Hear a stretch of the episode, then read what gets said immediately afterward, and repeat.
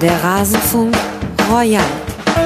Und ehrlicherweise kommt vielleicht jetzt der Punkt, wo die Bundesliga zum ersten Mal zugeben muss, ja, wir stellen ein Produkt her. Und wenn wir dieses Produkt nicht mehr herstellen, dann gibt es uns nicht mehr. 18 Vereine, 18 Gäste. Das ist ja völliger Quatsch, dass ich das Rasenfunk Koronial Intro gewählt habe. Hallo und herzlich willkommen zur Rasenfunk Schlusskonferenz. Es ist nicht der Rasenfunk Royal. Hallo liebe Hörerinnen und Hörer. Ich hatte etwas Zeitdruck, habe ein altes Intro genommen, dachte mir, das Seifert-Zitat passt doch gut. Hab vergessen, dass wir da noch den anderen Royal-Teil drin hatten. So ist das im Rasenfunk. Aber jetzt wird es auch nicht mehr geschnitten, weil der Rasenfunk steht für Transparenz. So wie es reingesprochen wird, kommt es dann auch bei euch raus. Herzlich willkommen. Schlusskonferenz Nummer 273 zum 27. Spieltag der ersten Fußball-Bundesliga. Mein Name ist Max Jakob Ost. Ich bin der Edgenetzer bei Twitter und freue mich, eine sehr schöne Runde heute bei mir begrüßen zu dürfen. Zum einen Marvin Mendel von Fußball 2000 vom Eintracht Frankfurt Podcast, der Marv 2.0 auf Twitter. Er macht auch noch den Ringfuchs Podcast. Er ist überall unterwegs, dieser eifrige Dachs, wie er wahrscheinlich selber sagen würde. Hallo Marvin. Hi, Grüße, schön, vielen Dank für die Einladung, mein Lieber. Ja, schön, dass du mal wieder da bist. Ich glaube, es ist schon ungefähr ein Jahr her, dass du das letzte Mal im Rasenfunk warst. Eigentlich unglaublich. Ja, aber hoffentlich nicht auch gegen die Bayern. Ich weiß es nicht mehr so genau. Wir müssen mal nachgucken. Ja, da so das, das könnte sogar sein. Ich habe ich hab so ein Händchen dafür, die Eintracht Frankfurt Gäste immer einzuladen, wenn die Bayern gegen die Eintracht gespielt haben. Dabei habe ich, also ich habe da gar nicht dran gedacht. Ich habe den Spielplan noch nicht im Kopf. Wir spielen zu oft gegeneinander. Egal, kein Problem. Ja, ganz offensichtlich. Also darüber wollen wir heute sprechen, unter anderem, aber vorher begrüßen wir auch noch unseren zweiten Gast, Sebastian Schuppern, Kapitän der Würzburger Kickers. Er hat auch einen eigenen Podcast, das sehr empfehlenswerte Rasengeflüster. Er ist auch auf Twitter als schuppi27 und er sitzt in Quarantäne. Hallo Schuppi. Grüß dich, Max. Erzähl uns mal kurz, wo, wo erreichen wir dich gerade?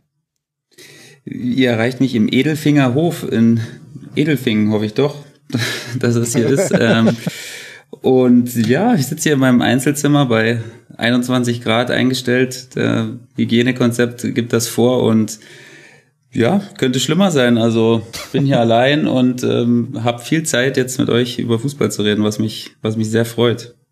Ja, also das kurz äh, zur Erklärung. Die dritte Liga, über die werden wir heute auch noch ausführlich sprechen. Das ist einer der Gründe, warum ich mich sehr freue, dass du mit dabei bist. Das machen wir so ungefähr zur Halbzeit der Sendung. Die dritte Liga will wieder weiter spielen. Deshalb musstet ihr jetzt alle in Quarantäne und die Klimaanlage, die ich wahrscheinlich allerdings rausgefiltert habe, wahrscheinlich haben das die Hörerinnen und Hörer noch gar nicht bemerkt. Wir hören sie aber die ganze Zeit im Hintergrund. Die muss laufen. Das ist Teil des Hygienekonzepts, hast du uns erzählt. Ja, ich habe es mir auch nur sagen lassen. Also das äh, habe ich damals beim Überfliegen oder beim Durchlesen des äh, Konzeptes nicht gesehen, aber vielleicht gibt es einen Passus, den ich da äh, übersehen habe. Aber das ist in der Tat äh, ja der Ablauf und äh, es ist alles alles auf den Kopf gestellt. Also es ist nicht, es ist nichts so, wie es ist, wenn wir mit der Mannschaft zusammen in Hotels sind und deswegen versuche auch ich mich noch daran zu gewöhnen, dass das jetzt so ist. Macht es denn dann trotzdem Spaß, wieder zusammen zu sein? Mit der Mannschaft oder ist es eher bedrückend, weil ihr müsst ja bestimmt beim Essen auch weit auseinander sitzen. Ihr habt jetzt zwar wieder Mannschaftstraining, aber es ist ja doch, alle anderen Abläufe sind ja anders als sonst, Duschen und so weiter. Genau, ja, es ist in dem Sinne schön, dass man mal mit den Jungs so ein bisschen, auch wenn es nur beim Essen jetzt so ist, einfach mal wieder ein bisschen Zeit verbringt, weil sonst ist das ja beim Training eher so, dass wir schon umgezogen zum Training kommen, trainieren und dann eigentlich gleich wieder abdüsen und zu Hause duschen. Das war jetzt auch so Teil dieser ganzen ähm, Verordnungen, die, die da getätigt wurden. Und deswegen ist es einfach mal schön, auch mal beim Essen einfach mal wieder ein bisschen zu quatschen. So kommt man natürlich nur im Training mal ein bisschen ins Quatschen, aber das ist natürlich jetzt auch nicht zu viel Zeit, die will der Trainer dann natürlich auch nutzen, weil wir da, ja, ja, wie gesagt, durch diese ganzen Umstände ist es alles verrückt. Also das, äh, das fühlt sich alles sehr, sehr, sehr, sehr komisch an, aber ja, wir sind uns einig, dass es jetzt erstmal nur über eine absehbare Zeit ist und deswegen kann man das, kann man das mal in Kauf nehmen. Oder müssen wir das in Kauf nehmen, besser gesagt. Wie lange wirst du jetzt noch in Quarantäne sitzen? Wir sitzen bis Freitag hier und am Freitag würden wir uns dann auf den Weg nach Meppen machen und ähm, würden dann den letzten Tag da verbringen und ja, spielen dann hoffentlich am Samstag unser erstes Spiel. Meine Güte, das sind echt einfach besondere Zeiten. Geht es euch auch so, dass ihr das, äh, das Jahr gar nicht mehr so richtig mental verarbeitet bekommt, weil Fußball nicht mehr der stützende Anker ist? Also ich war neulich draußen an der frischen Luft und dachte mir, boah, ist aber schon ganz schön warm. Und dann fiel mir ein, ach so, ja, wäre ja jetzt auch schon 34. Spieltag gewesen. Eigentlich wäre jetzt ja dann Champions League Finale. Klar, da ist es ja immer warm und ich würde jetzt eigentlich den Rasenfunk Royal machen. Also mir, mir fehlt so komplett der Kosmos. Dadurch, dass 27. Spieltag ist, erwarte ich irgendwie noch eine andere Jahreszeit. Ja, das kann ich absolut nachvollziehen. Also es ging mir tatsächlich ein bisschen ähnlich. Ähm, insbesondere auch insofern, dass ich mit den Wochentagen ja ein bisschen auch äh, verrückt wurde. ja, weil, ne, du hast natürlich dann immer so einen Rhythmus, ne? Du weißt am Wochenende Fußball und dann passiert was und dann musst du dich darauf vorbereiten. Du guckst dir so viele Spiele wie möglich, auf die du Bock hast, an. Aber wenn das dann wochenlang dann auch wegfällt, dann verschwimmen irgendwann tatsächlich die Tage. Und bei mir ist es zumindest so, dass ich extrem heftig dieses Gefühl habe, dass die Monate komplett nur so durchgehen. Also irgendwie war es gerade noch Ende März und jetzt haben wir schon Ende Mai. Also es äh, tut, man macht ja nicht ganz so viel, ne? Also irgendwelche Reisen oder so, die man vielleicht mal geplant hatte, konnte man jetzt alle nicht machen. Ich sitze halt meistens auf meinem Bobbes zu Hause und äh, muss halt sehen, was ich sonst so mache. Ja, ich zum Glück habe ich eine Arbeit, die mich schon irgendwie relativ viel ausfüllt, aber so diese Struktur, auch die selbstgewählte, die geht ein bisschen flöten. Ja, mir geht's mir geht's auch total ähnlich. Also da habe ich auch völlig das Gefühl verloren für Wochentage, weil ja jeder Tag auch irgendwie gleich ist. Also es gibt ja keine besonderen Tage mehr und vor allen Dingen in der Anfangszeit der Quarantäne sowieso nicht. Da war ja wirklich jeder Tag wie der nächste quasi und mhm. das ist bei mir auch nicht anders gewesen. Also ich hatte jetzt auch mal letztens, als wir an einem Samstag Training hatten, hatte ich auch gedacht, okay, das wäre jetzt der letzte Spieltag gewesen, dann hat man eventuell noch das Länderpokalfinale äh, gehabt und dann wäre einfach Urlaub gewesen und das ist ja ein bisschen surreal, wie sich das irgendwie anfühlt, aber ja, das 2020 ist eh nicht das, das beste Jahr, was in die Geschichte eingehen wird als, als, als tollste, als tollste Zeit des Lebens und deswegen, ja, gewöhnt man sich ja schon irgendwie leider ein bisschen dran. Ja, irgendwann, irgendwann werden wir uns alle dran gewöhnt haben.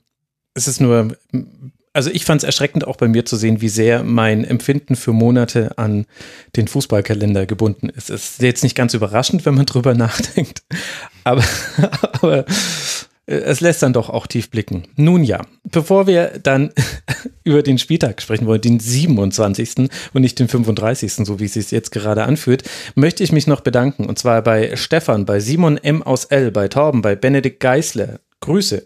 Bei Max, bei Marc Briele, bei Jesper, bei Paul D., bei Toni S., ob das Tony Soprano ist, wer weiß. Bei Crazy und bei Biene Rinjo. Sie alle sind Rasenfunk-Supporterinnen und Supporter und halten den Rasenfunk-Sponsoren Werbe- und Paywall frei. Herzlichen Dank für eure Unterstützung. Und unterstützen könnt ihr uns auch über den Rasenfunk-Kiosk. Da gibt es Neuigkeiten. Wir haben keine Tassen mehr. Die sind jetzt ausverkauft. Dieses Design wird es nicht mehr geben. Ab jetzt behandle ich meine eigene wie ein rohes Ei. Die darf jetzt nicht runterfallen. Das wäre jetzt echt schlimm. Beanies gibt es auch keine mehr in Senfgelb, aber noch in Mausgrau. Und wie haben wir die andere Farbe genannt? Blau. Ich nenne sie jetzt einfach Blau. Da gibt es noch ein paar Beanies. Caps sind auch noch da. Die Beanies sind gerade runtergesetzt. Wenn ihr euch für die wieder kältere Jahreszeit eindecken wollt oder gerne innen auch mal Beanies tragt, ist ja hip, dann könnt ihr unter kiosk.rasenfunk.de euch schicken Rasenfunk-Merch holen. Und noch eine weitere. ich will alle Bilder sehen. Ich finde diesen Beanie mega. Ja, auch das Bild, was du da äh, oh Gott. das muss ich herausragen. Also liebe Leute, schickt alle eure Bilder mit eurem Beanie. Mensch, Marvin, super. Ja, ja ich freue mich auch immer über die Bilder, wobei ich dann doch froh bin, wenn die Beanies irgendwann ausverkauft sind und wir dieses Bild von mir runternehmen können. Das ist, es, es hat zwar den Effekt, den es haben sollte, also man hört auf zu scrollen, halt ja. aber vielleicht aus den falschen Gründen. Naja, je, jede Werbung ist gute Werbung. Ja, gut, immer, ja, genau. Also bisher, bisher verkaufen die Beanies. Also das hat dann, aber ich wäre dann doch äh, dankbar, wenn man irgendwann mein Gesicht nicht mehr ganz so auf die Fresse bekommt. Und es wird ja auch bald, äh, bald geht's mit den Shirts los, Leute. Also bald gibt's ja dann wieder neuen Max-Content. Ob wir wollen oder nicht, und mit dem Wir meine ich jetzt mich. Eine Ankündigung noch, bevor wir dann endgültig loslegen. Zur englischen Woche, wie schon in der letzten Sendung angekündigt, gibt's äh, keinen Rasenfunk. Das heißt auch jetzt nicht zum äh, Topspiel zwischen Dortmund und Bayern. Das alles arbeiten wir dann am nächsten Wochenende auf, unter der Woche. Keine, keine Sendung möglich. Es tut mir sehr leid, aber solange der Kindergarten zu ist, gibt es da nicht mal ein freies Zeitfensterchen, was ich irgendwie mit viel gutem Willen noch freidrücken könnte. Und das bringt uns ja dann alle nicht weiter. Apropos, das bringt uns alle nicht weiter. Sprechen wir doch mal über Eintracht Frankfurt. Eine herausragende Überleitung aus. Und den FC Bayern, ja. Das bringt mich nie weiter. Nee, es ist äh, schwierig tatsächlich. Also ich meine, äh, sorry, ich, ich fange jetzt einfach schon an mit dem. Leg los, leg los. Komm. Es ist halt einfach so, ich meine, natürlich in der aktuellen Situation, ähm, die Eintracht kommt aus einer Niederlage gegen Gladbach, eine absolut verdiente Niederlage, äh, das erste Spiel nach der ganzen Corona-Situation. Ähm, und du wusstest schon, okay, wenn die so gegen die Bayern spielen, wird das hier gerade mal gar nichts. Und dann äh, fährst du nach München und ähm, wir, wir als Fans können ja nicht mitfahren, aber wir denken, na gut, mal schauen, was da passiert. Und wir sehen schon die ersten Minuten, die ein bisschen besser sind, weil große Vorteil, wir haben nicht innerhalb von drei Minuten zwei Gegentore kassiert. Das war schon das Allerbeste, was passieren konnte. dann habe ich gedacht, okay, so die ersten zehn Minuten kein Gegentor gefangen. Es sieht doch einigermaßen brauchbar aus. Das muss man sich aber halt auch äh, vor Augen führen, dass wir in der Hinserie auch, tut mir leid, wenn ich da, dich daran erinnern muss, nee, äh, ja auch einen schönen Sieg hatten tatsächlich, ja. Aber da sind wir gerade meilenweit von entfernt. Das ist barbarisch. Aber ist es nicht auch irgendwie gut äh, verständlich, dass man da weit von entfernt ist. Also nicht nur, weil, weil beim Hinspiel zum einen noch Nico Kovac Trainer war und wir alle wissen, dass die Bayern unter Nico Kovac noch ein bisschen anders äh, gespielt haben, aus welchen Gründen auch immer. Und zum anderen hat da das Publikum definitiv eine Rolle gespielt, auch gerade bei der, bei der Höhe des äh, Sieges hatte ich so ein bisschen das Gefühl. Und jetzt fährst du eben nach München aus einer ganz anderen Situation heraus und spielst ohne irgendwelche externen Einflüsse fast so unter Laborbedingungen ein Spiel gegen einen sehr ballsicheren Gegner. Und, und die schießen dann halt auch mit einer schönen Aktion zwar, aber auch einer technisch anspruchsvollen Aktion, das 1 zu 0 durch Goretzka. Und ist es dann nicht auch irgendwie verständlich, dass Eintracht Frankfurt in der Situation, in der man sich befindet, da dann nicht gegenhalten kann?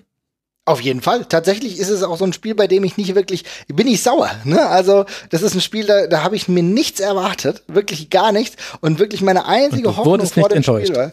Und ich wurde nicht enttäuscht, ja. Ich war teilweise, teilweise wurde ich ja dann noch angezündet. Das ist ja das Freche. Ne? Die Eintracht äh, nach 17. Minute 0-1 in Rückstand. Okay, dann denkst du schon, naja gut, kann passieren. Und dann haben wir ja aber auch zwischendrin ja durchaus gute Phasen gehabt. Also zwischen dem ersten und dem zweiten Tor gab es zumindest so zehn Minuten, wo die Eintracht irgendwann dann auch mal wieder mitgespielt hat und das Gefühl gehabt, okay, ach guck mal, die können das mit den Offensivbewegungen. Das funktioniert ja doch einigermaßen, ja.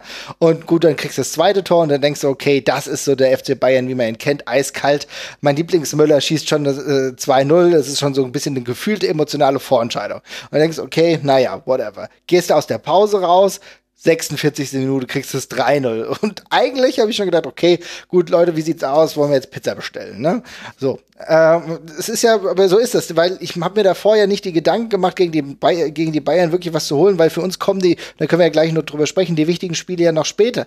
Aber dann ist es dann plötzlich so, und irgendwann macht die Eintracht hier in der, was weiß ich, 52. Minute, macht Hinteregger das 3-1 und dann kurz danach das 3-2 und plötzlich bist du ja doch wieder gefangen in deinem eigenen Gedankenkonstrukt, dass du denkst, scheiße, okay, also es ist zwar noch viel zu spielen, aber vielleicht so ein Punkt, den könnte man ja doch wieder mitnehmen. So, das ist, das ist halt diese, das ist halt die grausame Art und Weise des Fußballs.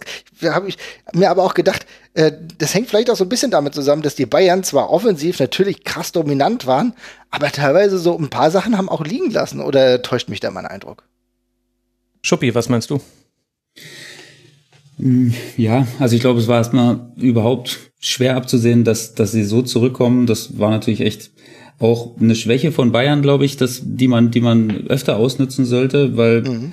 Standards sind natürlich echt selbst in Zeiten ohne Zuschauer immer noch extrem wichtig und extrem wertvoll, wenn du, wenn du auch so einen Kopfballspieler dann nachher wie Hinteregger hast, der dann natürlich auch in dieser Saison echt unwiderstehlich acht Tore, das ist schon echt, das ist schon echt eine Hausnummer, ne? Und ähm, der hatte auch das Selbstvertrauen, die Dinger dann einzunicken, aber trotzdem hatte ich irgendwie nicht das Gefühl, selbst danach, dass das nochmal, dass das eng wird. Ich dachte, ich dachte mir, okay, jetzt schalten sie, jetzt schalten sie einfach wieder einen Gang hoch und dann, die haben einfach im Moment, ja, einfach eine Qualität und Frankfurt hat eben trotzdem zwei Situationen nicht die, nicht die Waffen gehabt, die Bayern da, glaube ich, arg in Bedrängnis zu bringen, über das ganze Spiel gesehen.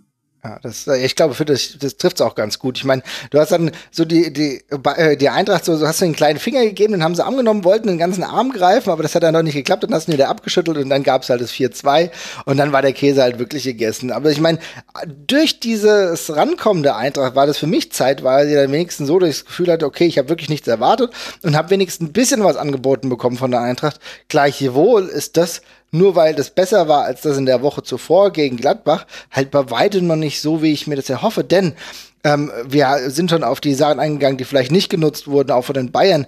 Trotzdem hat die Eintracht auch in der Defensive so viele eklatante Fehler gemacht. Ich erinnere euch, ich glaube, es war vom 4 zu 2, als mhm. Fernandes eigentlich äh, dem Davis die Kugel eigentlich vor die Füße spielt. Ja, Da muss ich mir eigentlich die Frage stellen, Warum machst du das gerade, während du das eines, während eines Bundesligaspiels? Das solltest du beim Training schon nicht machen. Aber so viele Fehler, auch in der ersten Halbzeit beispielsweise für mich Touré extrem schlecht aus. Und ich habe echt das Gefühl, dass wenn wir nachher über vielleicht noch die Offensive der Eintracht sprechen, dass das Kernproblem aktuell wirklich in der Defensive liegt. Und das hängt nicht nur damit zusammen, dass wir gegen zwei richtig gute Mannschaften wie Gladbach und die Bayern gespielt haben, sondern dass selbst einfache Fehler passieren. Und das, das knabbert an mir, muss ich sagen. Ich weiß gar nicht, wo ich da jetzt zuerst einhaken will. Wie, wie immer, Marvin, hast du eigentlich äh, so viel auf den, auf den Tisch gelegt. Ich glaube, ich würde gerne einmal kurz bei dieser starke Phase von Eintracht Frankfurt bleiben, ja, die ja auch induziert wurde durch die beiden äh, Treffer nach Eckball. Und es gab ja durchaus auch die Chance dann, also 52. Minute, erste Ecke, Hinterecke macht das erste Tor 1 zu 3. 55. Minute, nächste Ecke, beide geschlagen, übrigens von Sebastian Rode, 2 zu 3. Und dann in der 59. Minute klärt Davis gerade noch so eine Flanke von Kostic vor Da Costa. Also das war schon, also ein bisschen sah es schon nach einem kippenden Spiel aus, auch wenn die Bayern dann den berühmten Gang hochgeschaltet haben. Jetzt haben wir aber ja hier einen Drittliga-Profi mit in der Runde, der auch noch Verteidiger ist. Und Sebastian, kannst du mir erklären, warum Bayern das komplett im Raum verteidigt hat gegen Hinteregger? Also ist nicht inzwischen eigentlich eher so der Common Sense bei Eckenverteidigen, dass man eine Mischung aus Raum- und Manndeckung spielt? Die stärksten Spieler nimmt man in Manndeckung, das Rest, äh, den Rest löst man über den Raum? Ja, ich bin auch ein persönlichen Fan davon, das zu mischen oder zumindest, wenn du eine Raumdeckung hast, dann die vier kopfballstärksten Spieler auf die, auf die Linie stellst und dann zumindest drei Leute hast, die körperlich vielleicht nicht mithalten können, aber die, die Leute am Einlaufen hindern, also den, das Tempo zu nehmen quasi beim Einlaufen, weil dann ist es natürlich schon nur halb so gefährlich. Aber klar, also das könnte man auf jeden Fall als Kritikpunkt anbringen, dass man da nicht mal einen abgestellt hat, ähm, um die Drecksarbeit so ein bisschen zu machen und äh, sich daran zu hängen, weil also das brauche ich, das ist ja eigentlich normaler Menschenverstand, ne? wenn du stehst als Verteidiger in der Raumdeckung und einer kommt mit und du siehst den ja immer schon, ne? du guckst natürlich den Ball an, aber du siehst im Augenwinkel jemanden anfliegen und das ist schon immer ein ungutes Gefühl, wenn du siehst, dass jemand mit extremem Tempo kommt mhm. und das kannst du einfach, das ist glaube ich physikalisch fast gar nicht möglich, da musst du schon äh, extreme Sprungkraft haben, dass du das, dass du das irgendwie matchen kannst nachher und ähm, dann ist es natürlich schwer und ich bin auch ein Verfechter davon zu sagen, du kannst auch einfach sehr, sehr gut verteidigen verteidigen, aber wenn der Ball zur richtigen Stelle kommt, gut geschlagen kommt und der Verteidiger oder der Offensivspieler da, der hat einfach diesen Gedankenvorsprung auch und das ist sehr, sehr schwer zu verteidigen. Und ähm, vor allen Dingen das zweite Tor nachher, mhm. also da kann man jetzt auch viel suchen und sagen, hey, das hätte man besser machen können, aber das ist einfach auch ein sehr guter Eckball und ein sehr guter Kopfball, da hat einfach alles gestimmt. Mhm. Kann man mal kassieren, so ein Tor. Das erste kann man natürlich darüber kann man streiten, aber beim zweiten sage ich, dass da ist schon viel richtig gelaufen kurze Ecke, das war fast so ein bisschen Backhören, liebe Bayern-Fans, äh, Drogba 2012. Selbe Ecke, oh. selber Punkt, ja, sorry. Tiefe Wunde, das weiß ja sogar ich als Nicht-Bayern-Fan. Na gut, da müssen jetzt aber auch langsam mal alle durch, also ist jetzt auch schon ja. acht Jahre her, Leute. Und dann auf der anderen Seite, Sebastian, hatten wir aber dann beim 4 zu 2, was ja dann vielleicht so ein bisschen die Vorentscheidung in dem Sinne war, dass dann klar war, okay, wenn jetzt, jetzt gibt's wahrscheinlich doch nicht mehr, haben wir vorausgehend diese Klärungsaktion von Fernandes, der letztlich Davis direkt den Ball in den Lauf legt und der dann das entscheidende Tor machen kann. Glaubst du, dass so eine Klärungsaktion aktuell auch in einem Zusammenhang damit steht, dass keine Zuschauer im Stadion sind? Also hätte der, also ist jetzt natürlich ein bisschen spekulativ, aber normalerweise bolzt man den doch einfach auf die Tribüne, weil man sich denkt, okay, Ball raus aus meinem Strafraum bitte, du hast hier nichts zu suchen. Und ich habe das Gefühl, aktuell lösen die Spieler mehr, mehr Situationen spielerisch auf, weil eben auch nicht so schnell gepfiffen wird und nicht so ein externer, der Druck vielleicht nicht so klar zu spüren ist in jeder Situation. Ja, das stimmt auch. Äh, wenn man mal eine, eine enge Lösung äh, versucht zu spielen, dann ist natürlich mit Publikum da immer eine gewisse Nervosität da. Das, das, da würde ich dir auf jeden Fall recht geben. Aber ich würde auch Davis hier einen guten Punkt geben, weil der hört einfach auch nicht auf. Ne? Der, mhm. der sieht, dass die Aktion nicht funktioniert, aber er hätte auch quasi auslaufen können und sagen können, äh, war okay, hat nicht geklappt, ich versuche wieder auf meine Position, aber der geht weiter und der spekuliert darauf extrem auf den Ball und äh, macht das nachher auch gut. Natürlich gibt's da jetzt, das ist jetzt keine Ausrede für den, für den Verteidiger. Das ist natürlich ein bisschen schlampig, schlampig gespielt. Nachher im 16er, da würde ich dir vollkommen recht geben. Im Zweifelsfall, wenn du gerade äh, zwei Tore aufgeholt hast äh, gegen die Bayern und wieder, wieder im Spiel bist, dann haust du das Ding erstmal hoch zu Franz Beckenbauer äh, und äh, ja, und äh, klärst das Ding und bist erstmal froh, dass du so eine brenzlige Situation überstanden hast. Und damit war es dann natürlich im Endeffekt der Genickbruch dann. Mhm. Ja, aber das ist ja genau das Ding. Ähm, normalerweise ist ja Fernandes durchaus als jemand bekannt, der auch mal die, ja, wir sagen, die groben Seiten des Fußballs auspacken kann, ja, und der auch wirklich mal so ein Ding auch mal wegholzt, ja. Und ich meine, es gab ja genügend freie Plätze, da hätte er wahrscheinlich mal nicht den Franz getroffen, so, ja. Insofern, das, das, das wundert mich. Ich kann es sogar falsche Ehrfurcht vor dem Denkmal des deutschen Nee, nee, nee, auf gar keinen Fall. Und äh, Fernandes hätte sich dann auch wahrscheinlich entschuldigt, ja. Aber gut, wer weiß, wie viel die äh, falsche Anwendung der Nasen Mund-Nasenmaske da auch vielleicht äh, präventiv abgefedert hätte. Aber äh, um da, darauf zurückzukommen, ist es halt so, dass ich mir halt in dem Moment denke, es kann schon sein, dass er das halt irgendwie äh, spielerisch klären wollte. Aber es war halt die maximal falsche Entscheidung. Die hat uns jetzt das Genick gebrochen. Das ist jetzt auch nicht komplettes Drama, weil du jetzt nicht davon ausgegangen bist, dass du gegen die Bayern was holst. Ich muss aber auch sagen, auch wenn ich das jetzt als negativ anführe, finde ich es ja insofern, du merkst, jetzt komme ich schon gerade in den Krisenmodus. Ich bereite mich schon darauf vor, auch Kleinigkeiten als positiv zu betrachten. Und zwar, dass wir überhaupt nach einem, äh, nach so einem Rückstand auch wieder hingekommen sind, weil im Gegensatz äh, zu vielen anderen Mannschaften, gerade in dieser Corona-Zeit, in der Geisterspielphase, erlebe ich, dass die sich dann auch komplett fallen lassen. Und das war halt für mich nicht der Fall. Also du hast mit dem 3-1, dann dem 3-2 ähm, oder 2-3 äh, schon gemerkt und den Chancen, du hast ja angesprochen, auch äh, Kostic hatte noch ein, eine mhm. richtig gute Chance, äh, die an ganz kurz Pfosten. am Pfosten vorbei ist, genau. Äh, Gacinovic war auch noch mal beteiligt. Also es waren immer wieder Chancen dabei. Das ist für mich das, was ich halt mitnehme. Und wenn Fernandes so ein Ding halt nicht nochmal macht, bei den Spielen, die jetzt wirklich wichtig werden in den nächsten Wochen, da bin ich auch zufrieden. Ich glaube auch, dass man sich das nachher auch so ein bisschen herleiten kann, ne? dass man gut rangekommen ist oder wenn man das Positive suchen will aus dem Spiel, dass man dann sagen kann, okay, den Fehler, den machen wir eigentlich normal nicht zum 4-2 und das 5-2 war dann auch etwas unglücklich gewesen. Also man kann da schon auch was Positives mitnehmen, das glaube ich auch. Also das ist jetzt auch vielleicht dann der falsche Ansatz, da äh, in dem Spiel jetzt gegen einen Gegner, der wirklich dann im Endeffekt eine Nummer zu groß war, da jetzt zu viel, zu viel zu suchen. Ich denke, das da ist jetzt auch die Zeit zu kurz, einfach zum nächsten Spiel jetzt schon wieder, dass mhm. man, dass man da jetzt großartig in, in, in irgendwelche Sucherei verfallen sollte. Jein, also das stimmt natürlich. Auf der anderen Seite findet ja das Spiel auch in einem Kontext statt und der Kontext kommt ja aus den Spielen davor, die man gesehen hat bei Eintracht Frankfurt. Und jetzt eben das, also jetzt nehmen wir mal nur das Jüngste, weil alles andere wäre ja albern wegen der Corona-Pause. Aber das hat ja Marvin schon angesprochen, gegen Gladbach äh, ganz, ganz fürchterlich gestartet und letztlich dann 1 zu 3 verloren. Und wenn man dann die Tabellensituation mit reinnimmt, dann bewegt sich da die SGE gerade in Gefilden, wo man nicht sein möchte. Platz 14, 28 Punkte, vier Punkte Vorsprung auf den Relegationsplatz. Und jetzt kommen eben als nächste Gegner, Marvin hat es ja schon angedeutet, der SC Freiburg zu Hause, auswärts in Wolfsburg, auswärts in Bremen und dann zu Hause gegen Mainz 05. Das heißt, mit Mainz, mit Bremen spielt man jetzt dann innerhalb der nächsten vier Spiele gegen zwei Gegner, die hinter einem aktuell in der Tabelle liegen. Und da finde ich, dass die Art und Weise, wie man manche, manche Regionen des Feldes aufgegeben hat gegen Bayern, fand ich schon bedenklich. Also dass auf dem Flügel, dass es da eng wird, wenn ein Davis in der Verfassung, in der er gerade ist, auf ein Touré zuläuft, da trete ich jetzt auch Touré nicht zu nahe, wenn ich sage, gut, da verliert man auch mal ein Duell. Das ist, das ist völlig in Ordnung. Da verliert jeder ein Duell. Sogar selbst Schuppi würde da ein Duell verlieren wahrscheinlich. Ein das auf jeden Fall. Neun, mit neun Rüstige. und, und Coman hatte auch einen sehr guten Tag. Ähm, und, und das ist halt das Spiel, was du bei Bayern ganz schwer noch verhindern kannst auf den Flügeln geht es dann nur noch mit Doppelungen und das ist schwierig hinzukriegen bei den Flick-Bayern, weil die da eigentlich auch ganz gute Lösungen haben.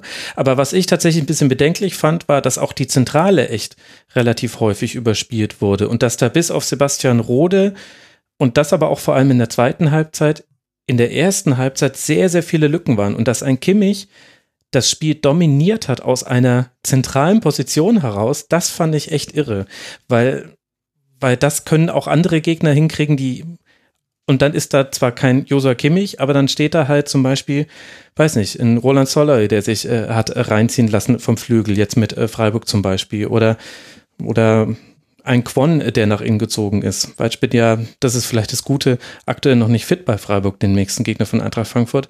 Aber das fand ich so ein bisschen alarmierend zu sehen, dass einfach so neuralgische Punkte auf dem Feld nicht geschlossen werden können. Bei aller Qualität, die die Bayern haben, das ist mir schon klar, aber das wirkte mir schon manchmal sehr schlecht gestaffelt auch einfach. Also die berühmte Kompaktheit habe ich da nicht so ja, gesehen. Ja, die ist nicht da. Also die, ja, das finde ich ist genau der Punkt auch. Und ähm, ja, äh, dadurch, dass die Kompaktheit nicht da ist, reißt halt ganz schön viele Lücken auf. Und wenn du dann halt siehst, dass ähm, Rode, ich denke, Rode muss man sagen, hat eine für für die Verhältnisse ein super Spiel gemacht. Ja, ja. also ich finde, äh, war wirklich mit der beste Spieler auf dem Platz der Frankfurter Eintracht. Äh, ist auch, ich weiß nicht, vielleicht hängt das auch damit zusammen, ne, äh, frühere Arbeitgeber oder so, keine Ahnung, aber die spielerische Qualität, die er auch grundsätzlich hat, könnte er in Ansätzen beweisen und war halt auf kämpferisch auf jeden Fall auf dem Niveau dabei. Aber bei vielen anderen ist das Niveau halt auch aktuell einfach gar nicht da. Natürlich, Herr Hinteregger, brauchen wir nicht drüber sprechen. Der hatte insgesamt aber auch schon mal bessere Tage als jetzt nach, äh, nach dieser Pause. Ja, ich meine, es war auch, hat auch gegen Gladbach ein super Ding rausgefischt, aber davor sah er auch unglücklich aus. Ähm, wir haben mit Ilsanker jetzt jemanden relativ neu in der Innenverteidigung auch, der sich irgendwie erstmal einfinden muss. Wir haben jetzt wieder mit einem leicht anderen anderen System gespielt. Ich habe so das Gefühl, dass einige Leute einfach noch nicht wirklich aus der Pause zurück sind, aus dieser Zwangspause.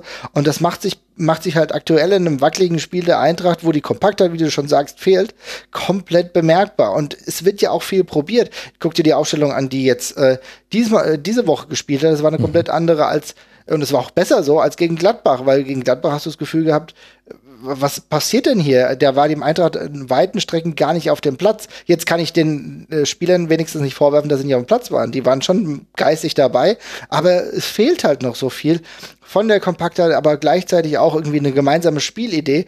Ähm, von hinten nach vorne und beispielsweise aber auch, dass jeder von sich in der Defensive, sowohl in Dika als auch Touré, seine Seite halt auch mal klar macht. Ich weiß, dass es gegen die Bayern schwierig ist, aber es fehlt auch da, also mir ist halt alles, hier, da fehlen halt überall 30 Prozent locker.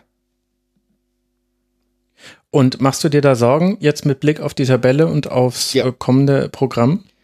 Es ist halt genau das. Also ähm, ich habe im Winter schon gesagt, dass mir das nicht gefallen hat, dass wir so viele unnötige Spiele verloren haben, bei denen wir relativ gut dabei waren, zum Teil auch, die wir dann aber auch ganz unnötig dumm abgeschenkt haben. Ich erinnere an das 4 zu 2, also 2 zu 4, ich glaube, es war 2 zu 4.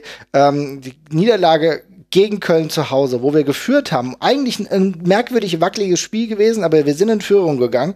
Und dann lässt du dir das Butter komplett, äh, die Butter noch komplett vom Brot nehmen. Und dann äh, ein paar Wochen später, oder vielleicht nur ein, ich zeitlich, wie gesagt, vieles verschwimmt. Es war englische Woche ähm, vor, vor Weihnachten, also es war ein paar Tage später, wenn du jetzt genau, nach Paderborn dann, genau, pa Genau, Paderborn, äh, komplett erbärmliche Niederlage. Und da ist mir das schon aufgefallen, aber in den Wochen zuvor auch. Wir haben echt extrem viele wackelige Spiele gehabt. Wir haben uns nicht mit Ruhm bekleckert bei, der, ähm, bei dem Heimspiel international gegen Gimaraes. Das war auch, das wir sind ja nur durch Düssel eine Runde weitergekommen im Europacup.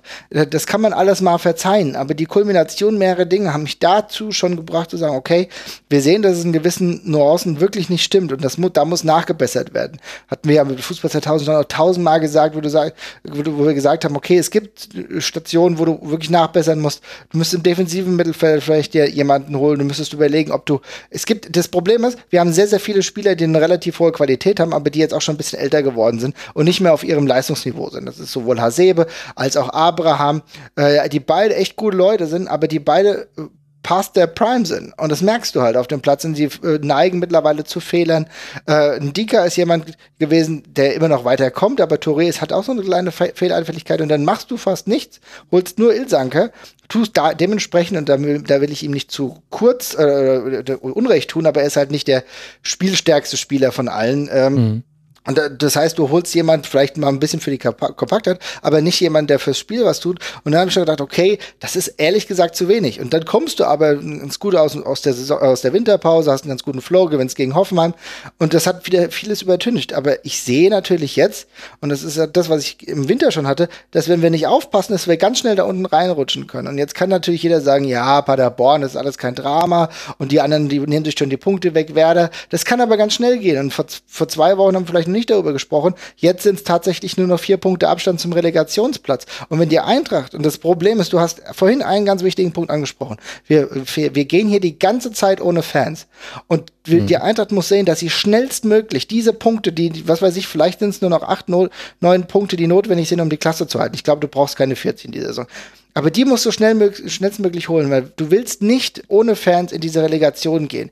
Weil ich glaube tatsächlich, dass die Eintracht keine Mannschaft ist, die sonderlich gut damit klarkommt, mit diesen neuen, mit diesen neuen Eindrücken, mit einem leeren Stadion. Wir, wir kennen viele Spiele, du hast eben angesprochen, das Spiel, das wunderbare Spiel gegen die Bayern war auch da, äh, dadurch geschuldet, dass die, die Fans das alles aufgesaugt haben, die weiter äh, hochgepeitscht haben. Das haben wir alles nicht und das werden wir eine ganze Zeit nicht haben.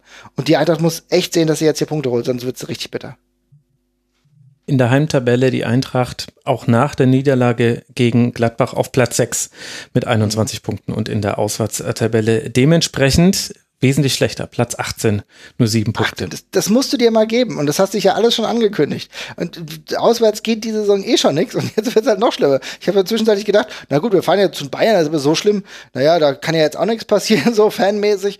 Aber äh, das so sollte, irgendwie muss man jetzt den Schalter finden, damit man da noch umdrehen kann, weil ich habe echt, ich habe ich hab tatsächlich wirklich Bedenken. Ich sehe das nicht so cool wie viele andere. Mhm. Und dann haben wir auf der anderen Seite, Sebastian, ja auch noch äh, die Bayern. Auf die jetzt ja das Auswärtsspiel, man weiß gar nicht, ob man noch auswärts sagen soll. Naja, sie müssen hin. Ja. Insofern ist es ein Auswärtsspiel beim BVB erwartet. Äh, das hochgehypte Spiel, das eine Vorentscheidung im Meisterschaftskampf sein könnte, wenn die Bayern es denn gewöhnen. Alle anderen Konstellationen lassen eigentlich dann noch die Karten verdeckt auf dem Tisch. Wie schätzt du denn die aktuelle Situation bei den Bayern ein, nach zwei Spielen, die man jetzt gesehen hat nach der Pause bei Union und jetzt zu Hause gegen die Eintracht? Ja, also generell schätze ich die Situation sehr gut ein. Also ich glaube, dass gegen Union, da mussten sie noch so ein bisschen reinkommen, hatte ich das Gefühl, das war dann, ja, naja, das hat halt gereicht, ihre Qualität an dem Tag. Das war nicht mehr, als sie mussten. Aber jetzt glaube ich schon, dass sie dass sie das, dass sie das echt extrem gut gemacht haben, teilweise auch vor allen Dingen das erste Tor so exemplarisch.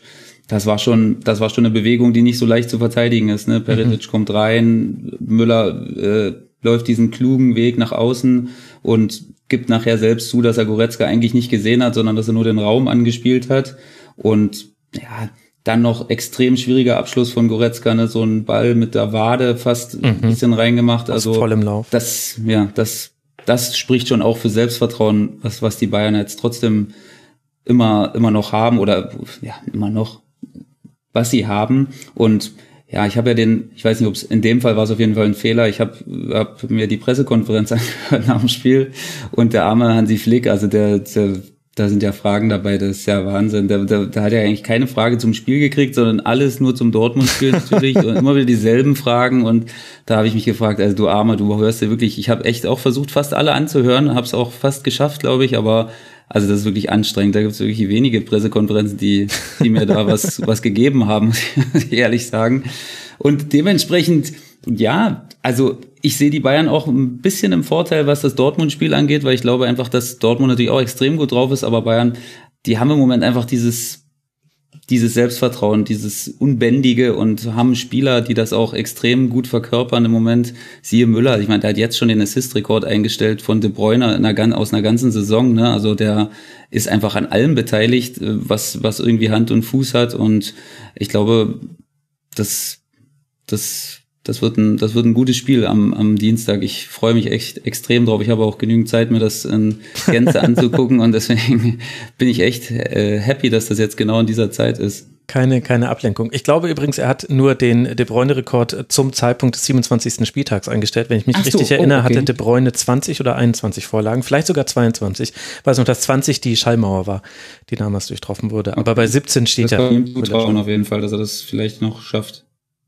Ist aber auch, ist auch krass, also krasse Nummer. Ich hätte nicht gedacht, dass die, ja, wie die Wiedergeburt des Thomas äh, Müller so offensichtlich und äh, auch in positiven Verlauf nimmt.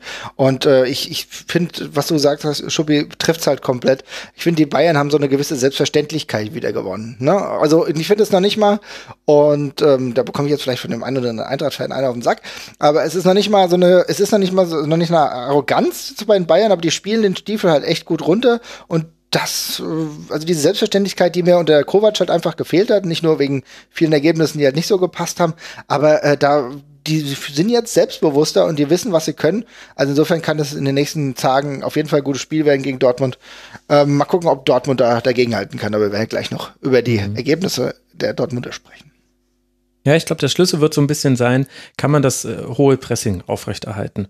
Weil immer wenn Bayern damit aufgehört hat, und zwar auch unter Hansi Flick, dann sind komische Dinge passiert. Dann hat man gegen Paderborn irgendwie um seinen Sieg zittern müssen. Dann kam, ach, jetzt habe ich gerade das äh, DFB-Pokalspiel, wo es nochmal eng wurde, war das äh, nee, die Hoffenheim, genau. 4 zu 3 war das. Entschuldigung, liebe Hörerinnen und Hörer. Mein Hirn ist ganz offensichtlich noch nicht wieder auf Temperatur. Ich brauche noch ein bisschen Anlaufzeit. Also es gab schon immer wieder diese Momente, wo, wo Spiele dann enger wurden äh, für die Bayern. Und Dortmund ist halt eine der besten Kontermannschaften der Liga. Vielleicht zusammen mit Leipzig die, die beste. Das heißt, wenn du da eben, wenn die sich aus dem Gegenpressing befreien und dann eben hinter die letzte Kette kommen, dann wird's echt interessant, weil auch gerade in Davis, so gut er, also er hat ein grandioses Spiel gemacht gegen die Eintracht, aber zwischenzeitlich musste Alaba da schon viel Raum abdecken, der eigentlich in Verteidigung spielen sollte. Also Davis ist halt dann auch manchmal einfach weit vorne und wenn der Ball dann schnell auf seine Seite gespielt wird, dann müssen Alaba und Boateng Rest verteidigen und da sind die Abstimmungen nicht immer ganz optimal, weil es halt auch schwierig ist, wenn man dann oft in der numerischen Gleichzahl gegen den Gegner spielt, der auf einen zuläuft. Deswegen, ja, ich bin gespannt. Bin gespannt, ob man die Intensität äh, hoch genug halten kann gegen Dortmund. Aber in einer guten Form sind die Bayern. Das lässt sich, glaube ich, nicht bestreiten bei 80 Toren nach 27 Spieltagen. Das ist auch schon wieder. Ich finde auch, dass das ein unterschätztes äh, oder unter, unterschätzter Fakt ist, dass Alaba neben Davis spielt, hilft ihm, glaube ich, hilft ihm Davis extrem, weil er eben dann bedenkenlos diese, diese, diese Schritte nach vorn machen kann und Alaba hat halt auch die Schnelligkeit, etwaige Stellungsfehler auch mal auszubügeln. Mhm. Und ich glaube sowieso sehr, sehr, also nicht unterbewertet, weil es wird ja, es wird ja andauernd gesagt, aber wie Alaba das spielt, ist schon extrem gut. Ne? Ich glaube, er ist froh, dass damals die, ich glaube, Guardiola hat das auch mal probiert, oder? Hat er das nicht mal in einer Dreierkette auch öfter mal probiert, dass äh, Alaba schon mal hinten zumindest wusste, wie ungefähr die wie ungefähr die Abläufe sind. Und man mhm. hat ja jetzt, in, das war eine der wenigen Aussagen in der Pressekonferenz, wo ich so ein bisschen aufgehorcht habe, dass er selbst ja auch gern mal wieder links spielen wollen würde. So hat das Hansi Flick zumindest durchblicken lassen.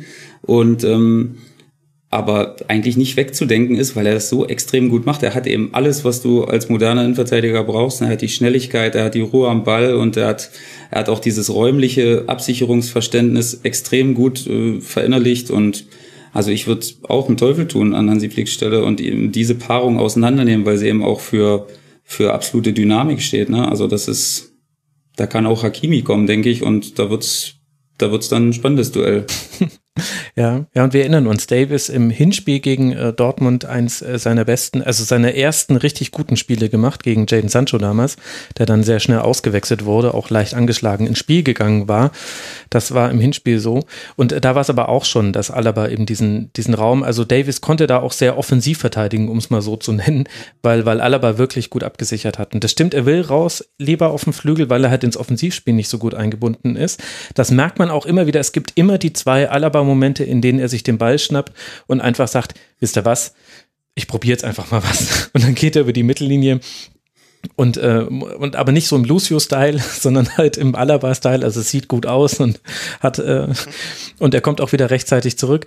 Aber die Spielauslösung von ihm von hinten raus, die ist halt auch einfach richtig gut. Also es reicht halt eben nicht mehr jetzt den Pass auf Goretzka und Kimmich zuzustellen. Also früher ja Thiago und Kimmich, der wird wahrscheinlich nicht spielen können gegen den BVB, sondern jetzt hast du halt auch mit Boateng hast du einen, der die ganze Zeit diese diagonalen hohen Bälle spielt, von denen auch drei von fünf kommen nicht an, aber die zwei, die ankommen, bringen dich sofort in Probleme, weil es ein Eins gegen Eins auf dem Flügel gibt, was halt dann Davis, Coman, Perisic, wer auch immer auf dem Flügel spielt, Nabri, dann auch mal für sich entscheiden können. Und die andere Variante ist Alaba, der halt inzwischen wirklich oft diesen, diesen scharf geschlagenen Pass in den Halbraum spielt auf einen entgegenkommenden Spieler, der dann klatschen lässt, was halt im Grunde nur durch Zustellen verteidigbar ist. Aber wenn du das zustellst, dann ist wieder eine andere Passoption offen. Das erweitert echt nochmal so den, den Spielaufbau-Fundus bei Bayern, finde ich. Das finde ich auch. Ich glaube auch, dass die Mischung das gut macht. Du sprichst die diagonalen Bälle an.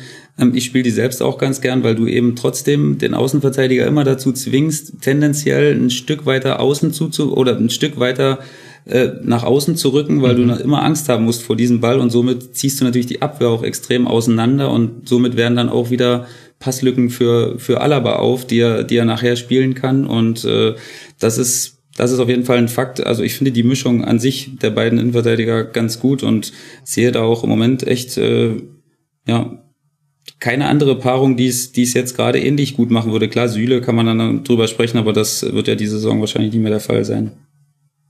Ja, mal sehen, mal sehen, wie sich das mit Süle entwickelt. Also das ist die Bayern-Seite, wenn wir auf dieses äh, Topspiel blicken. Dann lasst uns auch, Marvin hatte ja vorhin schon ein bisschen die Überleitung gebaut, die Dortmunder Seite anschauen und zwar anhand des Fallbeispiels Spiel beim VfL Wolfsburg. 2 zu 0 gewonnen hat der BVB dort. Ein Feuerwerk war es jetzt aber nicht, was da abgebrannt wurde. Mit der ersten größeren Chance geht der BVB durch Guerrero in Führung. Dann verlegt man sich aufs Kontern. Wolfsburg hat in der zweiten Halbzeit eine Reihe von Chancen, läuft dann aber in den einen Konter, den Hakimi dann zum Sieg vollendet. Marvin, wie haben dir denn beide Mannschaften gefallen? Also ich muss sagen, dass ich das Gefühl hatte, dass Wolfsburg gar nicht so schlecht dabei war. Natürlich kann man das jetzt immer sagen, am Ende haben sie dann doch verloren, aber ich fand halt einfach, dass die ähm, Wolfsburger, ich hatte ich hatte eigentlich gedacht, okay, das wird eine klarere Nummer. Irgendwie sehe ich Wolfsburg diese Saison nicht so stark. Und ähm, ich habe Dortmund letzte Woche schon gesehen mit dem deutlichen Sieg. Und da habe ich gedacht, okay, das wird eine sehr, sehr runde Kiste. Aber ich, ich habe irgendwie zwischenzeitlich das Gefühl gehabt, dass die äh, Wolfsburger auch die Dortmunder so einigermaßen vor Bedrängnis bringen. Und sie kamen ja zu der einen oder anderen Chance. Und äh, da habe ich mir dann schon gedacht, okay, das könnte der eng werden. Am Ende ist es da nicht so eng geworden, aber trotzdem habe ich das Gefühl gehabt, das war eine wesentlich knappere Kiste. Und ähm, ich muss tatsächlich sagen, was mich immer wieder begeistert, ist die äh, Variabilität von unterschiedlichen Spielern, die bei äh, Dortmund treffen. Ja, also da hast du ja ganz, ganz viele. Wie gesagt, wir haben ja den Hinteregger, der die meisten Tore für uns alle gemacht hat. Ja, das ist dann schon ein bisschen absurd. Du hast hier wesentlich mehr Spieler, die ähm, in der Lage sind zu treffen. Und wenn dann die Tore dann auch ausgespielt werden, dann ist das schon alles fein. Mir hat wieder sehr brand, sehr, sehr gut gefallen beispielsweise. Aber ähm, ich muss schon sagen, das war ein Stück weit enger und Wolfsburg hat es äh, den Dortmund ganz schön schwer gemacht, muss ich sagen. Woher kommt denn das, Sebastian? Ist das eine bewusste Entscheidung, dass Dortmund nach Führung vor allem auswärts oft so passiv wird im Sinne von, dass man tiefer auf den Gegner wartet und eher auf den Konter setzt. Ich habe das Gefühl, ich habe genau dieses Spiel wie das in Wolfsburg schon drei oder viermal in der Saison von Dortmund gesehen und sie gewinnt ja dann auch immer. Also das muss man ja jetzt auch nicht kritisieren.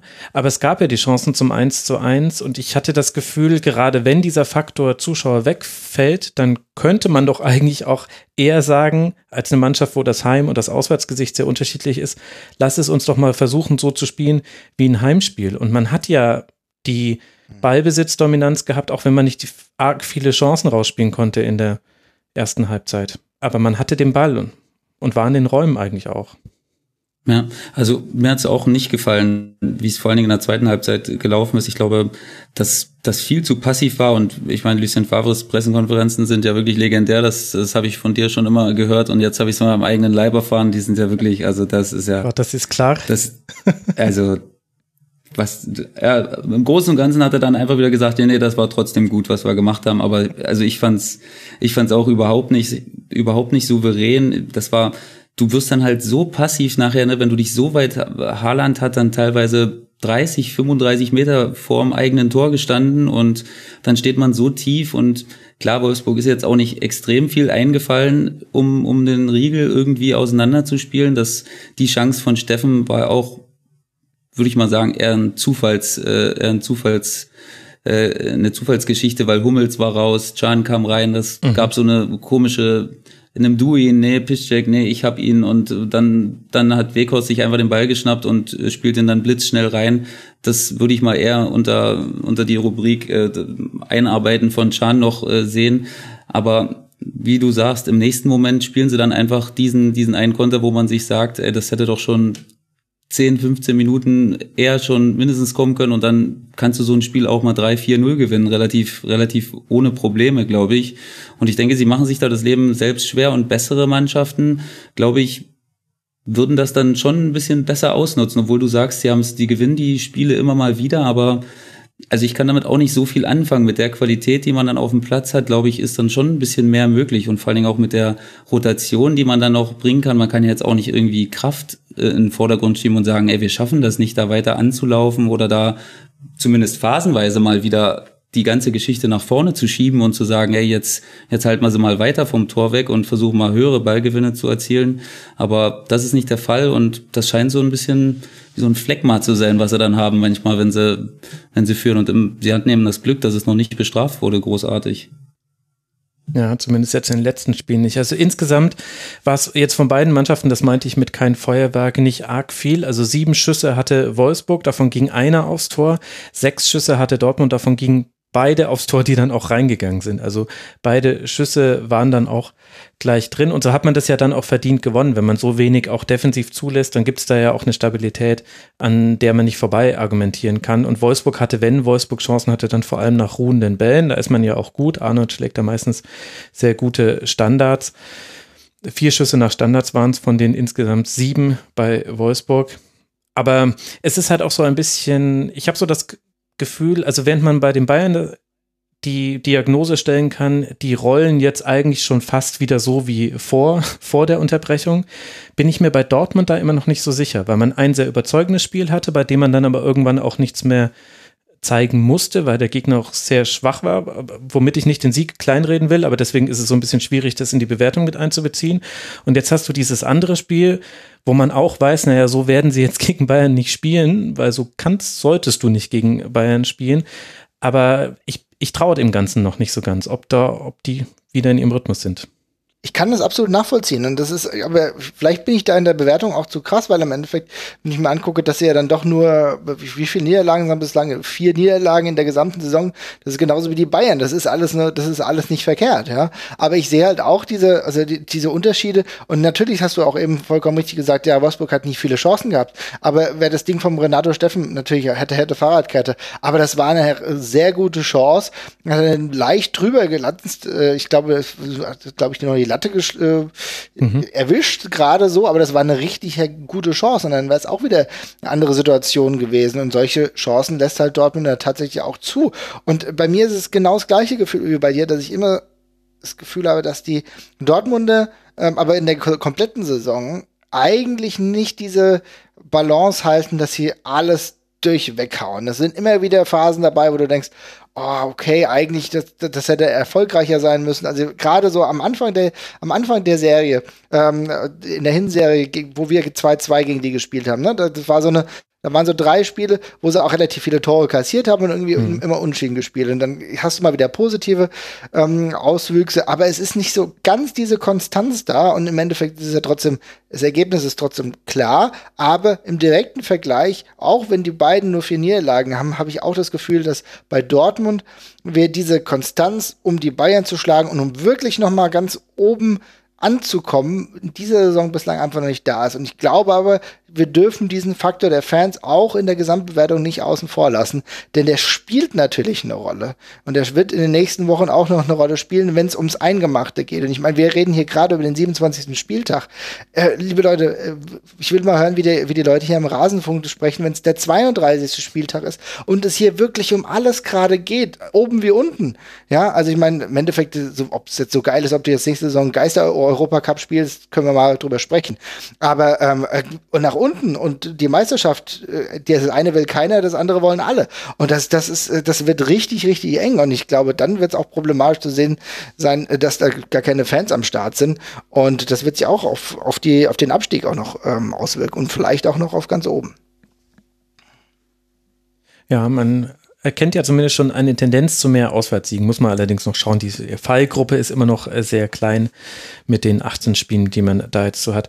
Sebastian, Martin Schneider, der in der letzten Woche in der Schlusskonferenz war, hat einen Artikel geschrieben auf äh, süddeutsche.de, wo er die These aufstellt, dass das fehlende Publikum vor allem den Technikern, den Edelfüßen unter den äh, Fußballern entgegenkommen würde. Und er hatte als Beispiel zum Beispiel Julian Brandt genannt, der schon gegen Schalke 04 so ein paar kleine Aktionen mit drin hatte, die auch mal für einen Pfiff sorgen können, wenn der, wenn der Hackenpass dann nicht ankommt beim Mitspieler. Und der ja auch beim 1 zu 0 also das war ja süßer als Zucker, die Ballbehandlung, wie er, wie er ihn abgeschirmt hat, wie er ihn angenommen hat, wie er ihn dann zu Hakimi gelegt hat. Und ab dann greifen alle Automatismen, die einfach dann da sind bei, bei Dortmund und so dann das 1 zu 0. Würdest du sagen, da könnte was dran sein an dieser These, dass technisch beschlagene Spieler jetzt davon profitieren, dass vielleicht ein, ein Publikum, was auch mal pfeift, gerade fehlt? Ich glaube schon, also generell solche Spieler äh, vom Format eines Julian Brandt, die trauen sich natürlich solche Sachen auch zu, wenn das Stadion voll ist, aber na klar, also das geht natürlich noch mal leichter, wenn du jetzt gar keinen äh, im Stadion hast und äh, da jetzt gar keiner großartig Notiz von nimmt und äh, vielleicht deine Mitspieler äh, zwei, dreimal einen Schrei loslassen von hinten, aber jetzt nicht unbedingt, dass da das ganze Stadion reagiert und also ich habe extrem Spaß, Julian Brandt zum Beispiel jetzt beim Spielen zuzugucken, weil der hat nochmal ein Level Leichtigkeit nach oben geschraubt, was, was mir einfach, was mir einfach richtig gefällt. Also das, wer da nicht, wie du sagst, äh, Zucker, wer da nicht mit der Zunge schnalzt, der, der, der hat den Fußball auch nicht geliebt. Also das ist, das ist, das ist wirklich großartig zuzuschauen und ich hoffe, wie gesagt, dass, dass sie das einfach, dass sie das jetzt wie du gesagt hast, wenn Bayern nicht ins Pressing zum Beispiel kommt, dass sie das jetzt gut, dass sie das jetzt gut schaffen, diese, diese Linie zu überspielen und dass wir dann, dass wir dann so sagen können, ey, das, jetzt wird's ein Spiel. Jetzt haben mhm. sie diese, jetzt haben sie auch diese, dieses Selbstvertrauen, das zu machen und wenn sie das schaffen, dann kann es, glaube ich, ein gutes Spiel werden. Und da ist vor allen Dingen, glaube ich, auch Brand gefragt, sich dann wieder in diese Lücken fallen zu lassen, extrem schlau zu sein und äh, natürlich die Leute von hinten, da muss man natürlich wirklich hoffen, dass Hummels spielen kann, ja. weil wenn der jetzt nicht spielen würde, dann würde ich schon, dann würden die Chancen in meinen Augen zumindest schon echt extrem runtergehen, weil er natürlich super wichtig ist mit seinem Aufbau von hinten als, als Zentrumsspieler. In so einer Dreierkette ist ja sowieso Abstimmung das A und O. Und klar kann das Chan auch mal spielen, aber ich glaube nicht in der Qualität, wie es jetzt gerade auch in den letzten Wochen und Monaten Hummels das macht. Ja, ist einfach sehr wichtig. Äh, dass, das ist ja das Schöne, das hört man jetzt auch ja alles sehr deutlich über die Außenmikrofone. Also da hört man auch, dass Alaba die Kommandos gibt bei den Bayern und bei Dortmund konnte man da auch schon im ersten Spiel sehen, Hummes ist derjenige, der da den Hut auf hat beim BVB, wobei es bei Hummes jetzt weniger überraschend ist an der Stelle. Du hast gesagt, um die Aktion von Julian Brandt nicht, ähm, dass die einen nicht mit der Zunge schneizen lässt, da müsste man schon den Fußball nicht geliebt haben. Ich würde entgegenhalten, vielleicht müsste man auch einfach nur Jerome Roussillon oder oder Admir Mehmedi oder mhm. Anthony, John Anthony Brooks äh, gewesen sein.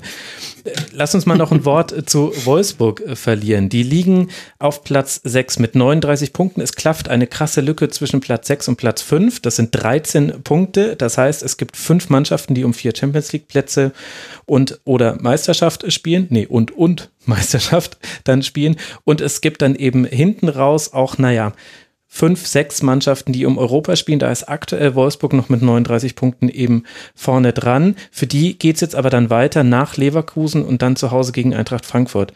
Wie haben euch denn die Wolfsburger gefallen, Marvin?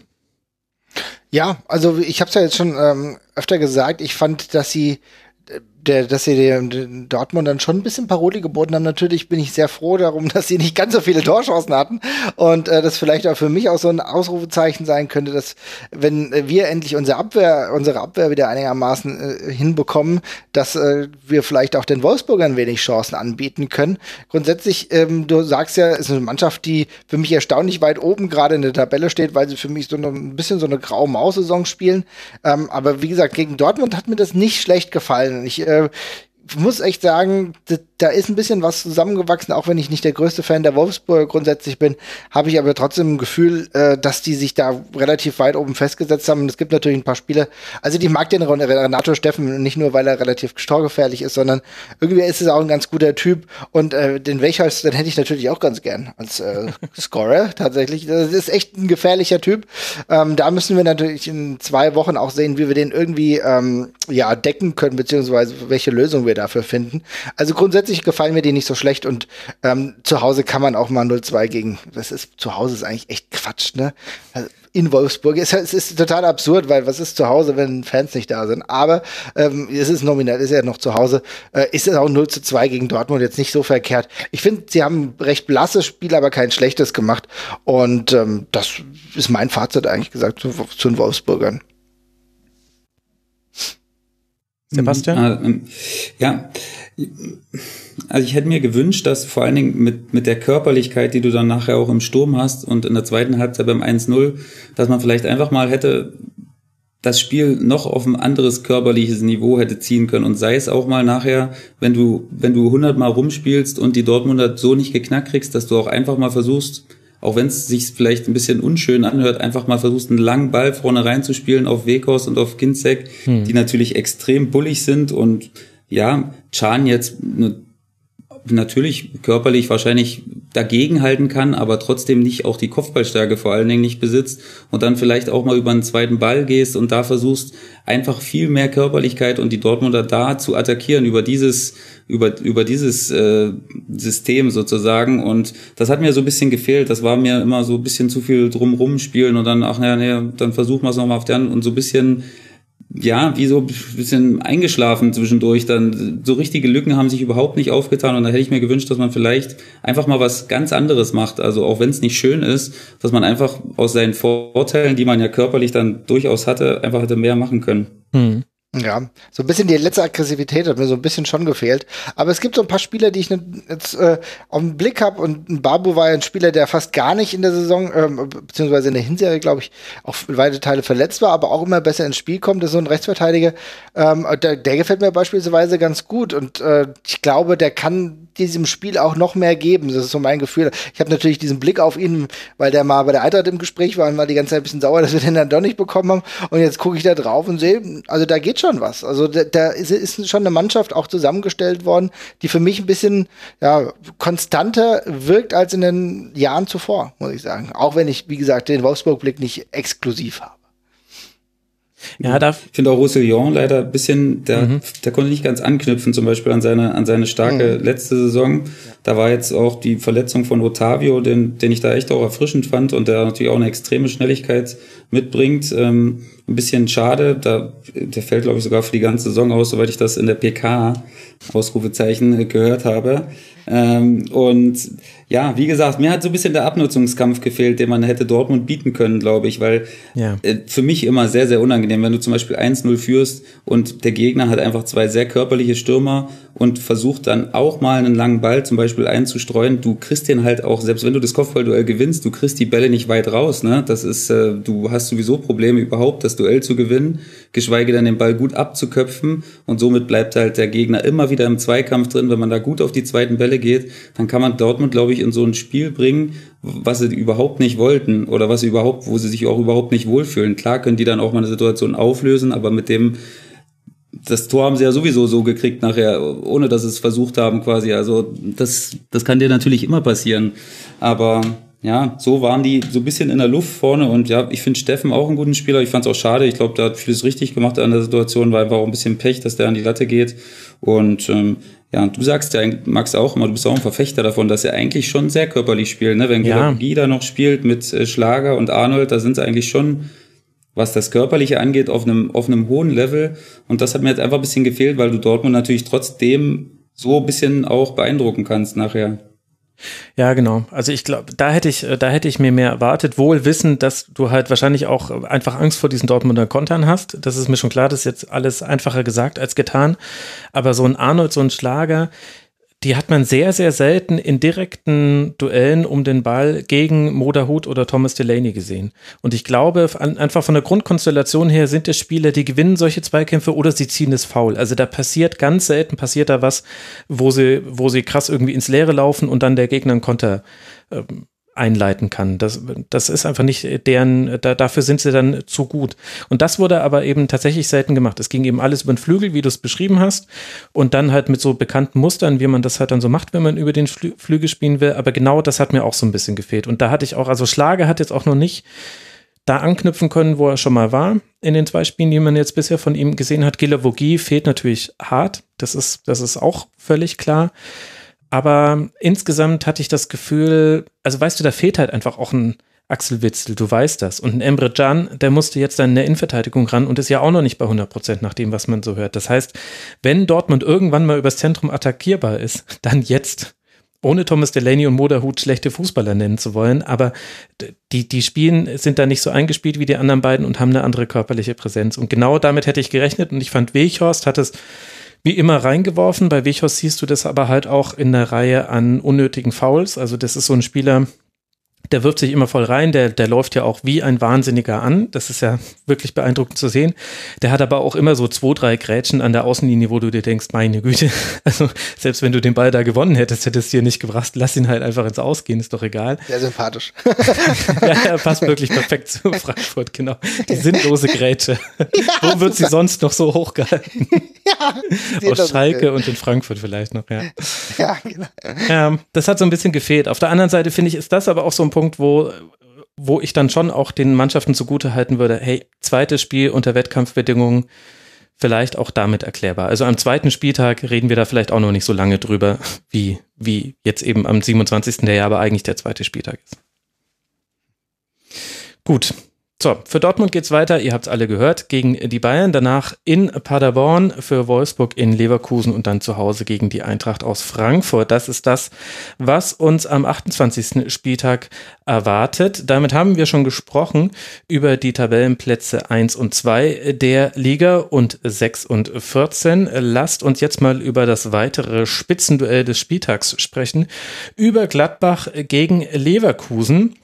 Und da traf schon wieder Kai Havertz doppelt. Nach den zwei Treffern im Montagsspiel, was ja außerhalb der Schlusskonferenzen stattfand, unter der Woche, schießt er jetzt auch gegen Gladbach zwei Treffer. Zwischendurch hatte Tyram den Ausgleich erzielt, dann die Chance zur Führung vergeben, bevor es nach einem Strafstoß doch dann wieder eben für Leverkusen lief und hinten raus gab es dann mit Sven Bender noch einen dritten Treffer. Sebastian, war Kai Havertz für dich der Mann des Spiels oder willst du mit mir über Schiedsrichterentscheidungen sprechen?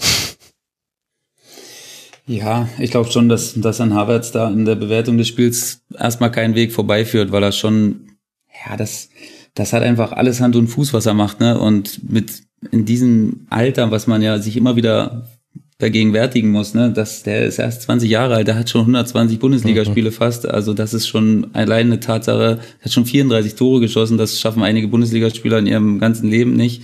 Das hat er einfach mit 20 schon erreicht und es wird ja auch so viel davon gesprochen, dass Leute über ihn sagen, dass, dass da noch so viel Potenzial ist. Also das ist schon fast ein bisschen beängstigend, ehrlich gesagt. Das kann dass, fast nicht sein. Dass da noch so viel ist. ja, also. Nee, das kann fast nicht sein. Das ist, also das zu gut schon fast. Und ich finde schon, er ist absoluter Fixpunkt des Spiels und ähm, ja, obwohl er beim Elver da natürlich auch ein bisschen Glück gehabt hat, aber trotzdem, er hat, was mir, was mir so gefällt und da werden jetzt vielleicht einige sagen, hey, nee, das muss nicht sein, aber so ein bisschen diese, er hat mittlerweile so diese leichte so ein Hang zur Arroganz, den man so sieht, was mir, was du aber, glaube ich, brauchst nachher, um da zu sein, wo er sein will. Und das wird ja wahrscheinlich dann unter den besten Spielern äh, der Welt irgendwann sein. Und ich glaube, das brauchst du und das, das gefällt mir ehrlich gesagt, denn, denn er verkörpert das, was, was man, was man haben muss und ähm, das beeindruckt auch den Gegner im, im Endeffekt. Woran machst du das fest?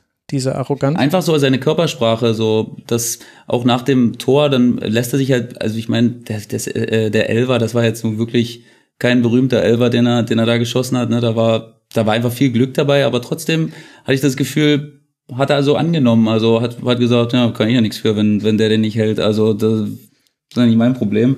So, das gefällt mir einfach. Das, und das ist nicht leicht in dem Alter, ne? Das muss man noch dazu sagen. Also da mit allen diesen Sachen so umzugehen und ich glaube, ich hatte auch gehört, dass er, dass er immer in der Rückrunde so extrem auftritt. Ne? Das ist jetzt in all seinen Bundesliga-Saisons, die er gespielt hat, immer der Fall gewesen, dass er dann in der Rückrunde nochmal extrem äh, draufgepackt hat. Und ähm, ja, da muss er sich jetzt sicherlich auch fragen, warum, warum das immer in der Rückrunde dann so ist. Aber ja, alles spricht für ihn. Also ich, ich sehe ihn da, ich sehe ihn da wirklich sehr stark und leider äh, über die Saison hinaus nicht mehr nicht mehr in Leverkusen und ich hoffe aber wenigstens, dass er noch in der Bundesliga bleibt, dass wir den noch eine Weile beobachten können, weil es macht mir schon extrem viel Spaß, dem zuzuschauen. Ja, der ist halt so ein bisschen wie so ein glitschiger Aal, ne? Du kriegst ihn als Verteidiger auch nicht zu packen. Also Borussia Mönchengladbach wusste ja genau, was auf sie zukommt. Und trotzdem hat Havertz diese vier, fünf diagonalen Läufe in einen freien Raum, wo er anspielbar ist. Er kriegt diese zwei Chipbälle hinter die Abwehr und die wissen genau, was kommt. Aber dadurch, dass er sich halt auch nicht drum schert, dass er nominell als, äh, als Spitze vorne aufgestellt war, also soll er ja auch nicht, ähm, meandert er so ein bisschen auf dem Spielfeld herum und hat dann aber wirklich ein ganz gutes Auge, ein ganz gutes Auge für Räume, finde ich. Also ich, diese diagonalen Läufe, die haben immer einen, einen Sinn und machen immer entweder einen Raum auf für jemanden, der dann quasi mit ihm kreuzen kann, oder jemand kann ihn anspielen und zwar so, dass er quasi in einen neu zu besetzenden Raum läuft und dann, so ist ja auch dieser Lattentreffer dann zustande gekommen, wo Demi bei eigentlich Tor machen müsste und dann Ginter diesen Monster-Save auspackt, diesen Hinteregger-Save auspackt. Hm. Da von Gladbach. Aber das finde ich eben so gut zu sehen. Und das finde ich ist auch ein Unterschied zu Julian Brandt zum Beispiel, der, wenn er den Ball am Fuß hat, gefährlich ist. Aber ohne Ball, finde ich, kann es passieren, dass Julian Brandt auch mal verschwindet in dem Spiel. Und Kai Havertz ist aktuell, in der aktuellen Form, so, dass er auch ohne Ball immer da ist, weil er halt einfach dann genau dahin geht, wo er anspielbar ist, wo er Dinge machen kann oder wo er für jemand anderen einen Raum freilässt. Also Bellarabi zum Beispiel hat auch total davon profitiert, dass Harvards ganz oft vom rechten Flügel diagonal eher in den Halbraum oder sogar ins Zentrum gelaufen ist und dann wird eben automatisch, Benzibaini geht einen Schritt mit und dann hat Bellarabi einen Schritt mehr Platz für seinen Dribbling und das ist schon eine besondere Qualität, finde ich. Das macht dich als Verteidiger auch, sorry, äh, total verrückt, dass, dass der einfach so ungebunden ist, ne? dass, dass du den nicht greifen kannst. Der ist dann mal völlig weg und du stehst dann mit deinem Innenverteidiger-Kollegen und guckst dich an und sagst, ja, was, was soll man da machen? Soll man jetzt mit rausgehen? Dann machen wir aber den Raum hinter uns frei.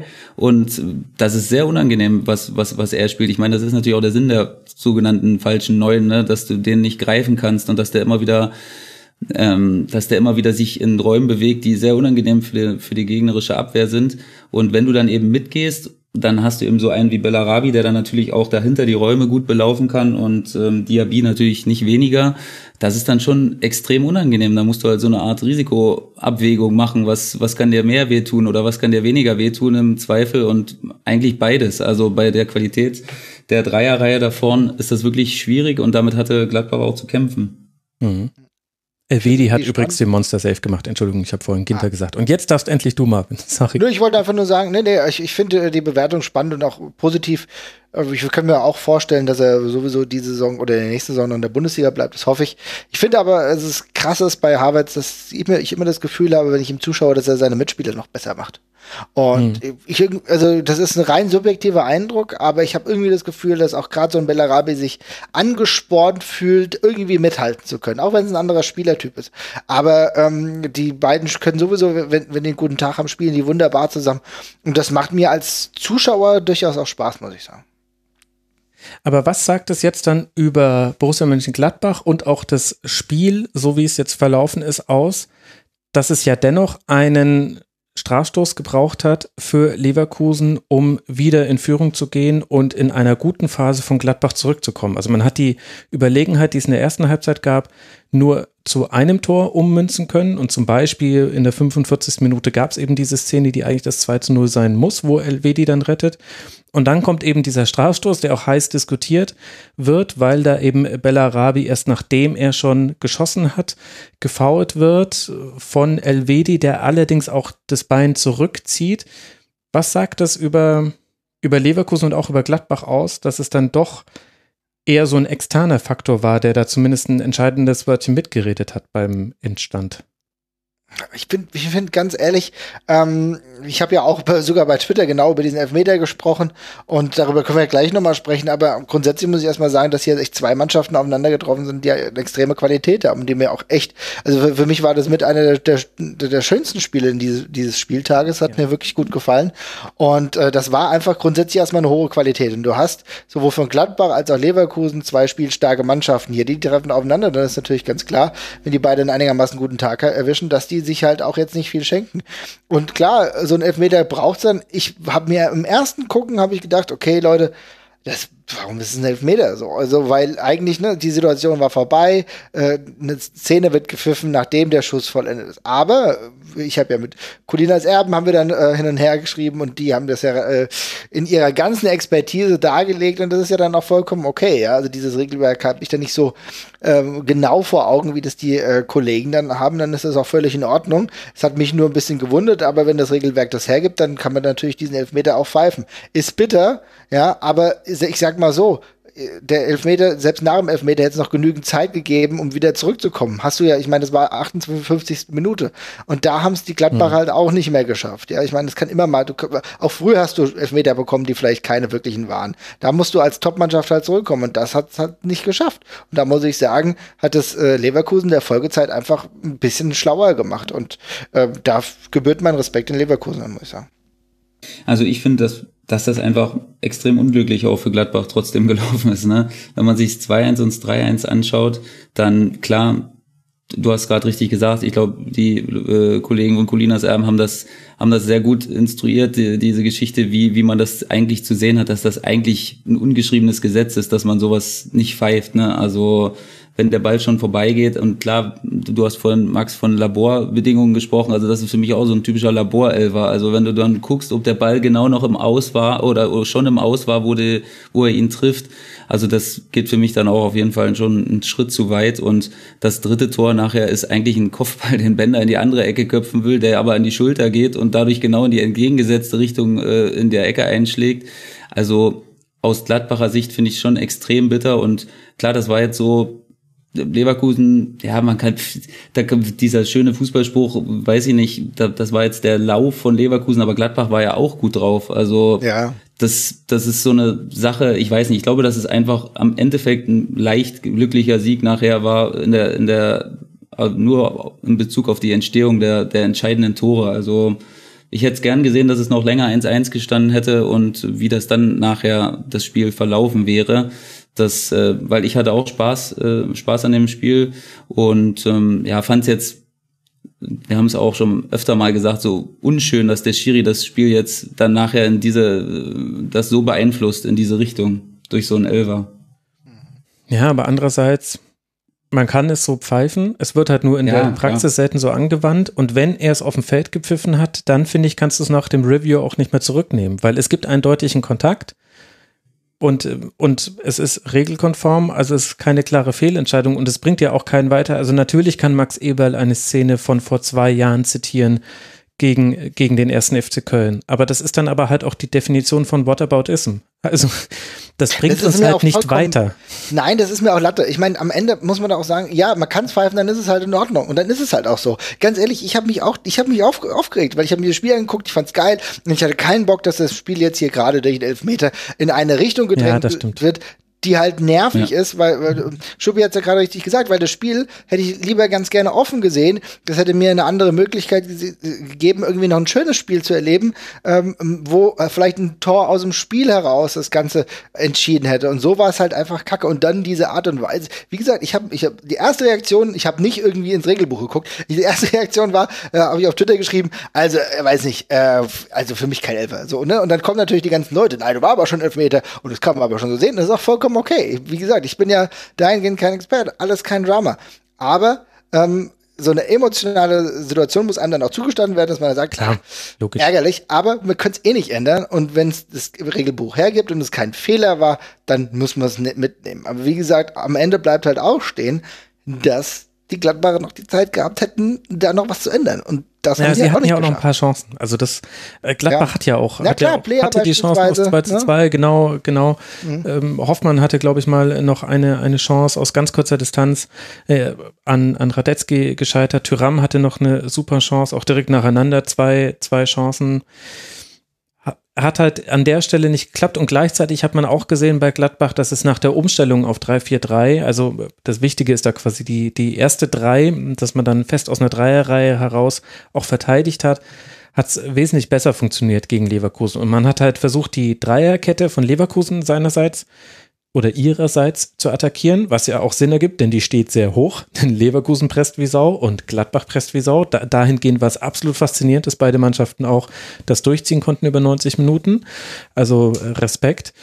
Und das hat ja auch manchmal ganz gut geklappt. Also da gab es halt, also Tyram, der hatte durchaus einige Duelle, wo er Geschwindigkeitsvorteile hatte, gegen Dragovic zum Beispiel auf der Seite. Tabsoba hat es noch ein bisschen besser, besser gelöst.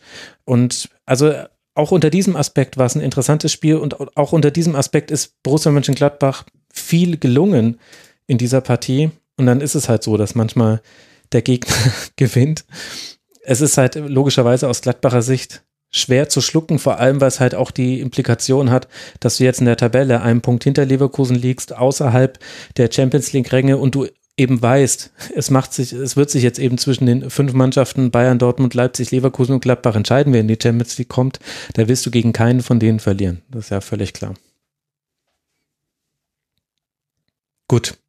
Für Gladbach geht jetzt dann weiter nach Bremen, bevor man zu Hause den ersten FC Union Berlin empfängt und Leverkusen spielt jetzt zu Hause gegen Wolfsburg und dann in Freiburg beim SC, bevor man den FC Bayern empfängt. Und bei Leverkusen dürfen wir ja nicht vergessen, da geht es ja auch noch im DFB-Pokal weiter. Im Halbfinale spielt man gegen Saarbrücken und das ist ja, also wenn es irgendjemanden gibt, dem die Geisterspielkulisse wirklich einen Vorteil nimmt, dann ist es ja wohl bitte Saarbrücken im DFB-Pokal-Halbfinale. Das ist richtig, richtig bitter. Eine Scheiße. Ja. Wirklich die Hölle. Das könnte ich mein, düster werden, ne? Ja, ich meine, das ist eh schon bitter, ne, weil normalerweise hätte ich das eigentlich viel lieber, dass die halt auch in Saarbrücken spielen, ne? Es gibt, geht halt nicht wegen ähm, Umbaumaßnahmen und so weiter und so fort. Also das ist ja schon eine schwierige Situation, aber dass das jetzt halt auch noch nicht mal für die Fans, die keine Ahnung seit ewigen Zeiten nicht mehr sowas Grandioses erlebt haben, und das ist natürlich irgendwie auch eine kleine Cinderella-Story, das ist schon traurig. Ja, so ist es. Äh, Corona. Müssen halt nächstes Jahr in Europapokal. das ist wirklich die einzige Chance, es wieder gut zu machen. das ist die einzige Chance, es wieder gut zu machen. Das klappt aber auch nicht bei allen so gut wie bei euch, Marvin. Also. Ja, gut, okay. Und da gab es ja auch die eine oder andere Elfmeter-Entscheidung oder Nicht-Entscheidung, die da vielleicht sogar noch eine Rolle gespielt hat im Nachhinein bei dieser Europa League-Saison. Felix Zweier und Javi Martinez, der unnatürlich fällt. Aber das sind olle Kamellen. Kommen wir zu aktuellen äh, Kamellen und beschäftigen uns noch mit der letzten Mannschaft, die zu dieser Fünferreihe der ersten fünf Plätze dazu gehört und gleichzeitig können wir gleichzeitig auch den Blick in den Kabell Tabellenkeller richten. Wir wollen sprechen über den ersten FSV Mainz 05 und über Rasenballsport Leipzig. Und die gute Nachricht für alle Mainz 05-Fans ist, es wurde nicht wieder ein 0 zu 8. Die schlechte Nachricht ist, es hätte locker 0 zu 8 werden können. Es lag an Zufällen, an stochastischer Verteilung der Nutzung von Torchancen, dass es nur in Anführungszeichen ein 0 zu 5 wurde. Dreimal Timo Werner, einmal Josef Pausen, einmal Marcel Sabitzer, der, so wurde während des Spiels bekannt, angeblich vor drei Wochen positiv auf Corona getestet worden sein soll, inzwischen aber mehrere negative Tests durchlaufen hat, schießen die Tore und dann steht eben dieses 0 zu 5, was Mainz so richtig da unten reindrückt. Marvin, was meinst du, kann man aus diesem Spiel mitnehmen? Aus ja, also, Sicht. also meins momentan nicht so richtig gut drauf. Nein, aber die Sache ist halt einfach, ähm, ich, ich finde es insofern einfach heftig, dass ich kann es auch, wir müssen gleich nochmal darüber reden, weil äh, dass es echt einige Teams gibt, die nach, nachdem sie das Gefühl haben, dass es überhaupt nicht mehr läuft, dass sie es komplett abschenken. Habe ich jetzt schon ein paar Mal äh, gehabt in, diese, in diesem Geist der Spielzeit.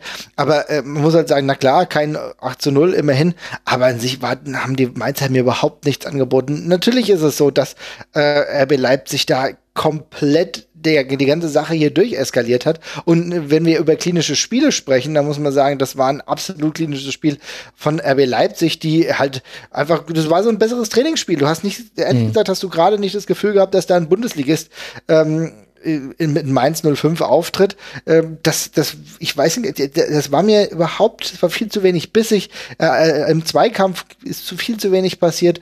Und ich muss aber natürlich auch sagen, wenn wir über Leipzig sprechen, müssen, reden wir hier über eine herausragende Offensivqualität und die haben sie an diesem Tag wieder unter Beweis gestellt. Timo Werner ähm, hätte wahrscheinlich am besten noch drei, vier Tore erzielen können.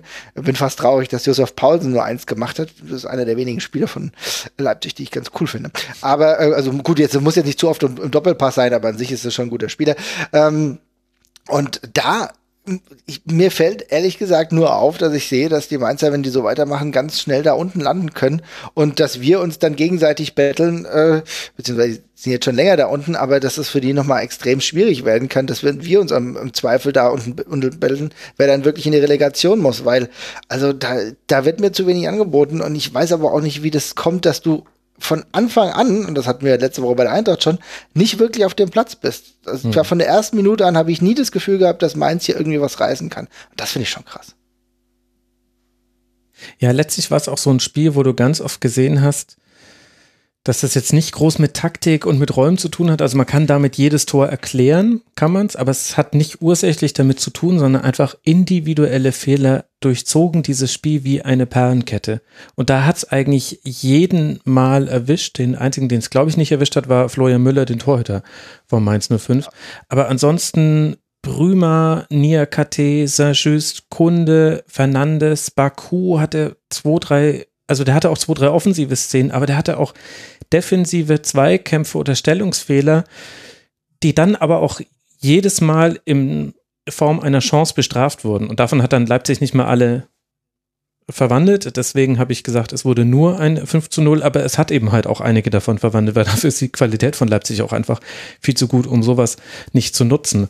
Und das finde ich ist dann so, zumindest aus meiner Sicht, da würde mich deine Meinung interessieren noch äh, dazu, Sebastian, das ist halt dann auch so fies, weil wie willst du das abstellen, wenn du sagst, ja gut, individuell haben wir einfach zu viele Fehler gemacht. Höre ich ganz oft nach Niederlagen, aber was will man denn dagegen machen jetzt?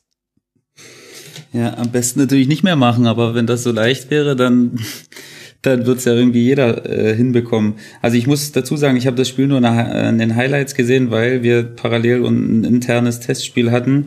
Und, äh, und ja, hast das, das interne schon, Testspiel gewonnen? Ich habe es leider verloren. Aber ich hoffe auf die verpatzte Generalprobe und die, die gute Premiere nachher. Aber das ehrt dich, dass du jetzt Aber, nicht gelogen hast. Ja, nee. Aber es wurmt mich schon, trotzdem. Gut, dann lass uns aber über Leipzig sprechen. ja, genau. Aber das ging mir trotzdem auch viel zu einfach. Also das waren, da waren ja wirklich, also ihr habt es glaube ich richtig gesagt, so ein bisschen Trainingsmodus sah das so aus. So, äh, wir flanken jetzt mal ein bisschen und dann ihr Stürmer, ja haut die Dinger rein und äh, die Abwehrspieler, die stehen nur daneben und also das war mir, das, das hatte ich überhaupt nicht für uns. Zumal ja Mainz letzte Woche aus diesem Spiel ja noch eigentlich mit einem guten Gefühl rausgegangen ist. Ne? Die haben mhm. das, äh, die haben den 2-0 Rückstand gedreht und da kann man ja zumindest mal sagen, ey, das nehmen wir für uns mit und da versuchen wir jetzt, versuchen wir was draus zu machen. Aber Leipzig natürlich auch, auch trotzdem, trotzdem Mainz so schwach war, darf man natürlich trotzdem nicht vergessen, dass Leipzig das auch extrem, extrem gut im Abschluss gemacht hat. Nachher, klar, haben sie auch noch was liegen lassen, aber wenn ich da zum Beispiel an Sabitzers äh, Tor denke, der, ist auch nicht so einfach äh, äh, zu nehmen und wie er den dann an zwölf Mann vorbeischießt, genau in Winkel, äh, ne? also der wäre wirklich nur da reingegangen, glaube ich. Und ähm, ja, das spricht natürlich dann auch, wie schnell die dann wieder das äh,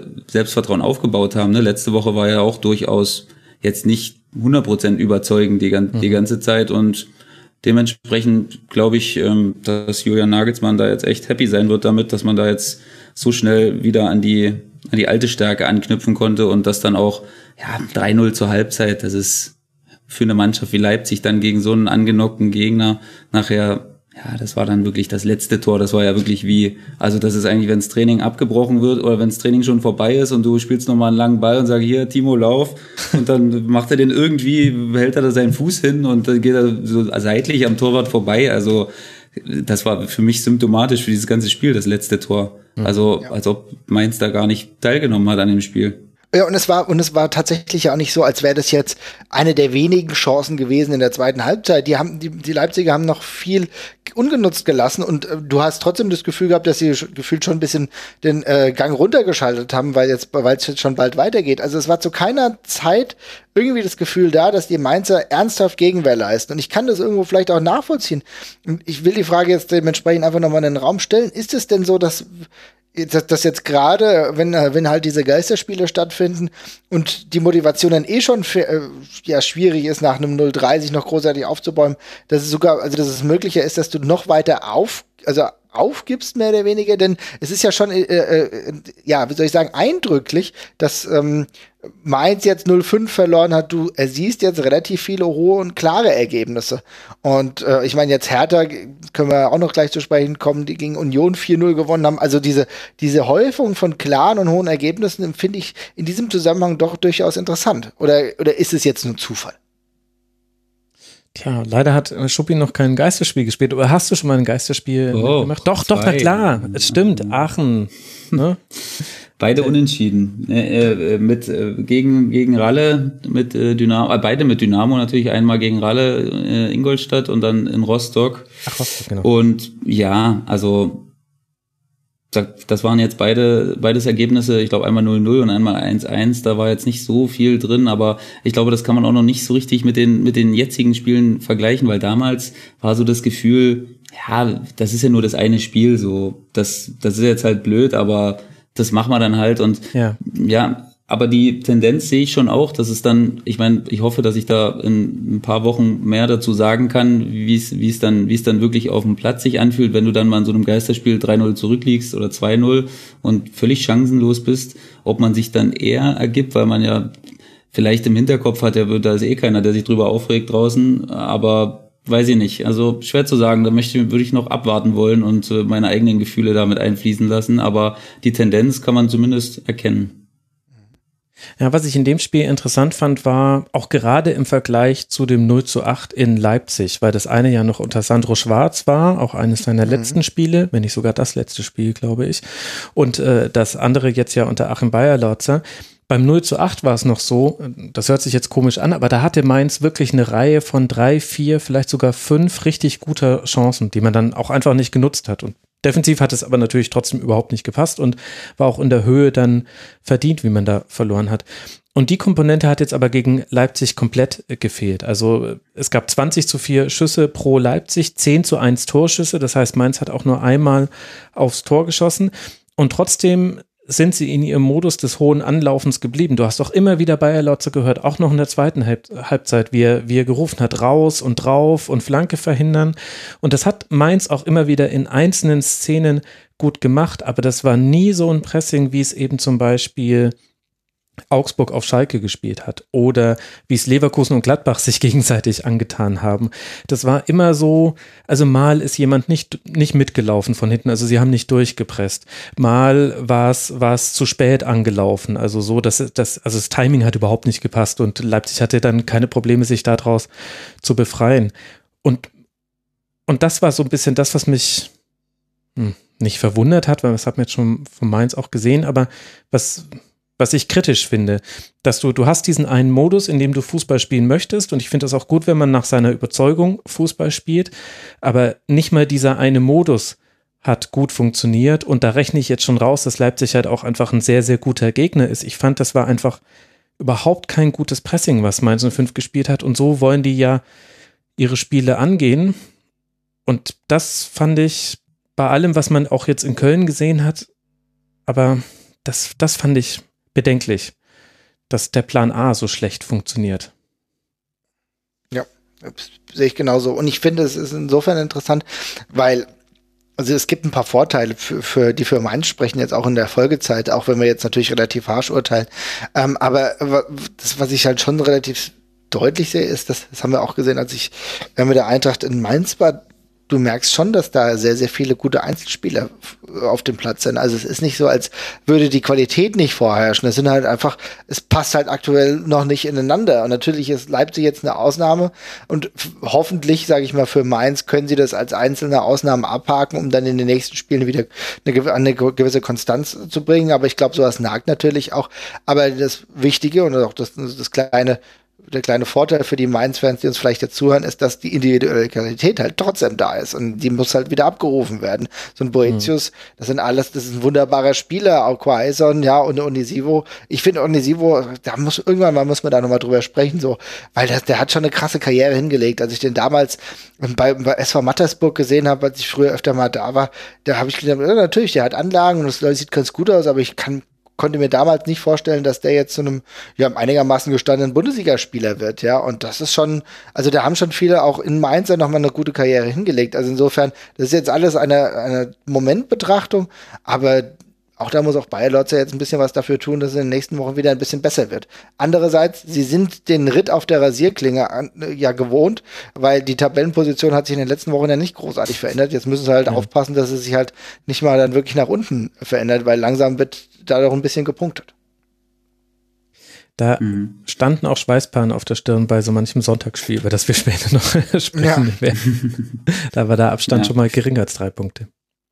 Ja, ich würde nur dazu ähm, mal sagen, dass, wie gesagt, ich habe das Spiel nicht in, äh, nicht in Gänze gesehen, aber anlaufen und vorne anlaufen, da gibt's natürlich immer auch verschiedene Interpretationen davon. Ne? Und wenn du nicht das, ich meine, im 3-4-3 anlaufen, das ist alles schön und gut, aber sobald du das nicht mit Haut und Haar machst mhm. gegen so eine Mannschaft wie Leipzig, dann, dann, dann lachen die sich kaputt darüber, ne? Wirklich. Also dann, die sind das gewohnt, die werden, die werden oft angelaufen und die die verfallen da auch nicht in Panik. Aber wenn du dann zum Beispiel von der falschen Seite aus anläufst und den Passweg irgendwie aufmachst und äh, dich darum nicht scherst, äh, deinem Hintermann zu helfen, dann, dann kann das auch wirklich ganz schnell in die in eine ganz andere Richtung abdriften und dann kannst du eben auch so unter die Räder geraten und kannst dir im Nachhinein sagen, ja, wir haben ja versucht, vorne anzulaufen, aber zwischen versuchen und machen ist dann nachher und richtig machen ist dann nochmal ein extremer Unterschied, weil das ist so das ist so elementar wichtig, dass die Stürmer vorne das so klug anlaufen, damit du, damit du auch wirklich diese Räume hinter dir schließt und somit auch allen anderen hilfst.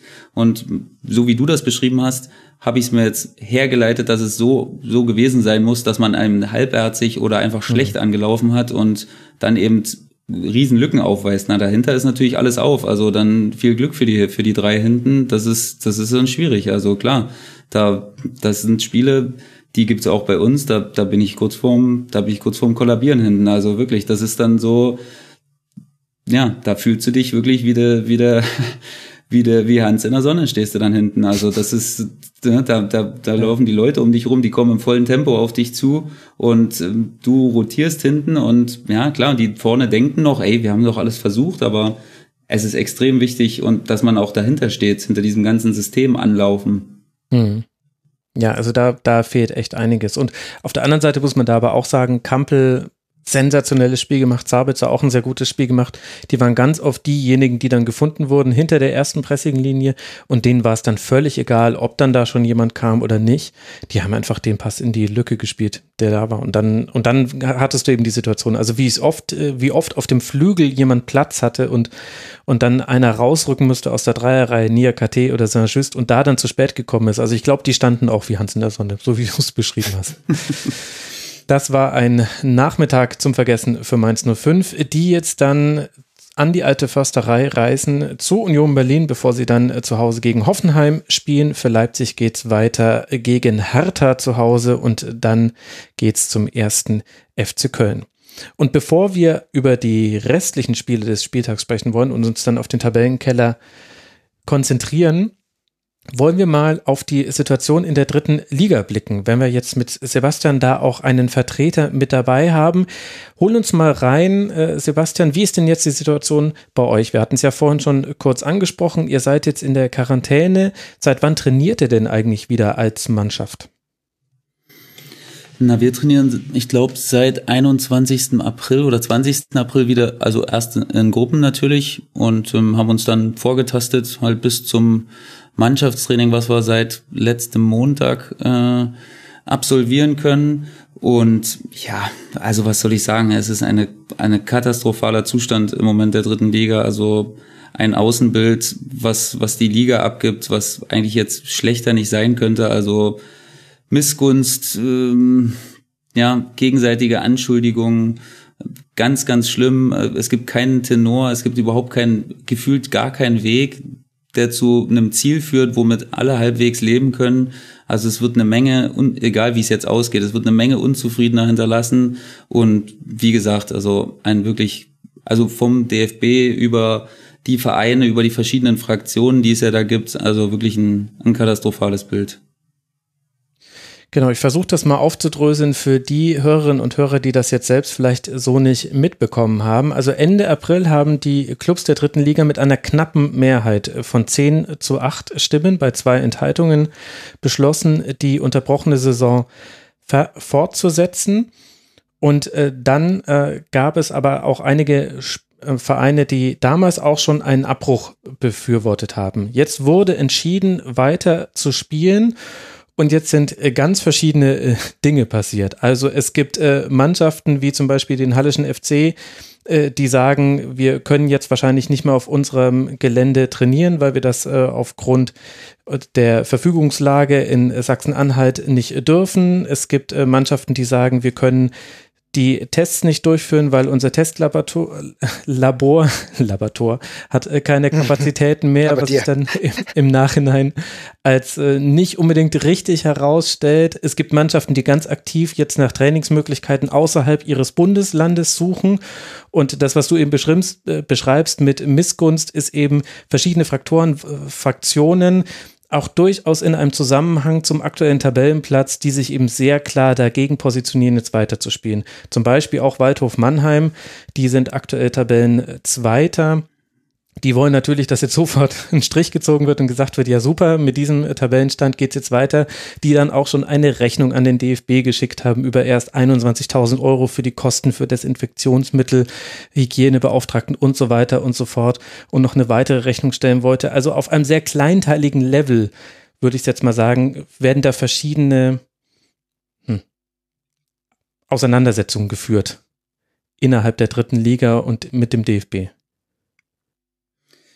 Ja, also es gibt, es ist so viel passiert in dieser Zeit jetzt in diesen Wochen. Ich meine, ich kann mich noch erinnern, wo wir das Kleingruppentraining aufgenommen haben. Da, da hieß es, okay, wir visieren oder die, der DFB visiert den 9., vielleicht auch den 16. Mai an als äh, Restart. Und äh, ja, jetzt sind wir, wie gesagt, am 30. und das ist auch schon natürlich extrem knapp gerechnet, weil natürlich immer der ominöse 30.6. da eine Rolle spielt, ähm, weil das dann eben die Vereine in eine Lage bringen würde, wo sie unbedingt nicht, nicht hinwollen, weil es dann eben unklar ist, wie da die, wie da die Rechtslage ist und wie es mit den Spielern ist, die zum Beispiel schon woanders unterschrieben haben. Und äh, ja, also da gibt's, da gibt's verschiedene, da gibt's verschiedene Sachen, die, die da zum Problem führen würden. Und ja, also diese ganzen Verfügungslagen und es ist schwierig. Ich bin, ich will jetzt überhaupt nicht der sein, der hier, der hier weiter Öl ins Feuer gießt, weil das wurde leider viel zu viel gemacht in den, in den letzten, in den letzten Wochen. Und äh, man kann aber zumindest in Zweifel ziehen, was einige, was einige Vereine da gemacht haben und die sich jetzt darüber beschweren, dass das jetzt so kurzfristig angesetzt wurde. Ähm, es war aber zwischendurch schon genug Zeit da, Sachen, Sachen zu erfüllen. Das muss man, das muss man ehrlicherweise schon sagen. Also ich glaube, da haben jetzt Leute zum Beispiel Hygienebeauftragte gefunden, die jetzt doch der Mannschaftsarzt sind. Und da gehe ich mal von aus, dass der vor vier Wochen auch schon der Mannschaftsarzt war. Und mhm. ähm, das kann man zumindest, sagen wir mal, zweifelhaft sehen, ob das, ob das nicht schon eher gegangen wäre und ob man da nicht versucht hat, Zeit zu schinden und, äh, und irgendwie den Prozess zu verschleppen. Und der DFB hat sicherlich auch überhaupt nicht alles richtig gemacht in dieser in dieser ganzen Sache und hat aber jetzt eben den den harten Weg gewählt und ähm, versucht sich quasi nicht mehr auf der Nase rumtanzen zu lassen, weil da wurde ja zwischendurch dann schon da wurden ja Stimmen laut von Karl-Heinz Rummenigge, der gesagt hat, der DFB soll erstmal vor seiner eigenen Haustür kehren und soll da mal die Leute einfangen. Das muss man erstmal schaffen, dass Karl-Heinz Rummenigge sich öffentlich zu Wort meldet, der sonst echt eher so ein ja. stilles, tiefes Gewässer ist. Ja, Zumindest, genau. dass er sich über die dritte Liga mal äußert. Also das ist ja eigentlich auch über seinen über seinen Sachen, die er sonst äh, spricht, mhm. eigentlich, das hat nichts damit zu tun, sagen wir mal so. Und ja, das hat dann natürlich schon bundesweites Interesse auf sich gezogen. Und ja, jetzt mit den Kosten und so, dann, dann sollte es diesen, diesen ja, Kann ich dazu mal ein paar ja. Fragen stellen, weil ich Gern. glaube, nicht jeder ist ja, äh, ist ja, hat ja diese Beschäftigung mit der dritten Liga. Ich habe mich ein bisschen damit auseinandergesetzt, weil ich finde, wer die erste und zweite Liga guckt, der sollte sich auch irgendwie damit beschäftigen, was in der dritten Liga passiert und auch in den unteren Ligen. Und ich finde aber, wir müssen ein paar Sachen irgendwie klären. Denn fernab alle, fernab alle ähm, Animositäten. Der eine will aufsteigen, der andere will nicht absteigen und so weiter und so fort. Müssen wir aber mal festhalten, ich hoffe, dass wir das vielleicht ein bisschen beziffern können. Wie groß ist die finanzielle Belastung für die Vereine? Denn der, dadurch, dass sie, wenn sie jetzt weiterspielen würden und gleichzeitig eben nicht die Zuschauereinnahmen haben, mhm. weil ich finde, von außen betrachtet ist es ein absolut legitimer Punkt zu sagen, es ist schwierig für Vereine, die halt nicht ein finanziell krasses Backing haben, ihre Spieler zu bezahlen, obwohl sie halt nicht die die Einnahmequellen haben. Das ist für mich erstmal ein legitimer Punkt. Ich meine, wir wissen alle, äh, gleich darauf gerne antworten, aber wir wissen ja natürlich alle, dass der, dass die, ähm, dass dieser Solidarfonds ähm, jetzt jedem Spiel, äh, jedem Verein ein paar, wie viel waren es, 900.000 oder so ausgeschüttet hat? 300.000. Ah, 300.000, oh, danke mal. 300.000 ist ja noch mal weniger. So, aber ist kann das diese Summe das einigermaßen decken oder ist es dann eklatant zu wenig? Und welche Möglichkeiten gibt es aus finanzieller Hinsicht? Nee, das ist natürlich eklatant zu wenig. Das Geld mhm. dient auch eher dazu, diese ganzen zusätzlichen Maßnahmen, die jetzt natürlich ähm, zu machen sind, äh, zu bezahlen. Das heißt, die Tests für die Spieler und den Staff, die das Quarantäne-Trainingslager äh, und die ganzen Extra-Sachen, die man machen muss. Man muss vielleicht mit zwei Bussen zum Auswärtsspiel fahren, jeder muss ein Einzelzimmer haben. In den, das sind natürlich Sachen, die natürlich mehr kosten als sonst, klar. Also das ist logisch, aber da sollte trotzdem noch Geld übrig bleiben eigentlich. Also das kann man ja grob überschlagen mit den Tests, so zwischen 50 und 60.000. Das Quarantäne-Trainingslager wird so um die 30.000 kosten. Und die Zusatzkosten, da können wir jetzt auch mal Pi mal Daumen sagen, sagen wir mal auch nochmal 30, 40.000 Euro mehr für die Auswärtsspiele, die man dann noch äh, vorbereiten muss. Und da habe ich jetzt wahrscheinlich schon sehr großzügig gerechnet.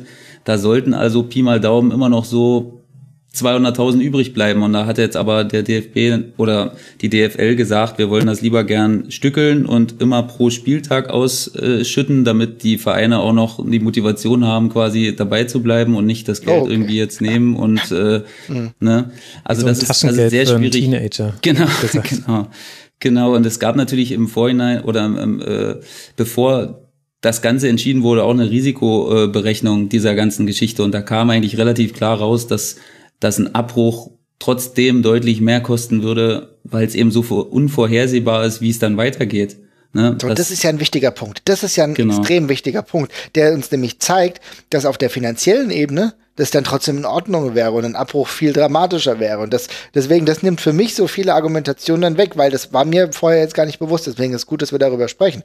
Das heißt, also finanziell kann das eigentlich nicht eine Erwägung sein. Das heißt, es geht dann doch eher um äh, nicht absteigen, nicht aufsteigen. Es geht eher um diese Dinge, richtig? Naja, andersrum sagen sie mhm. natürlich, dass man sich auf so eine äh, Saison, wo man vielleicht auch mit Geisterspielen starten würde, äh, besser vorbereiten kann, wenn man länger Zeit hat. Man kann die Verträge anders strukturieren und man kann, man kann natürlich gucken, dass man sich das Geld auf anderem Wege irgendwie einspart. Das ist natürlich auch ein Punkt, den man hat, aber ja, klar. Also der ist valide auf jeden Fall, den, den muss man auch zählen lassen, glaube ich.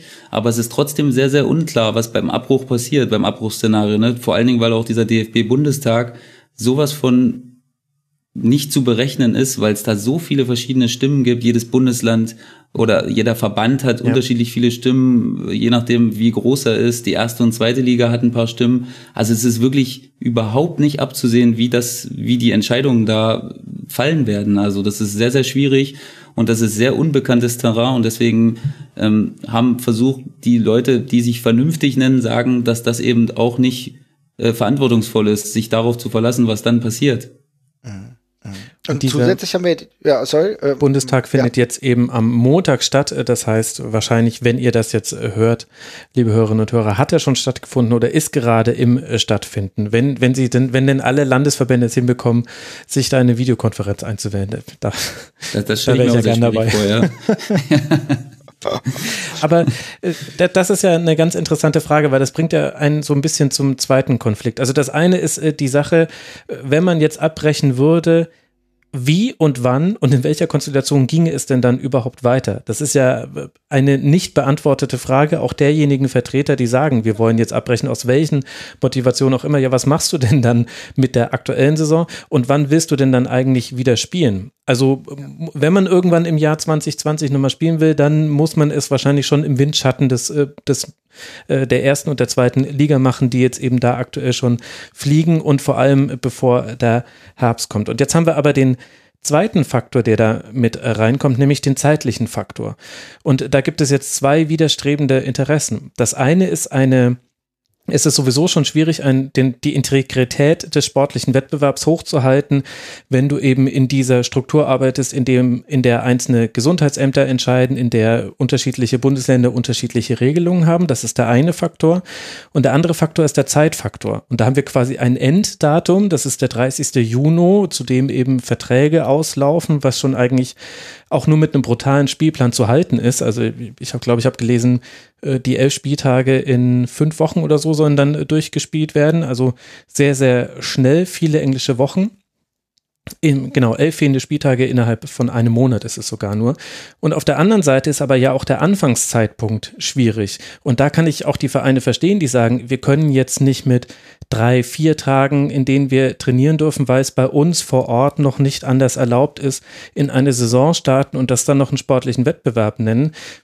Glaubst du denn, Sebastian, dass es keinen Weg gibt, diesen zeitlichen Druck rauszunehmen. Denn wenn man eine Lösung finden würde für den 30.06., für die Verträge, die dann auslaufen, dann könnte man ja auch sagen, okay, meinetwegen, dann beginnen wir in Anführungszeichen erst in zwei Wochen oder in drei Wochen, weil dann hat wirklich jeder auch die Zeit, sich vorzubereiten. Und da geht's ja auch um, das ist ja auch nichts Triviales, da geht's ja letztlich auch um die Gesundheit der Spieler.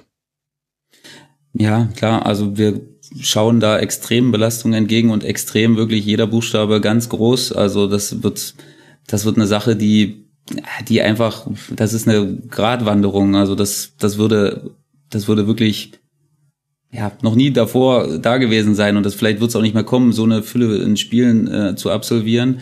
Aber ich will mal drauf zurückkommen, ja, dass du dann eben, du musst immer daran denken, dass dass wir ja auch ein Relegationsspiel haben gegen die gegen den gegen den drittletzten der zweiten Liga, ne? Wie willst du das dann machen, wenn wir uns jetzt Zeit ja. lassen würden? Das ist ja alles ja. schön und gut, aber dann warten die dann vier Wochen bis bis sie spielen gegen uns äh, oder gegen gegen gegen dann gegen den dritten der dritten Liga. Wie willst du das regeln? Das es hängt ja ja, ohne dass du es willst, ja, hängt es ja trotzdem Punkt. ein bisschen zusammen. Ne? Also das ist, das ist sicherlich schwierig, das zu machen. Und daher sicherlich auch ein bisschen der Termindruck. Ich glaube, eine Woche ist, ist glaube ich, möglich, dass man sagt, wir kommen eine Woche hinter der, hinter der zweiten Liga ins Ziel. Aber alles andere, da wäre dann wahrscheinlich die DFL auch wieder auf dem Treppchen stehen und sagen, hier, das wäre dann auch wieder eine Art von Wettbewerbsverzerrung, wenn die da jetzt zwei, drei Wochen warten müssten. Aber andererseits kann man ja auch die Vereine sehr gut verstehen, die sagen, das ist jetzt halt, die können ja nichts dafür, in welchem Bundesland sie beheimatet sind oder welche Umgebung sie haben. Und, und das wird eh schon eine extreme Belastung und in diese extreme Belastung dann noch reinzugehen mit einer sehr verkürzten Vorbereitungszeit, schwierig. Das finde ich finde ich ehrlich gesagt auch extrem problematisch. Und natürlich, wir haben halt durch den Föderalismus unterschiedliche Regelungen, weil es aber irgendwo auch logisch ist, weil unterschiedlich ähm, starke Anhäufungen von Fällen des Coronavirus in unterschiedlichen Bereichen und jeder macht es anders. Und äh, es ist vielleicht ein bisschen schwierig verständlich, das merke ich auch, wenn ich immer wieder Kontakt mit Nutzerinnen und Nutzern habe von den Seiten, in denen ich arbeite, aber es ist halt, es geht nicht anders und wir müssen das halt dementsprechend so verkaufen. Aber es ist halt ein richtig großer Nachteil für die einzelnen Vereine, wenn sie halt im Endeffekt ein Verbot für viele Trainingsmöglichkeiten bekommen und die anderen, weil sie in einem anderen Bundesland sind, schon andere Vorteile haben. Dann hätte ich tatsächlich darüber nachdenken müssen, die Benachteiligten, ähm, die Vereine in Bundesländer zu verfrachten, zumindest zeitweise, in denen sie das machen können. Ich habe jetzt letztens über, ich habe letztens über, ähm, heute glaube ich, über Jena ähm, ein bisschen was gelesen, die ja auch sich mit einem Statement ähm, an die Öffentlichkeit gewandt haben. Da habe ich mich gefragt, naja, okay, das ist, ich verstehe das, ich bin ja bei weitem nicht so tief drin wie viele andere, aber ich verstehe das. Auf der anderen Seite könnte man tatsächlich aber auch darüber nachdenken, zu sagen, okay, wenn das nicht möglich ist, beispielsweise auch Heimspiele auszutragen, ja, warum nimmt man nicht die, wie viel, 150 Kilometer, ich weiß nicht, wie weit es entfernt ist, äh, und fährt nach Kassel und macht das dort. Also es hört sich jetzt blöd an, aber dann muss man halt gewisse Wege finden, um das halt durchzuziehen, wenn das der Wille von allen Vereinen ist und gleichzeitig auch ein Wille induziert ist von vom DFB, dann muss auch eine finanzielle Möglichkeit geben, die das erlaubt. Und dann kann ich eine Gleichheit auch herstellen. Ansonsten finde ich es extrem problematisch, dass die anderen viel später mit dem Training anfangen. Und es ist ja auch so, und da seid ihr die großen Profis, äh, Schubi, du auf jeden Fall, du mit deiner Trainingssteuerung, was du ja auch als Spieler erlebt hast, dann weißt du natürlich auch, wenn du jetzt in einer Woche irgendwie anfängst, großartig zu trainieren, da ist das Verletzungsrisiko gerade bei der Belastung wahrscheinlich auch einfach. Ja gut, du hast nicht gesehen, was der Schubi bei CrossFit äh, gemacht hat, bei Instagram. Also tatsächlich nicht. Kanne. ja. ja. Ja, das stimmt. Ich meine, was man sich immer wieder fragen muss, ist, oder was ich mich auch frage, ist, 14 von 16 Bundesländer haben das halt, haben zumindest Ausnahmegenehmigungen erteilt. Ja, ne? das, genau. das kann man zumindest mal die, Fra die Frage kann man zumindest mal in den Raum stellen, warum das denn da nicht möglich war. Und ich meine, Thüringen und Sachsen-Anhalt waren jetzt zumindest nicht Bundesländer und ohne dass ich das jetzt irgendwie meine, die jetzt, also da gab es Bundesländer, die schlimmer betroffen waren, sagen wir so. Ich glaube, Sachsen-Anhalt hat die drittwenigsten Infizierten und Thüringen will jetzt ab nächste Woche alles abschaffen, auch die Abstandsregelungen und alles. Also da frage ich mich, warum es dann gibt nicht da eine Ausnahmegenehmigung. Genau, wo, genau. wo man eben, also es gibt versteckte Agenten die man, die man erahnen kann und die aber dann halt auch Misstrauen säen. Also sprich, Genau. du hast eben bei solchen Vereinen, Halle und Jena zum Beispiel, die prüfen ja auch rechtliche Schritte angeblich gegen eine Saisonfortsetzung am 30. Mai. Das sind halt auch, der, der eine Verein liegt gerade auf äh, Platz 16, der andere ist weit abgeschlagen. Letzter wird mit an Sicherheit grenzender Wahrscheinlichkeit absteigen. Da gibt's halt quasi noch so ein zweites Interesse und äh, das deswegen sind die Motive der, der Handelnden sind nicht immer ganz klar.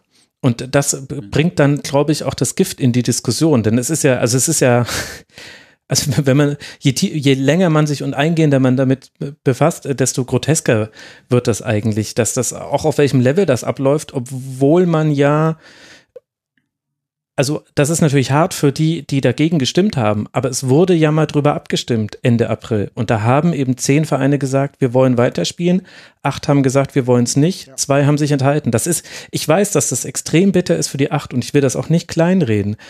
Aber wofür stimmt man ab, wenn man dann danach sämtliche Register zieht, bis hin zu, wir schicken irgendwelche Rechnungen an den DFB und wir verklagen euch jetzt und so weiter und sich dann mit allem dagegen wehrt, dann dann ist das halt auch wirklich keine gemeinsame Liga mehr. So sehr ich die, die Problematik wirklich auch nachvollziehen kann aus Sicht der einzelnen Vereine, aber irgendwie, irgendwie muss es ja weitergehen. Ja, es hat auch ein Geschmäckle und das ist halt genau das Ding. Und eigentlich musst du ja, wir haben es am Anfang ja auch schon gesagt, am Endeffekt musst du jetzt die Gleisen dafür legen, dass die nächste, das nächste Jahr dann genauso auch weiterlaufen kann. Weil machen wir uns nichts vor, auch wenn jetzt in einzelnen Bundesländern jetzt hier wieder alles super und toll ist, nur weil ein paar Regionen halt es halt keinen Corona-Fall ähm, gibt, am Ende wird es aber nicht so laufen und die Stadien werden die letzten sein, die wieder mit Fans gefüllt werden. Wir müssen uns da, darauf einstellen, dass wenn dieses Experiment der Bundesliga, der ersten Bundesliga, der zweiten Liga einigermaßen gut läuft und dass das jetzt dann auch in die nächste Saison überführt wird und vielleicht dann auch mit der dritten Liga, müssen wir uns auch darauf da, da, damit klar werden, dass es in der dritten Liga dann auch ohne Fans läuft. Und äh, wenn wir eine Fortsetzung wollen und gleichzeitig mit Abstieg und Aufstieg, dann muss halt irgendwie die dritte Liga auch weiterlaufen. Ich kann es nachvollziehen, das ist eine extrem schwierige Kiste, aber es ist halt wichtig, dass jetzt wirklich mal mit einer Stimme gesprochen wird. Und wenn du es aber nicht hinbekommst oder und noch nicht mal finanzielle zusätzliche Anreize irgendwie bieten kannst, ja, keine Ahnung, welche, welche Möglichkeiten gibt's denn da morgen? Also ich meine, die meisten werden uns jetzt zuhören und werden das dann heute Abend dann äh, sehen, was dann im Endeffekt bei diesem DFB äh, Sonder, war das ein Sonderbundestag? Sonderbundestag, ne? genau, der erste Äh, genau. digital abgehaltene DFB-Bundestag. Ja, was dann dabei rumkommt, aber irgendeine Lösung muss es halt geben. Und es hat natürlich ein krasses Geschmäckle, wenn dann gerade die Vereine sich beschweren, die relativ weit unten in der Tabelle angesiedelt sind. Es ist ja nicht nur so, es ist ja wie gesagt auch oben, du hast ja gesagt, ähm, äh, Duisburg und Mannheim auch. Mannheim ja auch relativ früh angeführt, muss man sagen, mit persönlichen Gründen, wo im Umfeld jemand an äh, Covid-19 gestorben ist. Ähm, also da, da spielen halt verschiedene Sachen eine Rolle, aber man muss end- endlich mal zu einer Einigung kommen, auch auch, glaube ich, tatsächlich im Interesse der Spieler, denn wenn du es noch weiter ranschiebst und du sagst, okay, wir wollen immer noch bis zum 30.06. die Saison beenden, dann ist es auch noch eine größere Belastung. Finde ich extrem schwierige Kiste. Wie ist denn da die Perspektive der Spieler, Sebastian? Das muss ja jetzt für euch auch eine äh, nicht nur seltsame Situation sein, sondern das hat ja für euch auch finanzielle und andere Konsequenzen. Wir haben da auch die Frage bekommen im Forum, unter anderem von Cristiano, der fragt, ob du, äh, ob du einschätzen kannst, wie viele Spieler gerade von Existenzängsten geplagt sind und inwiefern das vielleicht auch jeweils die Haltung zur Fortsetzung des Spielbetriebs beeinflusst. Naja, klar, das spielt natürlich, das spielt natürlich eine, eine, große Rolle, weil wir waren ja eine, leider die einzige äh, Liga, die in Kurzarbeit geschickt wurde, wo auch die Spieler in Kurzarbeit geschickt wurden. Ne? Also wir sind da natürlich in Gehaltsgefilden unterwegs, wo wo man das vertreten kann, halbwegs das machen zu machen zu können. Ne? Wenn jetzt ein Bundesligaspieler 200.000 im Monat verdient, dem kannst du natürlich nicht die 6.900 äh, Maximum brutto anbieten oder willst du vielleicht nicht machen, weil, weil du Angst hast, dass der nächsten Tag dann nicht mehr kommt. Ähm, und bei uns ist das eben der Fall, dass du das, dass du das, äh, dass wir das gemacht bekommen haben und ähm, dass natürlich extrem viele junge Spieler in der dritten Liga gibt, die wirklich, ja, die können ihre Fixkosten teilweise gerade nicht bezahlen. Also die können nicht mal die Kosten, diese, die, die anfallen im Monat, äh, be begleichen, oh, geschweige denn sich dann irgendwie was kaufen. Also klar, wir mussten da auch Regelungen finden, wie wir das, wie wir das jetzt äh, untereinander klären. Und das ist echt eine schwierige Zeit. Und ich will da jetzt auch nicht jammern. Es gibt auch genügend Spieler in der dritten Liga, die, die da jetzt drüber weggekommen sind und äh, wo das jetzt nicht kein riesiges Problem dargestellt hat. Aber es gibt eben auch eine, eine große Anzahl von Spielern, die, die da jetzt echt Probleme haben. Und dann haben wir ja noch gar nicht darüber geredet in einem Abbruchsszenario, wo man dann sagt, wir fangen vielleicht erst am 1. September wieder an zu spielen, weil man bis dahin ja zumindest erstmal festgelegt hat, dass es keine Großveranstaltungen gibt. Ja, da wäre wär auch Kurzarbeit gewesen. Also das wäre dann die nächsten drei, vier Monate erstmal so weitergegangen. Und da wurde mir auch ein bisschen zu wenig äh, auf die Spieler gehört. Also klar dürfen sich dann Spieler wahrscheinlich auch nicht äußern in, in diesem Zusammenhang, wenn der äh, Verein als großes Ganzes den Abbruch möchte.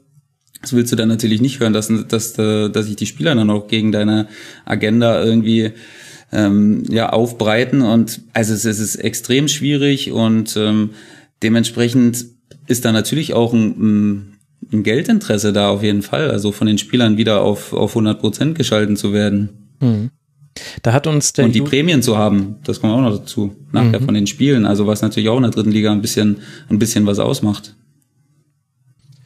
Und dazu haben wir auch eine Frage bekommen vom User Zaunpal unter Pfahl unter mitmachen.rasen.de. Der schreibt, ähm, ihm geht's um die Kritik, dass die Spielergewerkschaft äh, VDV zu wenig Mitspracherecht äh, gehabt hätte, als die ersten beiden Ligen wieder aufgenommen werden.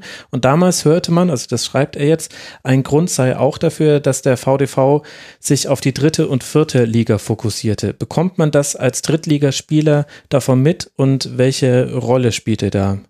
Mit zusammen mit der Spielervertretung?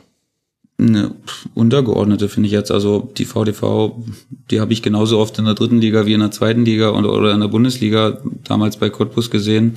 Also das würde ich jetzt gar nicht, das würde ich jetzt gar nicht so sehen, dass die vermehrt in der, in der dritten und vierten Liga eine Rolle spielt. Also das. Aber gab es da jetzt neu. keine, also das ist ja der Verband der Vertragsspieler. Ja.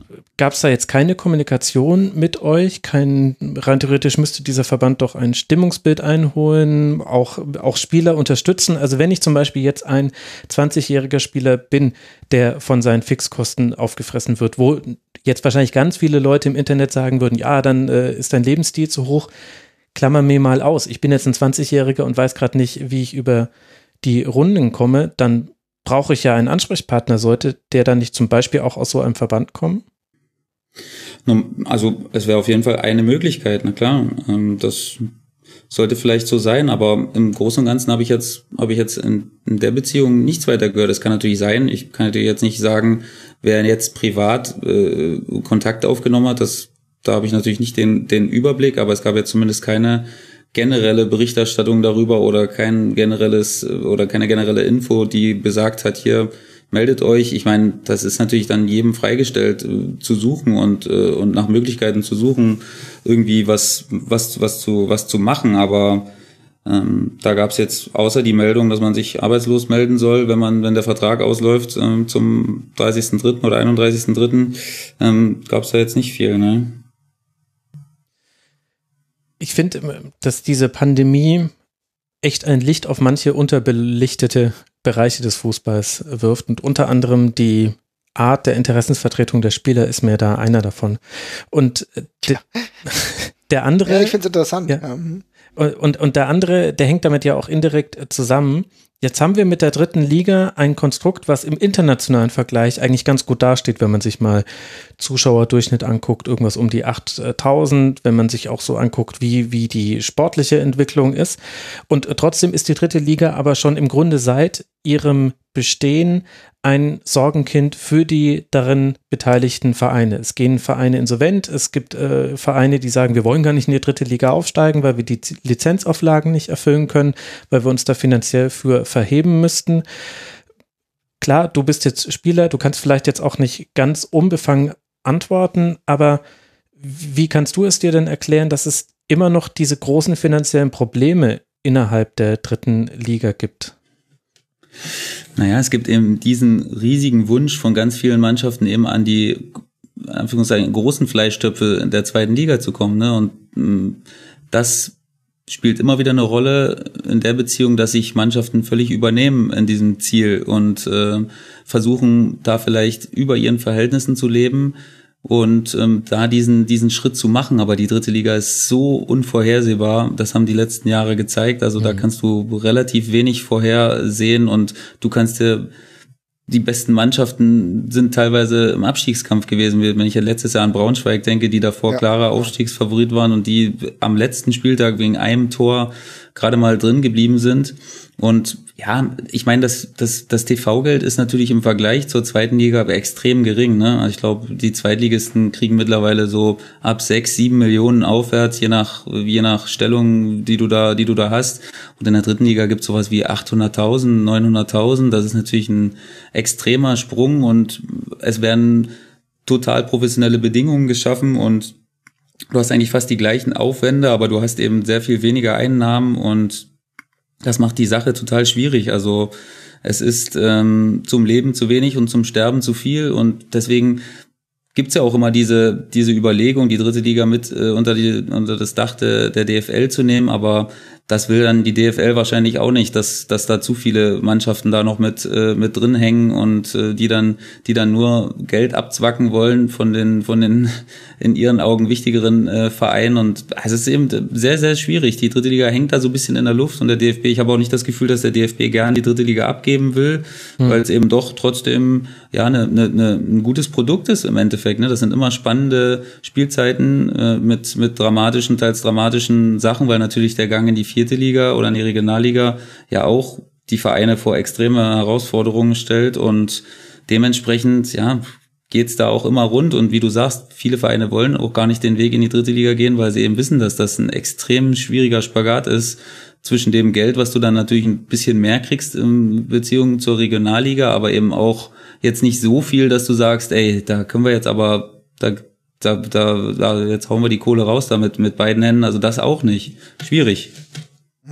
Andererseits ist es ja tatsächlich auch so, dass ich irgendwie mal, vielleicht sollten wir auch darüber nachdenken, jetzt schon wie du bist Spieler, das ist dann nochmal was anderes, aber auch Fans äh, der Bundesligisten und Zweitligisten vielleicht auch mal darüber nachdenken, wie oft denken sie an die dritte Liga.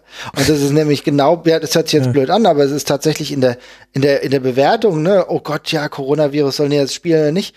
Ja, ich habe ehrlich gesagt, äh, so, sobald es wieder angefangen hat mit dem Fußball, hat jeder wieder über die erste Liga, über die zweite Liga gesprochen und so.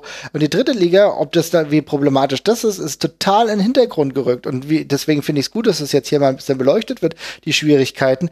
Dann habe ich manchmal so ein bisschen das Gefühl, die Leute, die sich jetzt entweder großartig dagegen oder dafür, ne, wir kennen ja alle diese Twitter-Wellen von Leuten, oh Gott, nein, ich gucke kein einziges Spiel oder ja, mir ist es total egal und so weiter und so fort. Diese großen, diese großen, diese große Kluft, ja, aber der, wer ist denn da, mal und interessiert sich dann mal tatsächlich dann dafür, was in der dritten Liga da tatsächlich passiert, die immer noch der Unterbau und der reale und wichtige Unterbau äh, des Profifußballs äh, in der zweiten und ersten Liga ist. Das finde ich auch tatsächlich mal eine interessante Frage, warum man die nicht auch gedanklich mehr in das Konstrukt, in das Gedankenkonstrukt des Fußballs, des deutschen Fußballs generell mit einbezieht und die tatsächlich finde ich extrem relevant.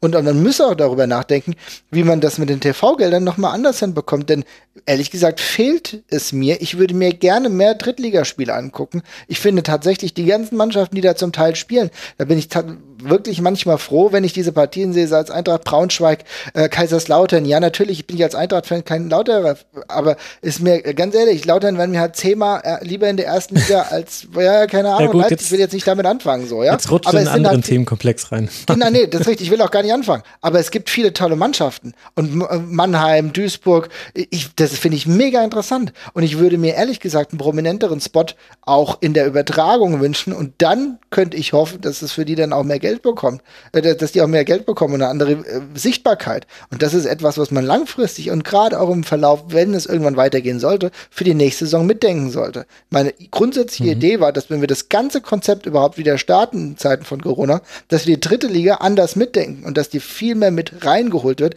in das Bundesliga-Konstrukt weil nur dann haben, glaube ich, die Vereine auch eine reelle Chance, mehr gesehen zu werden und ne, ein finanzielles Backing zu bekommen. Also ich, das muss auch irgendwie zusammenpassen. Und wir müssen uns auch selber mal hinterfragen, warum wir nicht die ganze Zeit über die Drittliga sprechen. Ich glaube, das ist so ein Henne-Ei-Problem. Also du kannst mhm. ja dritte Liga sehen. Dritte Liga wird auch in der Sportschau gezeigt. Aber wenn du dir das dann, ich auch immer. da freue mich. Wenn, wenn du dir dann die Quoten anguckst, dann, dann nimmt das sehr rapide ab der Bundesliga ab. Und so wie der Fußball alle anderen Sportarten verdrängt, verdrängt mhm. die erste Liga, die zweite Liga und die dritte Liga. Und da könnte, da könnte man radikale Lösungen wählen. Also mich stört un unglaublich, äh, die, dass die Anstoßzeiten so beieinander liegen, dass ich keine Möglichkeit habe, ein Drittligaspiel in München zu besuchen und dann vielleicht trotzdem danach auch genau ein Bundesligaspiel zu sehen. Ich meine, mhm. es gibt genügend Leute, die genau das machen würden. Samstag 14 Uhr, was für ein dämlicher Termin eigentlich. Und, äh, und da gibt's eine Möglichkeit. Aber, aber wenn du zum Beispiel an, an Übertragung denkst und an Quoten, da hört es halt sehr schnell auf, jenseits von gewissen Spielen, die dann eben eine Brisanz mitbringen. Ich glaube, da darf man sich auch keine Illusion machen. Und der Zuschauerschnitt von 8000, der wäre höher, wenn gewisse Zweitvertretungen nicht dabei wären. Also das ist, das ist dann schon mal das nächste Thema. Warum muss der FC Bayern in der dritten Liga spielen? Das ergibt doch überhaupt gar keinen Sinn.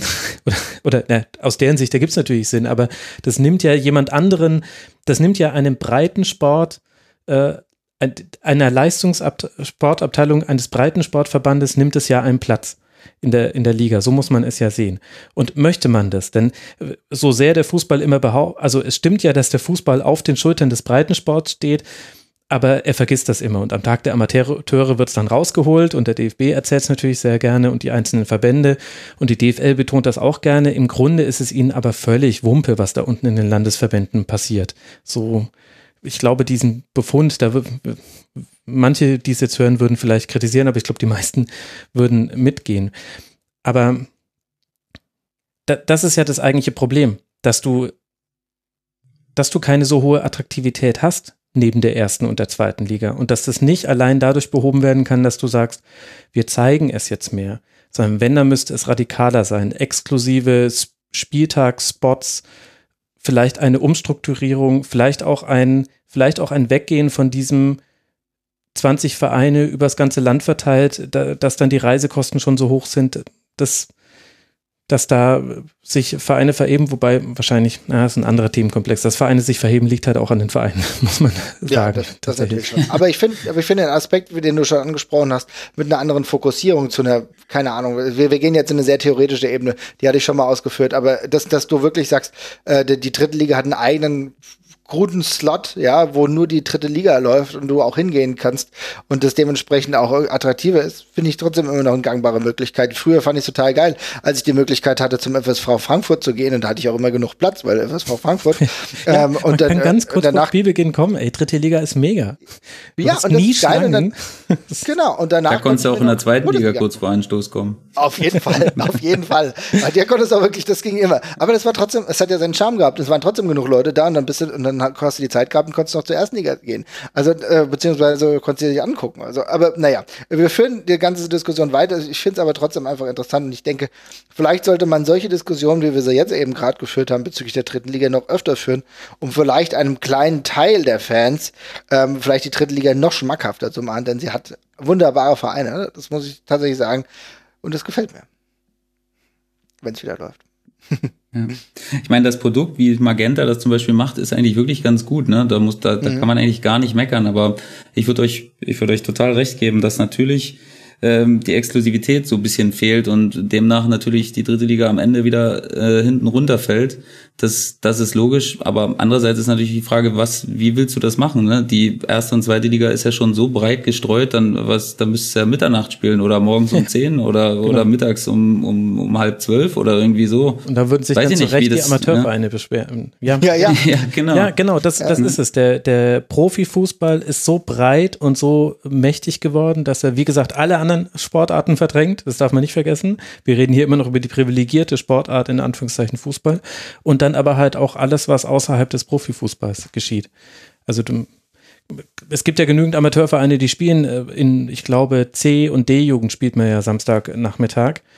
Äh, da geht ja, da gehen ja nur die Eltern dann hin. Also da kann ja niemand anderes auf die Idee kommen, überhaupt dahin zu gehen. Und wahrscheinlich gibt es sogar den einen oder anderen Jugendlichen, der dann sagt, boah, nee, ey, da habe ich jetzt eigentlich keine Lust, Fußball zu spielen. Ich mache dann wieder mit, wenn es. Ich fand immer den Sonntagslot so gut, den Sonntag-Vormittagsslot, äh, weil waren bei den Gegnern oft nicht alle Spieler da, weil die feiern waren. Und das war immer, also B-Jugend mochte ich immer gern. Naja, anderes Thema. Und, und, im Umkehrschluss muss man ja trotzdem dazu noch sagen, ohne dass ich jetzt hier irgendwie jammern will, dass die, dass wir Drittligaspieler oder die dritte Liga allgemein jetzt durch Corona trotzdem am härtesten getroffen wurden. Ne? Ja, also genau. das, das ist halt so der, die Sache, wo, wo wirklich gern übersehen wird, weil ob ein Erstligaspieler oder ein Zweitligaspieler jetzt 10, 15 Prozent Gehaltsverlust und das hat sich ja ungefähr überall bei allen so zwischen 10 und 20 Prozent äh, äh, freiwilligen Verzicht eingepegelt oder ob ich auf 40 Prozent oder exemplarisch mich jetzt oder ob ein Drittligaspieler auf 40 Prozent seines Gehalts verzichten musste. Also das macht schon, das macht schon einen extremen Unterschied aus, ne? Und das ist eben jetzt auch eine Sache, ja, die muss man jetzt, da muss man jetzt gucken, wie man, wie man da Lösungen findet. Und ähm, ja, aber wie gesagt, ich habe gesagt, keine, es ist überhaupt keine Lösung in Sicht im Moment, die, die halbwegs alle zufriedenstellt. Und deswegen ist es auch wirklich wie so eine Endlosdebatte, die man, die man führen kann. Danke für dieses Hoffnungsmachen.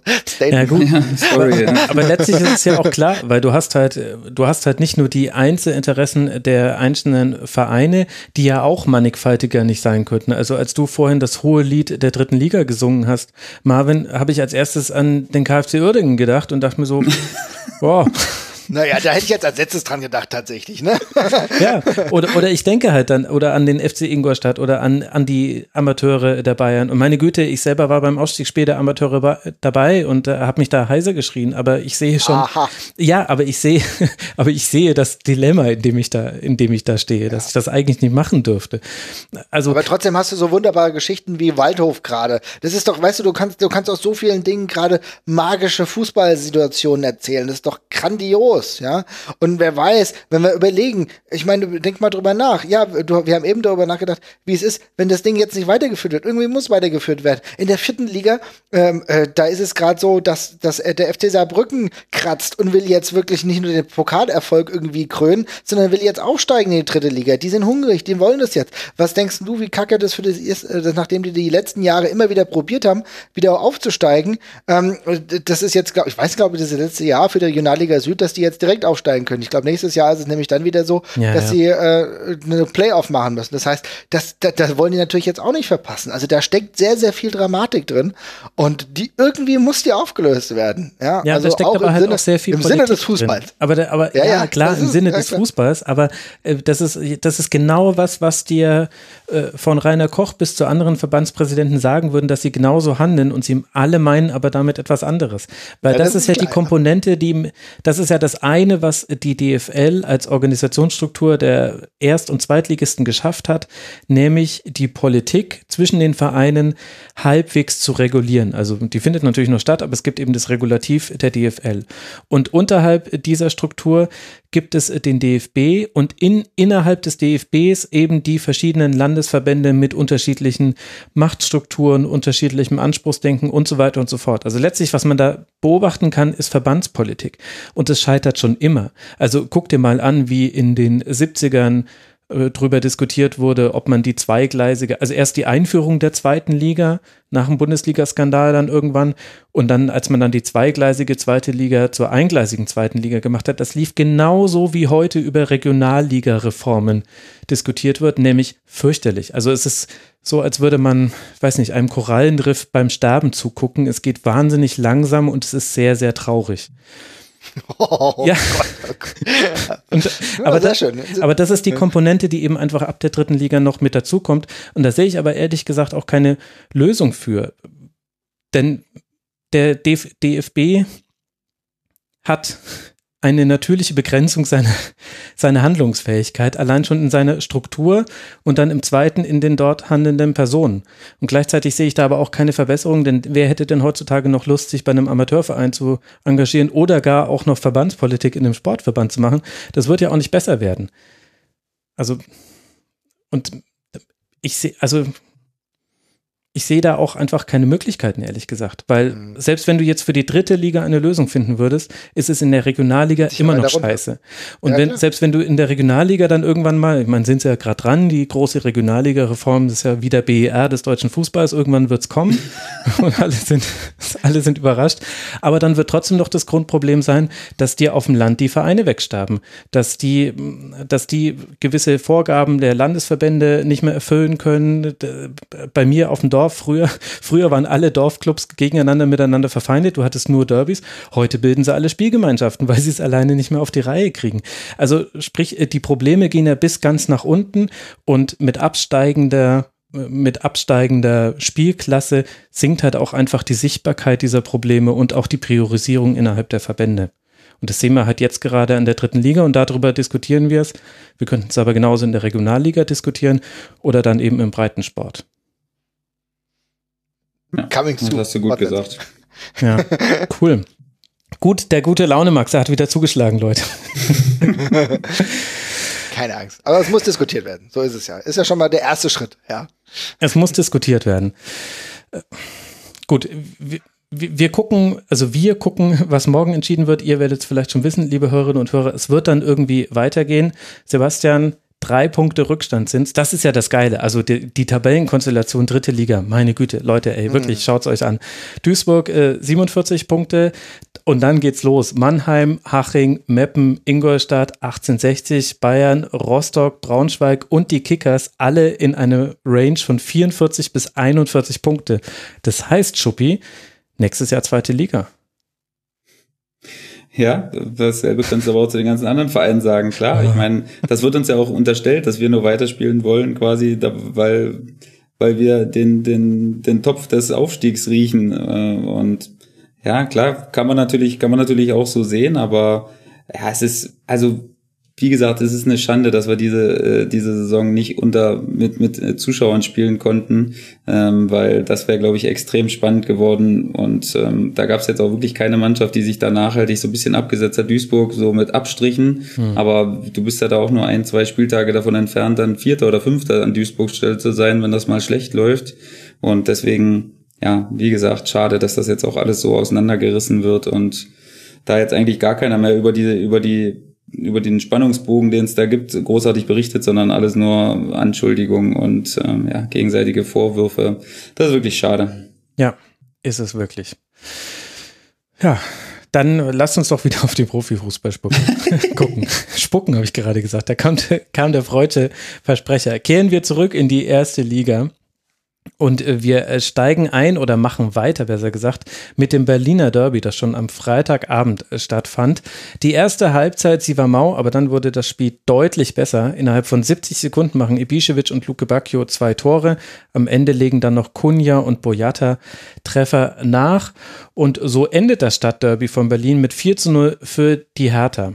Hätte Union vielleicht so weiterspielen sollen, Marvin, wie man es in der ersten Halbzeit gemacht hat? War das einer der Gründe, warum es in der zweiten Halbzeit dann so schnell talwärts ging für die Unioner? Ja, das glaube ich tatsächlich schon. Allerdings glaube ich, dass auch die Unioner Verlaufe in der zweiten Halbzeit kein Mittel mehr gegen den den, den Labadier-Hype gehabt hätten. Ja, ich bin hundertprozentig überzeugt. Der Bruno-Train. Der, der Bruno-Train ist, der ist halt, der ist on a roll. Es gibt leider, es gibt leider nicht viel, äh, was ihn aufhalten kann. Tatsächlich glaube ich wirklich, äh, und wir lachen drüber, aber äh, Labadier ist jemand, der äh, das auch mehrfach schon bewiesen hat, dass er seine Teams äh, in eine gewisse positive Richtung treiben mhm. kann. Und ich, ich glaube, das schafft er tatsächlich auch bei der, ähm, bei der Hertha. Ich fand die erste Halbzeit, wie du schon richtig gesagt hast, von Union ähm, auf jeden Fall äh, eine gute, gute erste Halbzeit im Rahmen der Möglichkeiten. Da habe ich gedacht, okay, die, die Situation ist wesentlich enger, als ich zuvor auch gedacht hätte, weil ich eigentlich schon gedacht habe, okay, hier, naja, die Hertha, der, der, wie gesagt, der Bruno-Train ist äh, on a roll, aber ähm, die erste Halbzeit lief gut so ein bisschen vorsichtiges Rantasten, so wirklich viele Chancen waren, glaube ich, auch nicht dabei von den Unionern. Das muss man halt auch sagen. Offensiv ist das halt alles, ja, hm, naja, nicht so, nicht so, nicht so ganz so richtig gut, aber Kein einziger zweite Schuss Tor. Ja, das musst du dir halt mal geben, ne? Und äh, das, wenn sich dann halt viel im Mittelfeld abspielt, ist das für mich in Ordnung, aber da ist ja trotzdem nichts, wo ich denke, okay, das kann jetzt zu einem Sieg für die Union erreichen. Und dann die zweite Halbzeit war halt einfach brutal gut. Und ich finde, wenn äh, ein 35-jährigen Ibisevic mir momentan angucke, das ist ein kleines Phänomen. Das wird jetzt kein Hygieneweltmeister mehr wahrscheinlich, ja. Aber es ist zumindest jemand, der, äh, der immer noch weiß, wo das Tor steht und der auf jeden Fall äh, seine Qualitäten gegen Union mehr herausragend gut ausspielen muss. Und ich muss sagen, die hatten Bock und das merkst du bei der Hertha. Und ich muss ehrlich, für mich war es so, ich habe morgens gedacht, oh geil, ey, äh, der Derby, also Berliner Derby, habe ich richtig Bock. Und dann ist mir aufgefallen, ach scheiße, das ist ja ohne Fans. Ne? Da war ich erstmal ein bisschen frustriert, weil mich für mich das halt extrem viel wegnimmt. Weil so, so gerade so, ein- so eine Berliner Stadtderby, das ist doch, das ist ein geiles Ding. Da habe ich mich darauf gefreut, auch als Unbeteiligter.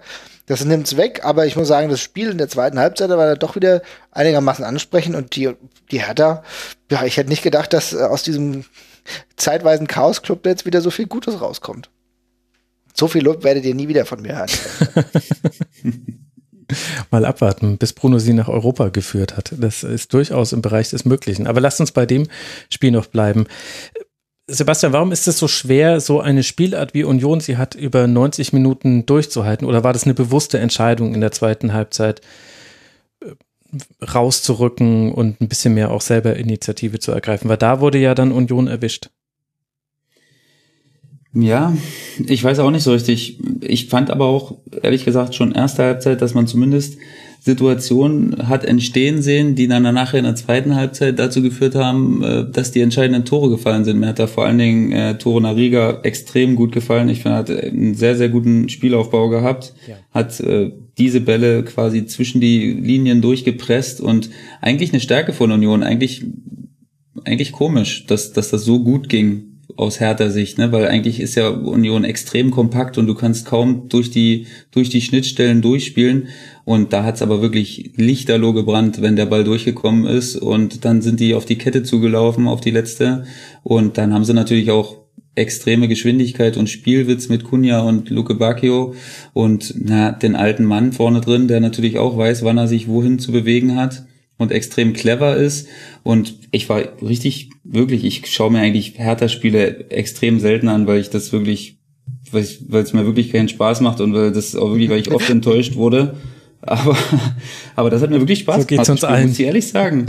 Auch so, genau, auch Darida als so Spieler, der sich auch mal wieder vorne und immer wieder in die, in die, in die Räume fallen hat lassen, aber auch mal wieder vorne reingegangen ist, der schwer zu greifen war. Also ich fand das ein extrem variables Spiel von, von Hertha und, ähm, ja, schwierig für Union. Klar, erste Halbzeit haben sie es halbwegs offen gestalten können, aber mm, ja, zweite Halbzeit dann extrem verdient, auch in der Höhe, wie ich finde.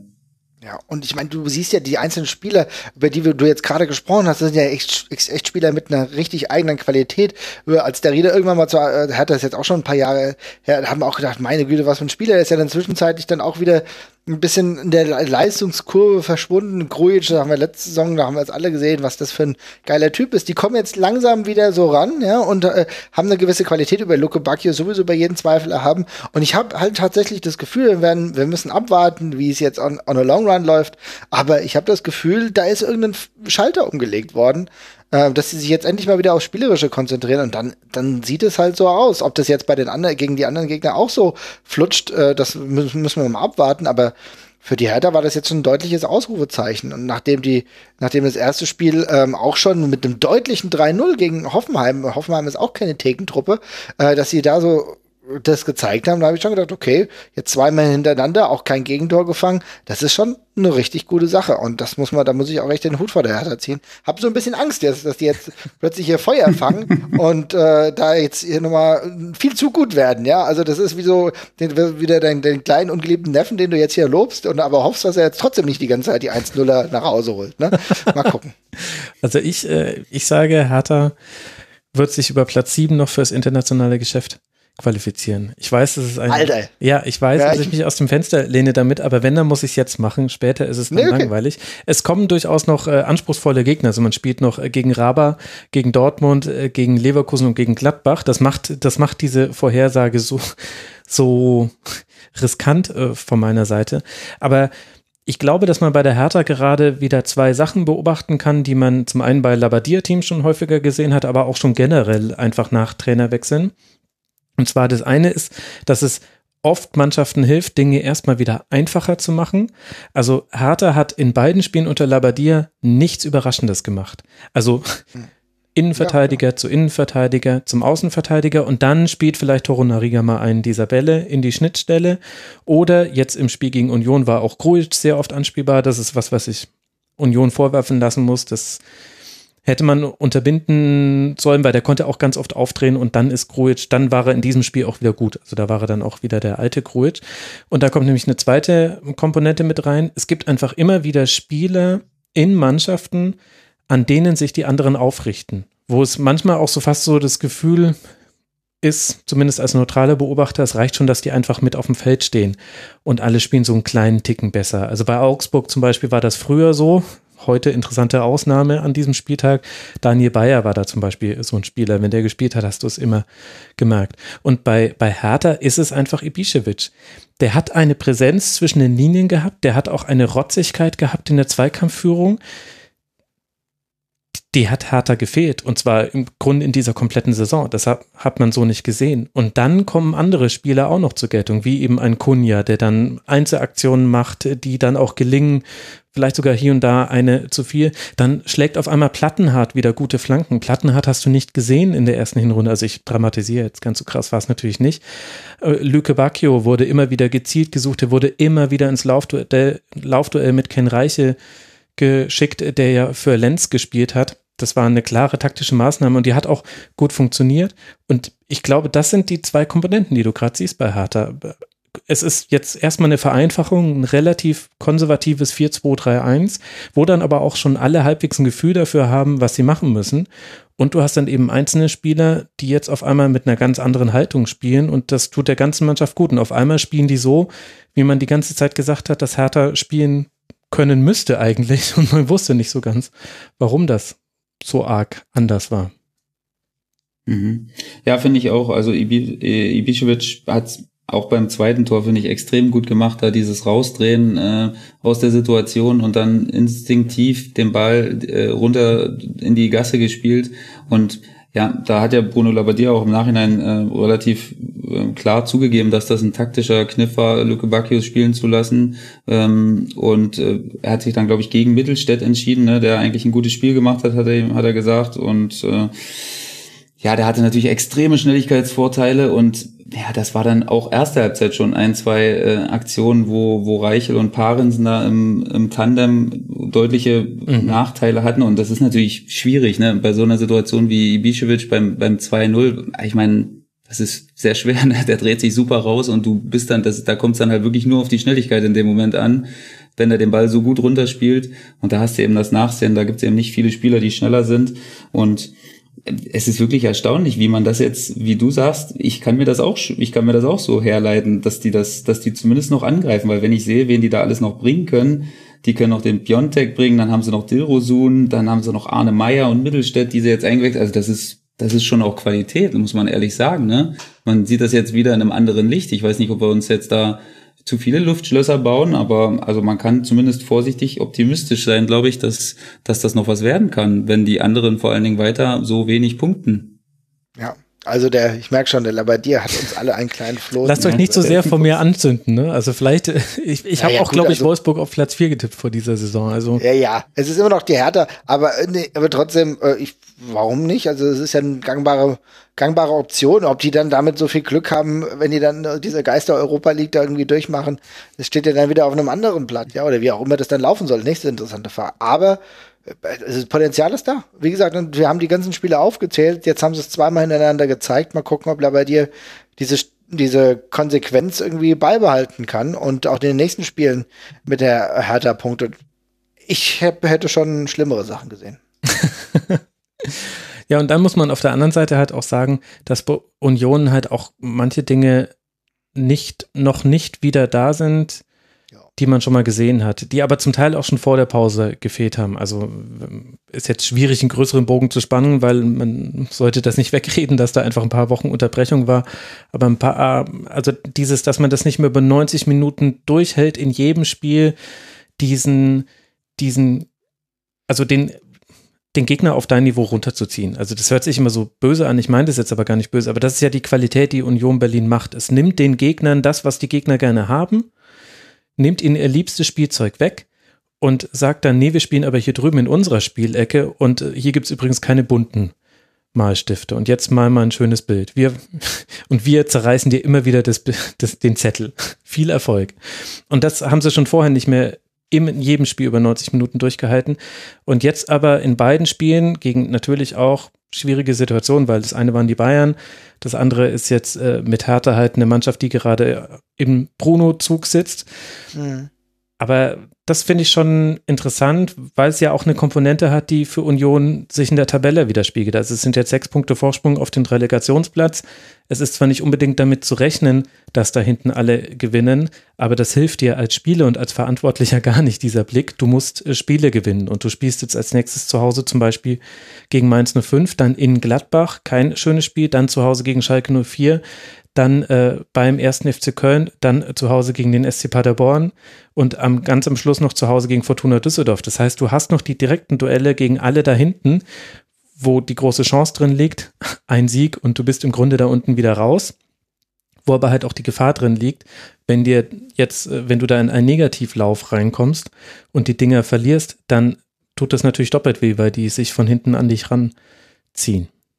Ja, natürlich grundsätzlich schon, aber du musst halt sagen, du trittst am Mittwoch gegen das Opferlamm der, des Spieltags an, ja, gegen Mainz, ja, und wir haben natürlich auch äh, äh, über positive Aspekte von Mainz gesprochen, dass die spielerische Qualität grundsätzlich da ist, aber die müssen auch nochmal anders aufgerichtet werden. Ich glaube tatsächlich schon, dass die, äh, die Unioner, dass die schon die Möglichkeit haben, wenn die jetzt gegen Mainz die drei Punkte holen, dann bist du mit 33 Punkten schon echt ganz gut dabei und du wirst ja noch, noch weitere vier Punkte irgendwo ergaunern. Da, also ich glaube tatsächlich, dass Union trotz des Negativlaufs der letzten drei Spiele, diese drei Spiele, die sie verloren hatten, ähm, relativ smooth noch durch die Saison kommen, weil halt es genügend andere Deppenvereine gerade gibt, die sich selbst, die sich selbst gewählt in, äh, in Abstiegsnöte bringen. Ja, ich meine, ja, natürlich denke ich beim Deppenverein dann auch immer an meinen Verein, ja, aber, aber es ist halt, es ist halt tatsächlich auch so, dass du aus einem, aus einer totalen Nichtbegründung, ähm, der Mainz, die da unten rein fluschtelt, beziehungsweise die ganze Zeit da unten ist, dass die Eintracht da jetzt nochmal reinrutscht. Also ich glaube, Union hat das, hat den Vorteil, dass die auch diese unteren Regionen jetzt die letzte Zeit schon ein bisschen besser gewohnt waren. Ich sehe das nicht ganz so positiv, ehrlich gesagt. Ähm, auch wenn das eine recht. unpopuläre Meinung ist, weil Ja. ich glaube wirklich, dass Union nicht mehr zu viele Punkte holen wird äh, in, der, in der restlichen Saison. Und vielleicht reicht's dann am Ende, wahrscheinlich wird sogar reichen. Also das würde mich jetzt echt überraschen, wenn sie da noch in ganz große Sorgen kommen. Aber ich, ich sehe wirklich das Problem, dass Union dass das ohne Zuschauer für Union extrem schwierig ist und, und auch zunehmend schwieriger wird, den Gegner auf seinem Niveau äh, runterzuziehen. Weil ich bin auch ein klarer Verfechter davon, dass ich jetzt denke, dass in diesen Wochen, dass die Qualität sich noch extremer durchsetzen wird. Also dass die Mannschaften, die wirklich viel Qualität haben, dass die einfach, dass die einfach noch besser sein werden und die Mannschaft, die weniger Qualität haben, im Vergleich zu den anderen, dass die deutlich größere Probleme haben werden mit den, mit den Geisterspielen. Und das ist, wie gesagt, jetzt eine kleinere Fallzahl bis jetzt. Aber ich glaube wirklich, dass, dass Union richtig aufpassen muss. Ja, also in der Auswärtstabelle Platz 16 mit 11 Punkten, in der Heimtabelle Platz 10. Da hat man eben äh, sechsmal gewonnen, einmal unentschieden gespielt, äh, sechsmal verloren bei einer ausgeglichenen Torbilanz. Und die ganzen Gegner im Abstiegskampf kommen jetzt eben daheim. Und das wäre ein Riesenfund gewesen mit Fans. Ich, ich glaube auch, dass, äh, dass Union also nicht mehr ganz unten reinrutscht. Dafür sind die anderen auch einfach wirklich nicht gut genug, äh, so leid es mir tut aus äh, deren Sicht. Aber äh, es ist, also Union ist jetzt vor die Aufgabe gestellt, die man eigentlich schon so zu Beginn der Rückrunde erwartet hat, nämlich was macht ihr denn eigentlich mal, wenn euer Plan A nicht funktioniert? Da hatten sie ganz gute Antworten drauf. Da gab es mal so zwei, drei Spiele, wo es so erstaunliche Ballbesitzphasen auch durchaus gab bei Union, die man in der Hinrunde kaum gesehen hat. Und ich glaube, jetzt steht man vor einer noch größeren Aufgabe, weil nämlich jetzt auch die, die Pläne B, die man sich zurechtgelegt hat mit Umstellungen, auch nicht funktioniert haben. Zumindest jetzt in diesen beiden Spielen. Und jetzt kommt halt eine englische Woche, die halt auch so sehr schnell ihre eigene Dynamik entwickeln kann. Da muss man jetzt gegenhalten. Gegen Mainz 05. Und für Wolfsburg, den zukünftigen Europa League-Teilnehmer, geht es dann an, äh, für Hertha, für mich, äh, seht ihr, wie für mich äh, Bruno Labbadia immer noch in Wolfsburg ver verbandet ist. Für Hertha geht es jetzt dann nach Leipzig. Hertha wird jetzt dann Leipzig erstmal ein Bein stellen und dann rollt man einfach so weiter und äh, wird am Ende, ja, haben wir ja schon alles geklärt. Der Bruno-Zug, er rollt.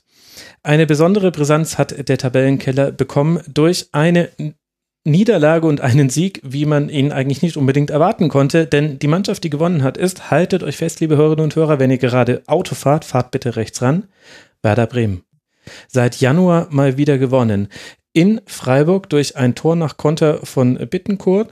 Freiburg steht damit auf Tabellenplatz 7. Also für die ist das weniger schmerzhaft, aber für Bremen ganz wichtig. Hinten raus verteidigt man viele, viele Flanken. Es waren insgesamt 42 von Freiburgs. Ich habe mich mega gefreut, dieses Spiel zu gucken, liebe Hörerinnen und Hörer. Das könnt ihr euch wahrscheinlich denken. Immerhin, es kamen 15 davon an. Das ist noch, naja, ganz okay Quote. Es führt jetzt zu der Tabellenkonstellation, dass Werder bei einem Spiel weniger drei Punkte Rückstand auf den Relegationsplatz hat und Sebastian plötzlich wieder atmet. Wie hast du die Leistung von Bremen gesehen? wie viel Mut soll man daraus jetzt schöpfen? Ich weiß es nicht, wirklich. Das ist sehr, sehr, also für mich ist das wirklich noch ein, ein sehr, sehr schwieriges Bild, was, was ich da, und ich würde gerne noch ein, zwei Spiele mehr sehen, weil es war natürlich so ein typisches 1-0, ne, wo, wo sich Bremen wirklich auch aufopferungsvoll nachher in alles reingeschmissen hat und diesmal auch ähm, am Ende so ein bisschen das das Glück des Tüchtigen hatte, mhm. dass, dass man wirklich auch immer wieder ein Bein davor gekriegt hat oder Bargfrede da nochmal den, den, die, den, den Einschuss bereiten. Ich glaube, Petersen äh, ähm, nochmal ähm, abgegrätscht hat und den Ball über, äh, über die Auslinie buxiert hat.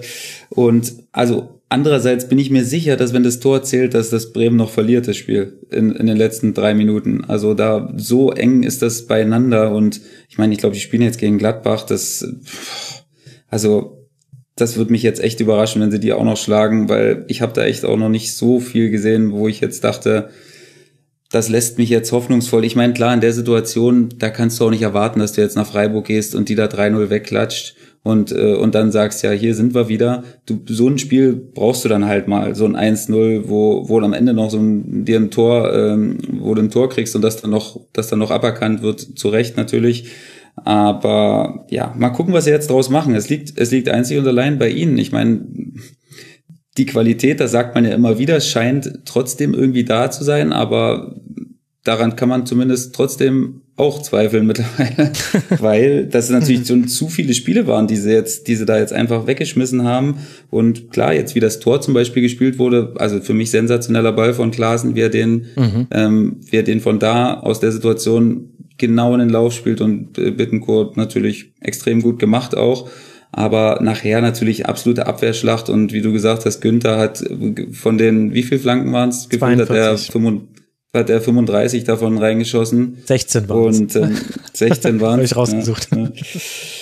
Ja, also klar, das war dann natürlich einfach nur, einfach nur bis zum Ende fighten, aber wie gesagt, da muss man, da muss schon auch im Endeffekt jetzt im Nachhinein dann mehr kommen, um, um nachhaltig sich da unten rauszuboxen und das, das muss man erstmal sehen und das, das will ich auch erstmal sehen, bevor ich da wieder ähm, Hoffnungen schöpfen würde für Bremen.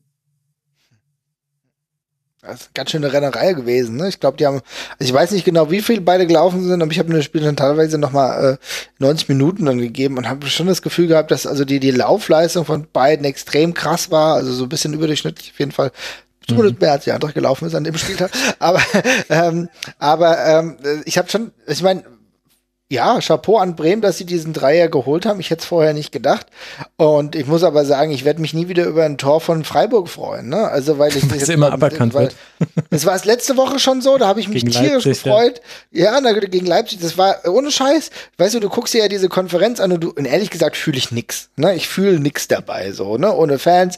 Jetzt habe ich dann diese Fake, äh, diesen Fake Sound angemacht und habe gedacht, na gut, lässt du dich mal ein bisschen überraschen. So dann guckst du dir 80 Minuten dieses diesen Konferenz relativ relativ emotionsneutral an. Und dann die letzten zehn Minuten geht's dann trotzdem aber heiß her. Und dann hast du das, dass Freiburg zweimal in diesen letzten zehn Minuten einen extrem wichtigen Treffer macht und ich freue mich und ja und äh, hau auf den Boden, nur um ganz kurz danach feststellen zu müssen, dass der VAR das ganze Ding wieder aberkennt. Also das werde ich nie wieder machen. Für mich ist äh, mein ganzes Freiburg-Pulver jetzt verschossen und äh, für nächste Woche, also für die nächsten Spiele sowieso dann ganz gut.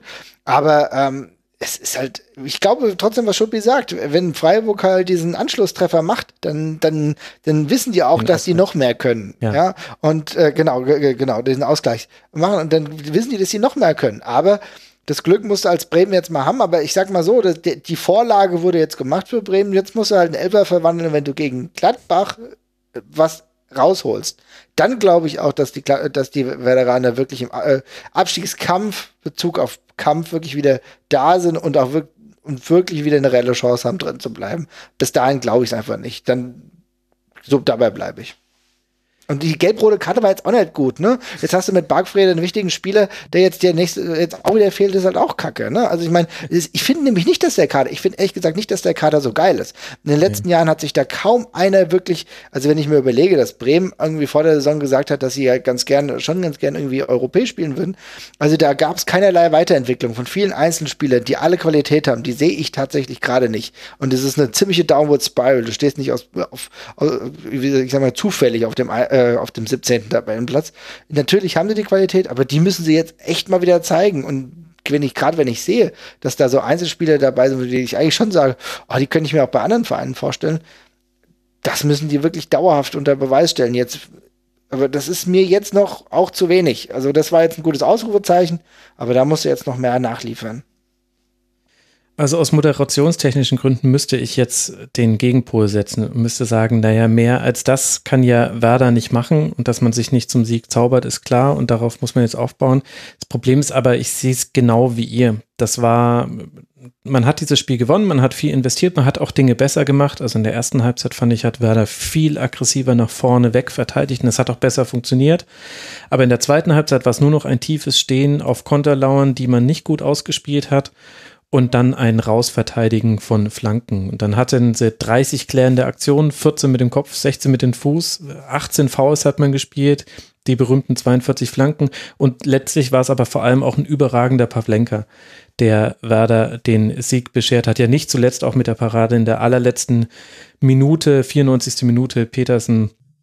Eigentlich ein ganz guter Schuss, aber den hat Pavlenka auch wirklich ohne da weit drüber nachzudenken. Und ich, ich finde nach wie vor ist das Erstaunliche bei Werder, dass man einen eigenen Weg gehen möchte in seiner Spielphilosophie, in seiner Kadergestaltung, finde ich ja gut. Ich finde das schön, wenn ein Bundesligist versucht, sich zu unterscheiden von der braunen Masse an Umschaltspielenden im 4-4-2 verteidigenden Bundesligisten. Finde ich cool, wenn man da was anderes machen möchte.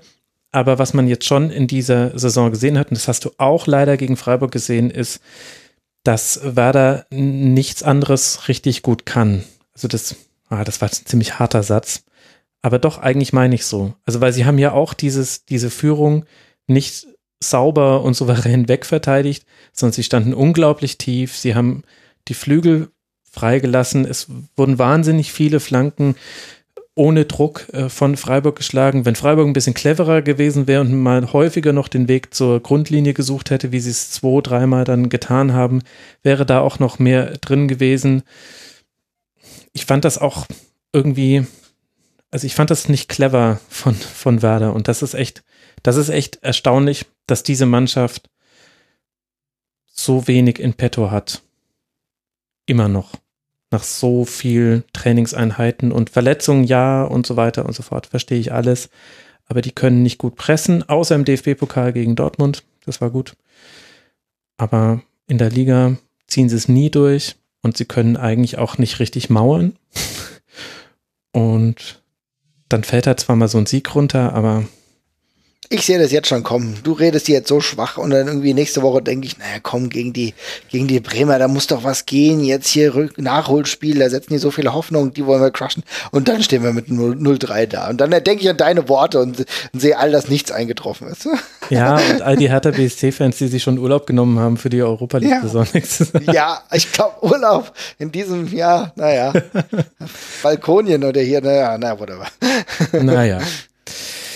Für äh, Werder geht jetzt dann weiter zu Hause gegen Gladbach und dann auf äh, Schalke, während der SC jetzt dann zur Eintracht äh, reist, bevor man dann gegen Leverkusen, Gladbach, Wolfsburg und Hertha spielt. Das sind die nächsten Gegner für den SC aus Freiburg, der mit 37 Punkten immer noch die Chance hat, nach Europa zu kommen. Aber man muss halt jetzt nach hinten gucken, denn da stürmt die Hertha heran, wie wir alle wissen. Ich werde jetzt dieses Narrativ einfach durchprügeln durch diese Sendung. Zwei, nein, drei Spiele haben wir noch, über die wir sprechen wollen. Meine Güte, oh, das wird eine lange Sendung. Wir sind äh, bei Schalke 04 und dem FC Augsburg angekommen und das ist nämlich die andere Partie, die da unten etwas Bewegung reingebracht hat weil der FC Augsburg nämlich gewinnen konnte. Und das hat zur Folge, dass in der Rückrundentabelle Schalke 04 auch nach dem 27. Spieltag auf dem 17. Tabellenplatz liegt mit nur sieben Punkten und haltet euch fest, vier erzielten Toren am 27. Spieltag in der Rückrunde. Das ist schon krass. Auch gegen Augsburg kommt keins dazu. Mit einem Freistoß von Löwen geht der FCA in Führung. Am Ende erhöhen dann Sarendren Basé und Cordoba das Ergebnis auf 3 zu 0. Für Augsburg ein ganz wichtiger Dreier und für Schalke so eine Art Groundhog Day, denn so viel unterschied das Spiel jetzt nicht vom 0 zu 4 eine Woche vorher. Sebastian, was denkst du, wie kritisch ist die Situation auf Schalke? Tabellarisch schlägt sich ja noch nicht nieder mit immer noch zwei Punkten Rückstand äh, auf die internationalen Plätze und nach hinten ist man ja sicher durch die gute Hinrunde. Extrem kritisch. Also ich Schalke ist für mich so eines der größten Mysterien, die es, die es so in den letzten Jahren gibt, weil ich glaube, jeder Psychiater, der, der hat schlaflose Nächte, wenn, wenn er das erklären soll, was, was da jetzt, was da jetzt abläuft schon wieder. Das ist, ich meine, man konnte ja, man konnte ja denken, okay, das ist jetzt am Ende der Rückrunde schon schlecht gelaufen und ähm, da ist natürlich auch immer so, die Fans werden gleich wieder zurückgerissen in, die Erinnerungen der letzten Saison und ähm, haben da auch gleich, sind da auch ein bisschen negativ angehaucht und dann entsteht immer so eine toxische Stimmung, so ein bisschen, die die Spieler irgendwie erstarren lässt. Und da könnte man jetzt sagen, okay, wenn die Fans jetzt vielleicht gerade mal nicht da sind, dann könnte man, da könnte man sich vielleicht irgendwie aufbauen oder man könnte befreiter aufspielen, was das angeht, aber mitnichten. Also wirklich, ich weiß gar nicht, was, wie ich das, was ich da, was ich da genau zu sagen soll, weil mich das wirklich so ratlos zurücklässt, dass eine Mannschaft, die, die eigentlich zu so viel mehr fähig ist und das auch in Ansätzen sehr, sehr gut gezeigt hat in den, im ersten oder im zwei Drittel der Hinrunde und die jetzt sowas von, ja, abgefrühstückt wird von, von Verein von Augsburg jetzt und da wirklich nichts, kaum was zu erkennen ist. Wirklich. Mhm. Das, das lässt mich ratlos zurück und ich ähm, hatte leider nicht noch die Möglichkeit, die Pressekonferenz da zu gucken, weil das eine der letzten, eines der letzten Spiele war, wo ich das machen wollte. Ich wäre echt gespannt, was, was, was der Coach gesagt hat und das, wie gesagt, ich bin, ich bin ratlos, was Schalke angeht. Also, das macht mich, also, es macht auch mir eine schlaflose Nacht, wenn ich darüber zu viel nachdenke. Gottes Willen, das, das wollen ja, wir. Das wollen wir eigentlich nicht, ne? Aber trotzdem. Aber ist aber auch wirklich absurd. Also völlig absurd. Ich weiß nicht, Schalke, du, du bist immer wieder relativ nah dran, wirklich irgendwie dich äh, wieder äh, Richtung Europa festzusetzen und dann haust du wieder nach der Corona-Sache, äh, beziehungsweise nach der, äh, jetzt bei den Geisterspielen zwei extrem schlechte Spiele raus. Und ich habe mir das heute angeguckt und habe gedacht, okay, vielleicht ist der Sonntag halt echt kein Tag für die, was, aber du kannst ja aktuell ja noch nicht mal großartig was machen, ne? Wenn du dir die, früher die Argumente irgendwie rausgezogen hast, von wegen, naja, die waren Samstag irgendwie vielleicht zu lange weg, was willst du machen, ja? Da hast du jetzt wahrscheinlich zu lange lang irgendwie PlayStation 4 gespielt oder was. Also das ist ja wirklich, die waren auch nicht auf dem Platz präsent. Und ich ver verstehe tatsächlich Schalke nicht. Das ist das typische Schalke-Phänomen. Du spielst eigentlich eine ganz gute Saison und dann versiebst es am Ende wieder. Also ich meine, und gerade gegen Augsburg, ja. die spielen ja wirklich in dieser Saison ja auch nicht die, die Sterne vom Himmel. Ja, das stimmt, wobei das jetzt natürlich ein anderer Auftritt war von Augsburg als jetzt in ganz vielen anderen Spielen, weil es ja auch neuer mhm. Trainer und das erste Spiel, was so richtig auch so ein bisschen funktioniert hat, glaube ich, so im Anlaufen. Aber ich glaube, bei Schalke 04 ist halt, also ein Teil des Unverständnisses ist natürlich klar. Also Schalke ist nicht zu verstehen und äh, wie man bei immer wieder mit diesen Ambitionen und diesem Kader dann solchen, so eine Art Fußball spielt, ist einfach erstaunlich. Aber jetzt nur auf die Saison bezogen, finde ich die Rückrunde jetzt gar nicht so überraschend, ohne dass ich jetzt sagen will, dass ich hätte das jetzt besser gewusst und so weiter und so fort. Aber die Probleme, die man jetzt sieht, hat man in der, Rück in der Hinrunde alle schon sehen können. Was, was Schalke gut gemacht hat in der Hinrunde war, sie haben sehr, sehr gut gepresst. Sie hatten eine sehr hohe Intensität. Sie haben das auch über 90 Minuten durchgehalten. Da gab es das berühmte Spiel in Leipzig, was man relativ glücklich gewonnen hat, aber nicht unverdient weil man da seine Chancen genutzt hat. Und da hat danach David Wagner gesagt, meine Spieler hatten das Laktat in den Augen. Das war, und das war quasi das größtmögliche Kompliment, was er seiner Mannschaft machen konnte. Und ich finde, das fasst die erste Phase der Hinrunde total gut zusammen. Dann hatte man ein bisschen Verletzungspech und man hatte aber auch die Situation, dass es, dass es Mannschaften gab, die gesagt haben, ja, ihr könnt uns gerne anlaufen, aber wir schlagen den Ball jetzt sowieso wieder lang. Herzlichen Glückwunsch. Also, und, und dann kommt er halt wieder und dann kommt er wieder und dann kommt er wieder und dann kommt er wieder. Und, äh, und da, da hat dann auch Schalke Lücken tatsächlich hinten gezeigt. Also gegen, gegen Düsseldorf gab es so ein Spiel, wo Hennings drei Tore gemacht hat, egal egal was Schalke gemacht hat, Fortuna hat da immer sehr, sehr einfach eine Lücke gefunden. Oder auch gegen den FC Augsburg hat man zwar gewonnen, aber, aber relativ, also im Zustandekommen glücklich und nicht überzeugend. Und was eben Schalke auch in der Hinrunde noch gegen keinen Gegner gut konnte, das kann man auch nicht gleich erwarten, dass das sofort funktioniert, ist ein, ein Spielaufbau aufzuziehen gegen einen tiefstehenden Gegner. Und das ist aber halt aus verschiedenen Gründen gut gegangen und das hat dann manchmal auch einfach damit zu tun, ob du das 1 zu 0 machst oder nicht, weil dementsprechend verhält sich der Gegner. Und dann gehen wir jetzt in die Rückrunde rein und man spielt ein sehr, sehr gutes Spiel gegen Gladbach. Das ist das eine Spiel, was ich nicht verstehe, ehrlich gesagt. Und ansonsten verläuft die Rückrunde aber ungefähr so wie das, was wir jetzt auch gesehen haben. Und sie kassieren immer das 0 zu 1. Also ich glaube sogar fast ausschließlich, bin ich mir jetzt gerade nicht sicher. Das heißt, Schalke hat dann immer die Aufgabe, okay, wir haben jetzt den Ball, der Gegner stellt sich jetzt nämlich tiefer rein, so funktioniert das. Und jetzt müssen wir aufbauen. Und da hat Schalke anscheinend gewollt ein unglaubliches Loch. Also sie bauen halt immer in dieser Dreierreihe auf. Davor steht ein Sechser egal ob das jetzt dann Sada ist oder McKenny oder wer auch immer, und alle anderen schieben weit vor. Und dann hast du nur zwei Passoptionen. Und der Sechser wird in der Regel zugestellt. Es ist ganz selten, dass der mal wirklich aufdrehen kann. Das machen eigentlich alle Gegner. Und das hat Augsburg sehr, sehr gut gemacht. Und der zweite Passweg ist der auf dem Flügel. Und das ist eigentlich das, wo der Gegner in der Regel auch möchte, dass der Ball hingeht, weil da kann man ihn leichter erobern, weil du hast ja die Seitenlinie als quasi eine natürliche Begrenzung. Die hilft dir ja mit beim Verteidigen quasi. Und das ist halt jetzt auch gegen Augsburg passiert. So ist ja sogar auch ein Tor gefallen, dass dann die einzige Passoption für Sané war ein Ball auf dem Flügel, den hat dann Niederlechner, nee, Framberger hat den gewonnen, direkt lang auf Niederlechner gespielt, dann macht Sané zwar noch einen Fehler, weil er köpft den Ball dann so, dass Sarin Rimbase hinkommt, ihn erreichen kann und dann das 2-0 schießt, was ja die Vorentscheidung war in der Partie. Aber im Grunde ist meiner Meinung nach der eigentliche Auslöser für diese Szene nicht dieser Fehler von Sané kurz vor dem Tor, sondern dass er vorher den Ball am Fuß hatte und keine Passoption hatte, außer halt mal wieder den 500. Ball auf den Flügel, der halt sehr vorhersehbar ist und den halt Framberger sich dann einfach geschnappt hat in der Szene. Und dass da sich überhaupt nichts verändert hat. Auch wegen mir, auch angesichts der Verletzten, aber trotzdem, dass sich, also dass sich an dieser grundsätzlichen Positionierung auf dem Spielfeld nichts verändert hat das hinterlässt mich sprachlos. Alles andere ist für mich Schalke.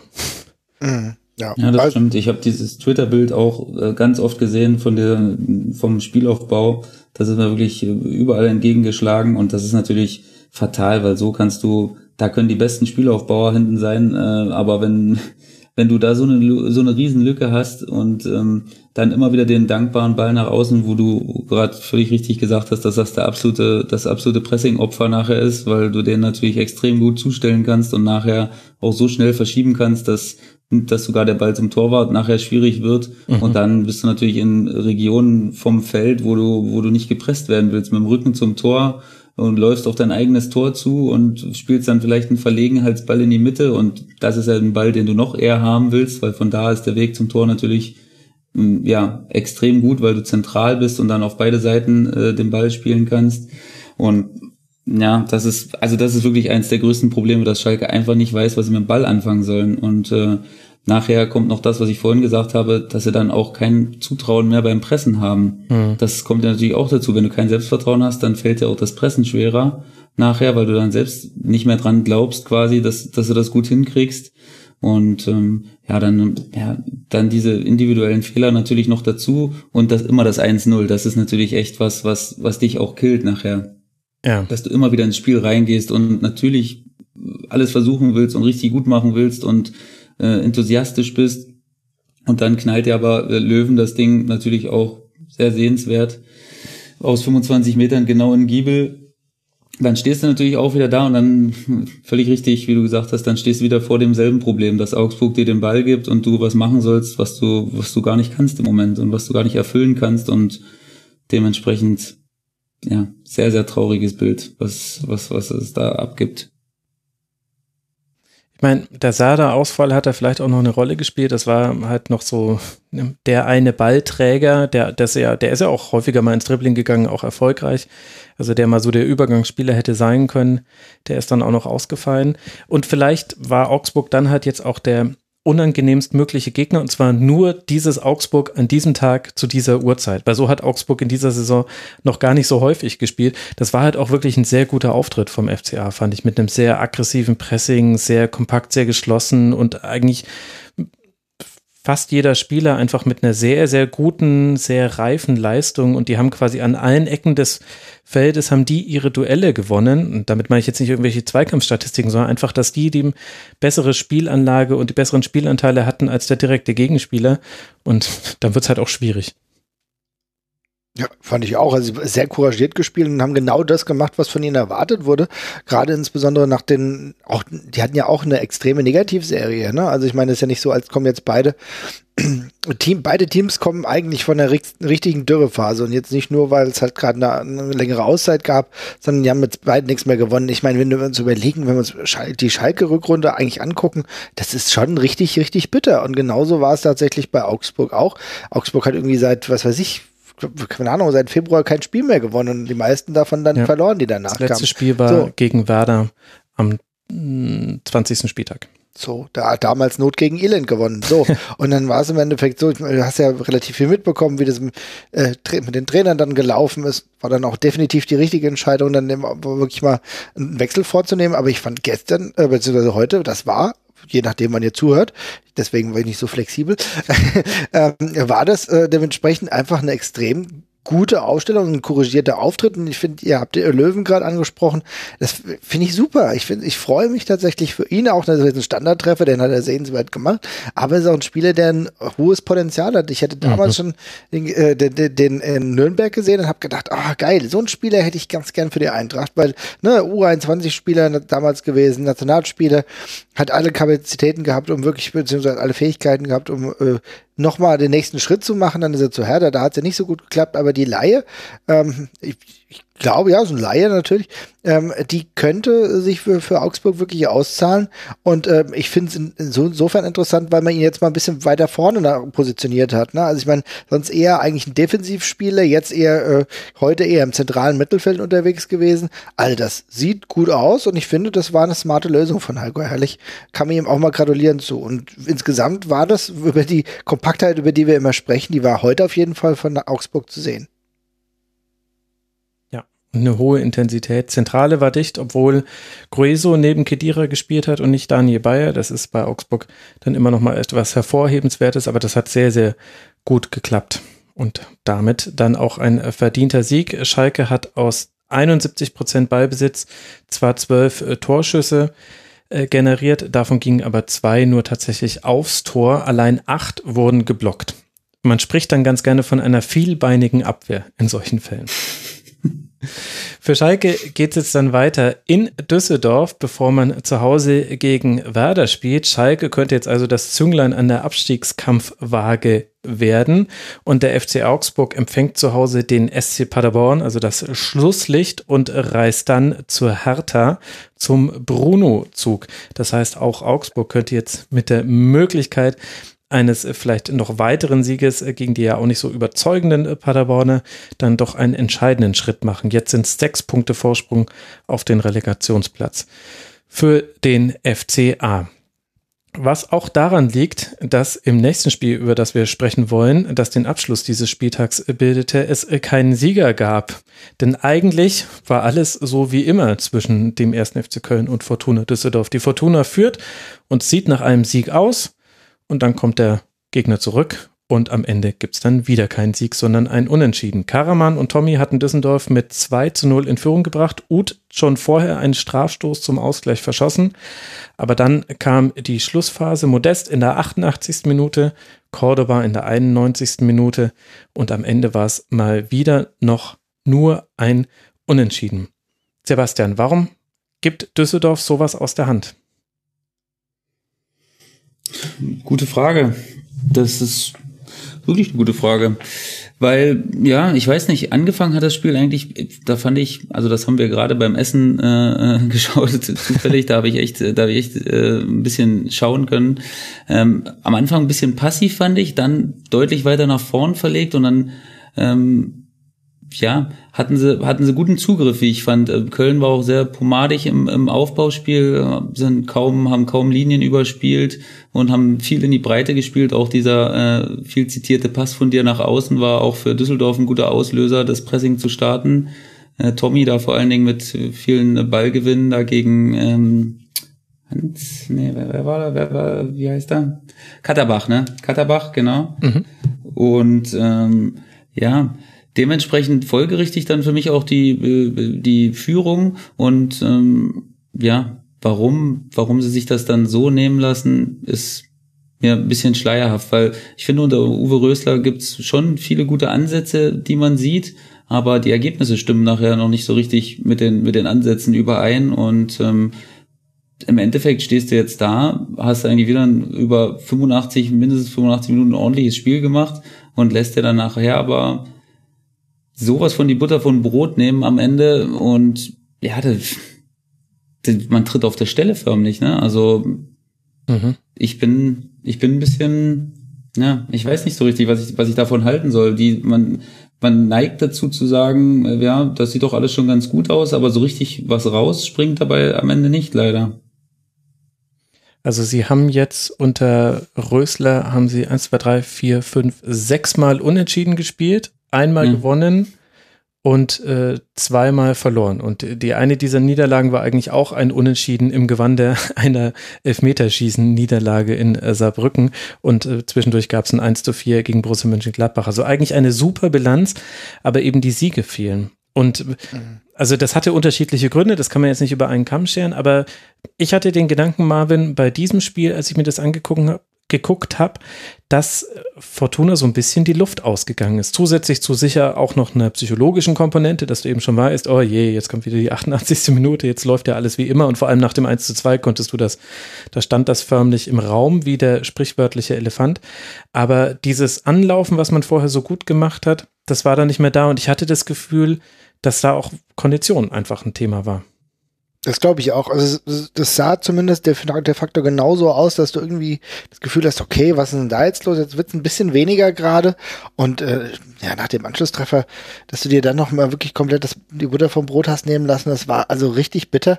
Aber gerade das Konditionelle, und das habe ich schon öfter gesehen. Also ich meine, natürlich war es relativ am Anfang ähm, ich glaube, da dürfte er schon Trainer gewesen sein. Doch, das, ja, logisch, da war U Uwe Rösler Trainer äh, noch relativ frisch, als er gegen die Eintracht äh, gespielt hat. Das war das erste Spiel da, von ihm. Genau, und da war es ja tatsächlich Da ging es ja los. Muss man sagen. Ja, ja, genau. The mother of all äh, späte Schlussminuten. Ja, und das, war, und das war aber genau das Gleiche im Endeffekt. Du hast eigentlich nur Fortuna gesehen, die normalerweise die drei Punkte hier verdient hatte. Ja, die, äh, die ein bisschen bissiger waren, die irgendwie mehr fürs Spiel gemacht haben. Und dann duseln wir in der 93. Minute noch dieses Ding rein. Timothy Chandler, der noch nie so viel Tore in einer Bundesliga-Saison gemacht hat, gefühlt zumindest, ja, haut dann irgendwie das, dieses Ding rein und du gehst, und dann steht hier äh, Fortuna blöd da. Die, die Fortuna hat spielt eigentlich keine schlechte Saison, belohnt sich aber regelmäßig selbst nicht. Und auch da war es so, dass ich dann irgendwie das Gefühl habe, okay, warum, warum, äh, warum warum gehen die nicht ran an Chandler? Also ich meine, denken die, dass der irgendwie nur so zum Spaß mitspielt oder so?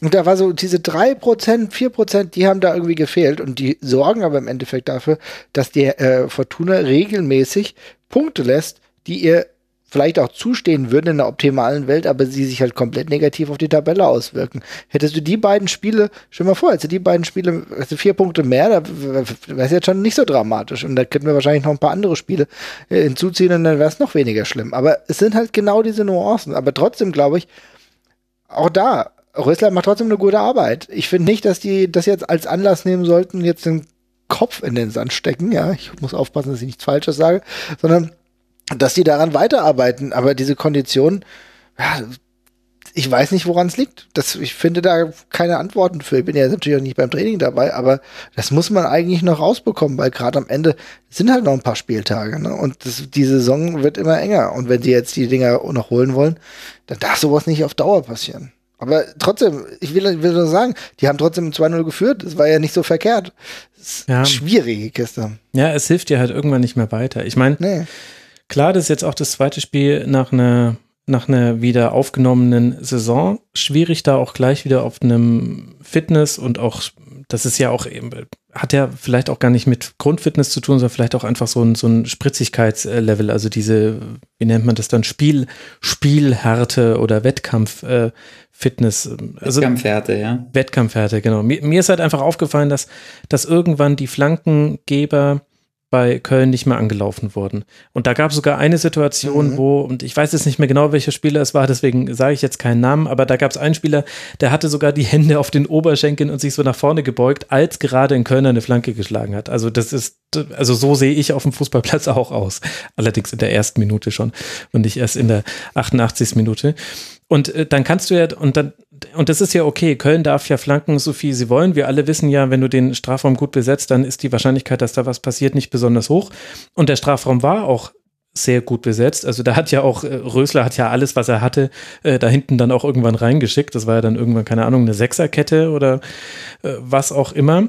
Aber das Problem war, dass sie die Kopfballduelle halt nicht gewonnen haben. Also allein Cordoba hat sieben Kopfballduelle gewonnen. Modest in den 34 Minuten, die er gespielt hat, vier Kopfballduelle. Und das ist jetzt klar, erstmal ist es nur eine doofe Statistik, aber wenn man sich angeguckt hat, wie die Chancen und dann ja auch die Tore von Köln entstanden sind, dann war das immer in der Luft. Und dann ist es halt ein Problem, wenn du den Flankengeber nicht anläufst, wenn in der Mitte die Kopfballduelle nicht gewonnen werden. Das ist, Punkt. das ist auch ein typisches, das ist wirklich ein typisches Beispiel dafür, dass die Kraft fehlt, wenn du, wenn du keinen Druck mehr auf die, auf die äußeren Spieler kriegst, wenn du froh bist, dass du vor ihm stehst und, und vielleicht froh bist, dass er nur zurückspielt oder, oder dass einfach so ein, so ein Bild von so drei Sekunden ist, wo, wo, wo der Spieler mit dem Ball nicht weiß, was er machen soll, aber du bist als Abwehrspieler froh, dass, dass er gerade nichts macht, weil dann kannst du auch mal zwei, drei Sekunden stehen.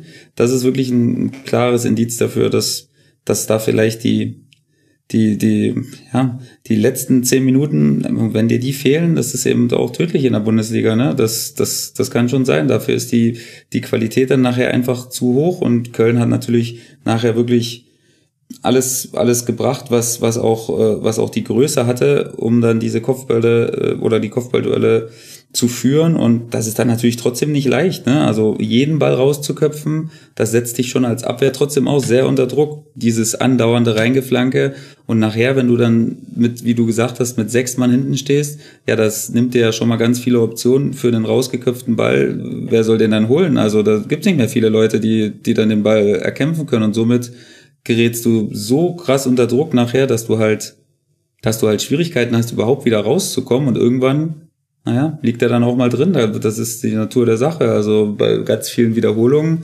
irgendwann schaffst du es halt mal nicht und ja, dann kommt dann noch der Kopf dazu und du bist äh, und du hast das zweite Ding, äh, Ding drin liegen und dann ja, schwierig. Dann stehst du wieder da und äh, guckst dich an und, und denkst, so viel haben wir gar nicht falsch gemacht, aber es ist natürlich fatal nachher am Ende.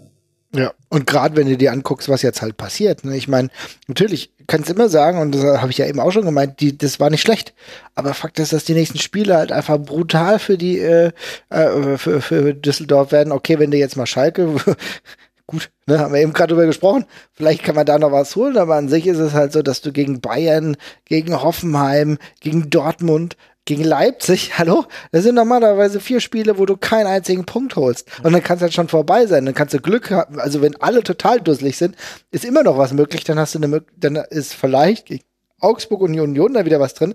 Aber in aller Regel ist, bist du da vielleicht auch schon abgestiegen. Und das ist dann, ja, und dann hast du halt eigentlich eine ganz gute Rückserie gespielt, aber im Endeffekt so wenig Punkte geholt. Und dann schaust du dich an und denkst, scheiße, jetzt, jetzt war's das. Ja, es ist schon bitter. Eben auch gerade, weil bei Fortuna Düsseldorf so viel mehr klappt als bei vielen anderen Abstiegskonkurrenten. Mhm. Man hat ja auch zum ersten Mal mit einer Viererkette gespielt. Ich hatte auch echt das Gefühl, dass, dass Köln da die Halbzeitpause gebraucht hat, dass äh, Markus Gistol ihnen nochmal in Ruhe gesagt hat, wie, wie man die jetzt dann dann äh, bespielen äh, könnte. Das war in der ersten Halbzeit, ging da nicht so wirklich viel für den FC also und, und das hat gut geklappt und auch in der zweiten Halbzeit hat man dann noch viele Dinge äh, gut gemacht. Es, es ging aber dann schon schnell dahin bei Düsseldorf. Und das ist halt so dieses, also zu 80 Prozent, das ist eine 80 Prozent Mannschaft. Zu 80 Prozent hat es die Fortuna echt gut gemacht. Und wenn man so ehrlich ist, hat es Köln aber auch nur zu, hm, ich würde bei denen sogar nur 50 Prozent äh, sagen, äh, gut ja. gemacht. Denn das war schon relativ dünn. Ich finde es, also einzelne Spieler finde ich da immer noch, gucke ich mir sehr gerne an. Also ich, ich glaube, jedem Schalke-Fan tränen die Augen, wenn er Marc Uth sieht. Wie der einfach zwischen den Linien agiert, wie der Bälle hält, mhm. wie der mhm. Bälle verteilt. Der wurde sechsmal gefault. Das zeigt allein nur einfach, wie, wie schwer er vom Ball zu trennen ist. Zeigt mir den Schalker, außer McKenny, der so schwer vom Ball zu trennen ist, bei, bei den Königsblauen. Aber da ging, da ging, also eigentlich war das ein gebrauchter Tag für Köln, dass die dann mit einem Punkt rausgehen, der dann aber auch verdient war, in der Art und Weise, wie man es gespielt hat, hin raus. Das ist schon einfach echt irre. Gut, für den FC geht es jetzt weiter in Hoffenheim und dann zu Hause gegen Leipzig und Schalke 04 kommt eben zum Clash, äh, nein, Fortuna Düsseldorf kommt zum Clash mit Schalke 04. Werden sie in der eigenen Arena, werden sie Schalke empfangen, bevor man dann zum FC Bayern reist. Das ist ein Spiel, das auf dem Papier nicht aussieht wie ein Straßenfeger, aber wir lassen uns gerne von etwas anderem überzeugen. Eine Partie haben wir noch, über die wir sprechen wollen und die hat auch mit dem Tabellenkeller zu tun. Wir wollen über den Tabellen 18. sprechen, den SC Paderborn und über den Tabellen 9. die TSG aus Hoffenheim, bei denen vor einer Woche Kevin Akpoguma eine unglückliche Figur gemacht hat beim 0 zu 3 gegen die Hertha. Für ihn spielte gegen Paderborn dann Armin Picakcic und der machte eine unglückliche Figur. Nach dem 1 zu 0 von Sko legt Bicacic Srbeni das 1 zu 1 auf in der neunten Minute und dabei bleibt es dann, obwohl beide Mannschaften Chancen hatten und äh, Hoffenheim die größeren. Sebastian, kannst du mir erklären, warum Hoffenheim so viele Chancen vergibt? Warum die immer in den Expected Goals ganz gut dastehen, also in der Wahrscheinlichkeit, mit der sie Tore erzielen hätten sollen und warum sie es dann doch nicht tun? Naja, wenn das immer so ist, dann, ähm, dann ist meine Antwort eigentlich zunichte, weil ich denke, dass so viele, dass so viele Klassestürmer äh, momentan fehlen. Ne? Vor allen Dingen Kramaric natürlich, Belfodil fehlt auch und ähm, das macht sich natürlich am, am Abschluss nachher trotzdem bemerkbar. Aber wenn du sagst, dass es generell immer so ist, dann äh, kann man natürlich trotzdem jetzt auch über die Aussage, die ich getroffen habe, streiten.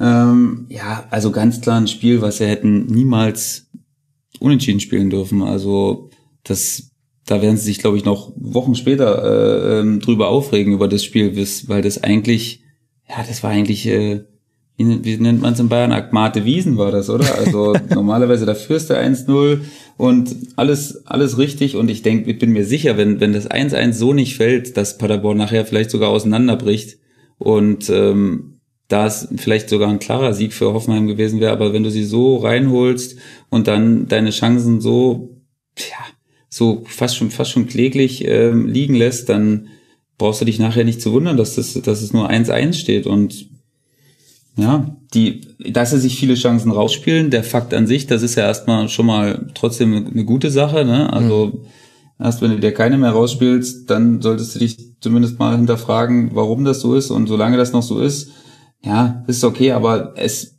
macht mir immer so den Anschein, als ob man, man sagt das ja nicht so gern, aber als ob das so, das ist mir manchmal so nicht, ich weiß nicht, wie ernsthaft genug ist vielleicht der falsche Ausdruck, aber so, da, da fehlt mir so diese letzte Entschlossenheit, so diese Gierigkeit, das Tor machen zu wollen. Das fehlt mir bei Hoffenheim oft, wenn ich, wenn ich das schaue.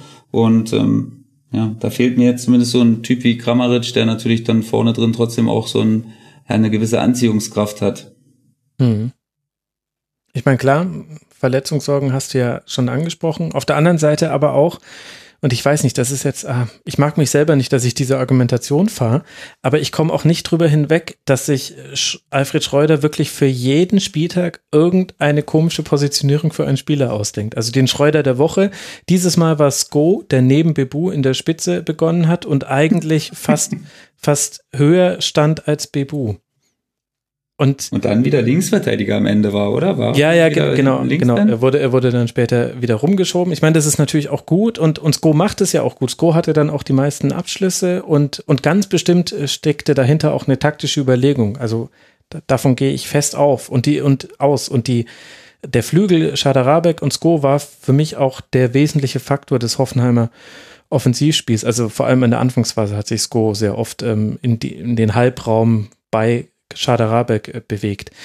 Aber in jedem Spiel gibt es so eine, eine solche Position und mein vielleicht dann auch etwas naiver Gedanke ist dann ganz oft, kannst du sie nicht einfach mal drei Spieltage in einer fixen, in einem gelernten System spielen lassen? Es läuft doch eigentlich alles ganz gut. Muss, muss das denn immer sein? Aber das ist halt vielleicht auch wirklich so ein typischer, ja gut, der Max schaut halt auf dem Sofa ein Spiel, dass er halt nur analysieren, aber nicht spielen kann. Gedanke. Keine Ahnung, aber das habe ich jetzt auch das Gefühl gehabt. Ich finde es total lustig. Ich habe diesen äh, Sko, ja, wie auch immer man den mal richtig ausspricht. Ich probiere das. Ähm, Sko, ich versuche das weiter. Ähm, das, fand ich, das fand ich schon, äh, naja, jetzt, ihr wisst, wen ich meine. Ähm, das fand ich schon mega spektakulär und spannend, dass es eigentlich ein gelernter Linksverteidiger ist und die ganze Zeit da vorne rumgejuckelt ist. Aber das, äh, ich weiß nicht, ob das jetzt Eigentlich ist er sogar rechts außen. Also eigentlich setzt den Schreuder ja. immer invers ein, damit er nach innen ziehen kann, weil er hat auch einen sehr, sehr guten Schuss, hat man ja auch gesehen. Ja, es, also der kann, kann gefühlt alles spielen. Ich bin gespannt, wann er demnächst als Torwart eingestellt wird, ja. Aber ähm, also das ist richtig, hat eine hohe Qualität. Es hatte mich halt im Endeffekt einfach nur ein bisschen irritiert. Es hat dem Spiel ein bisschen was gebracht, aber am Ende ist es halt genau, kannst du es darauf destillieren, ähm, was Schuppi gesagt hat, dass die Geilheit tatsächlich fehlt. Ja, natürlich sind viele Leute verletzt, Belfodil, Kamaic und so weiter und so fort. Aber trotzdem sind es ja immer noch gute Spieler, die da spielen, ja. Und ähm, das ist normalerweise eine das ist normalerweise eine erste äh, Front da vorne, wo sich viel, die sehr, sehr viele einfach immer noch die Finger lecken würden. So ein Busen, geiler Typ, ja, also, da gibt's halt nichts.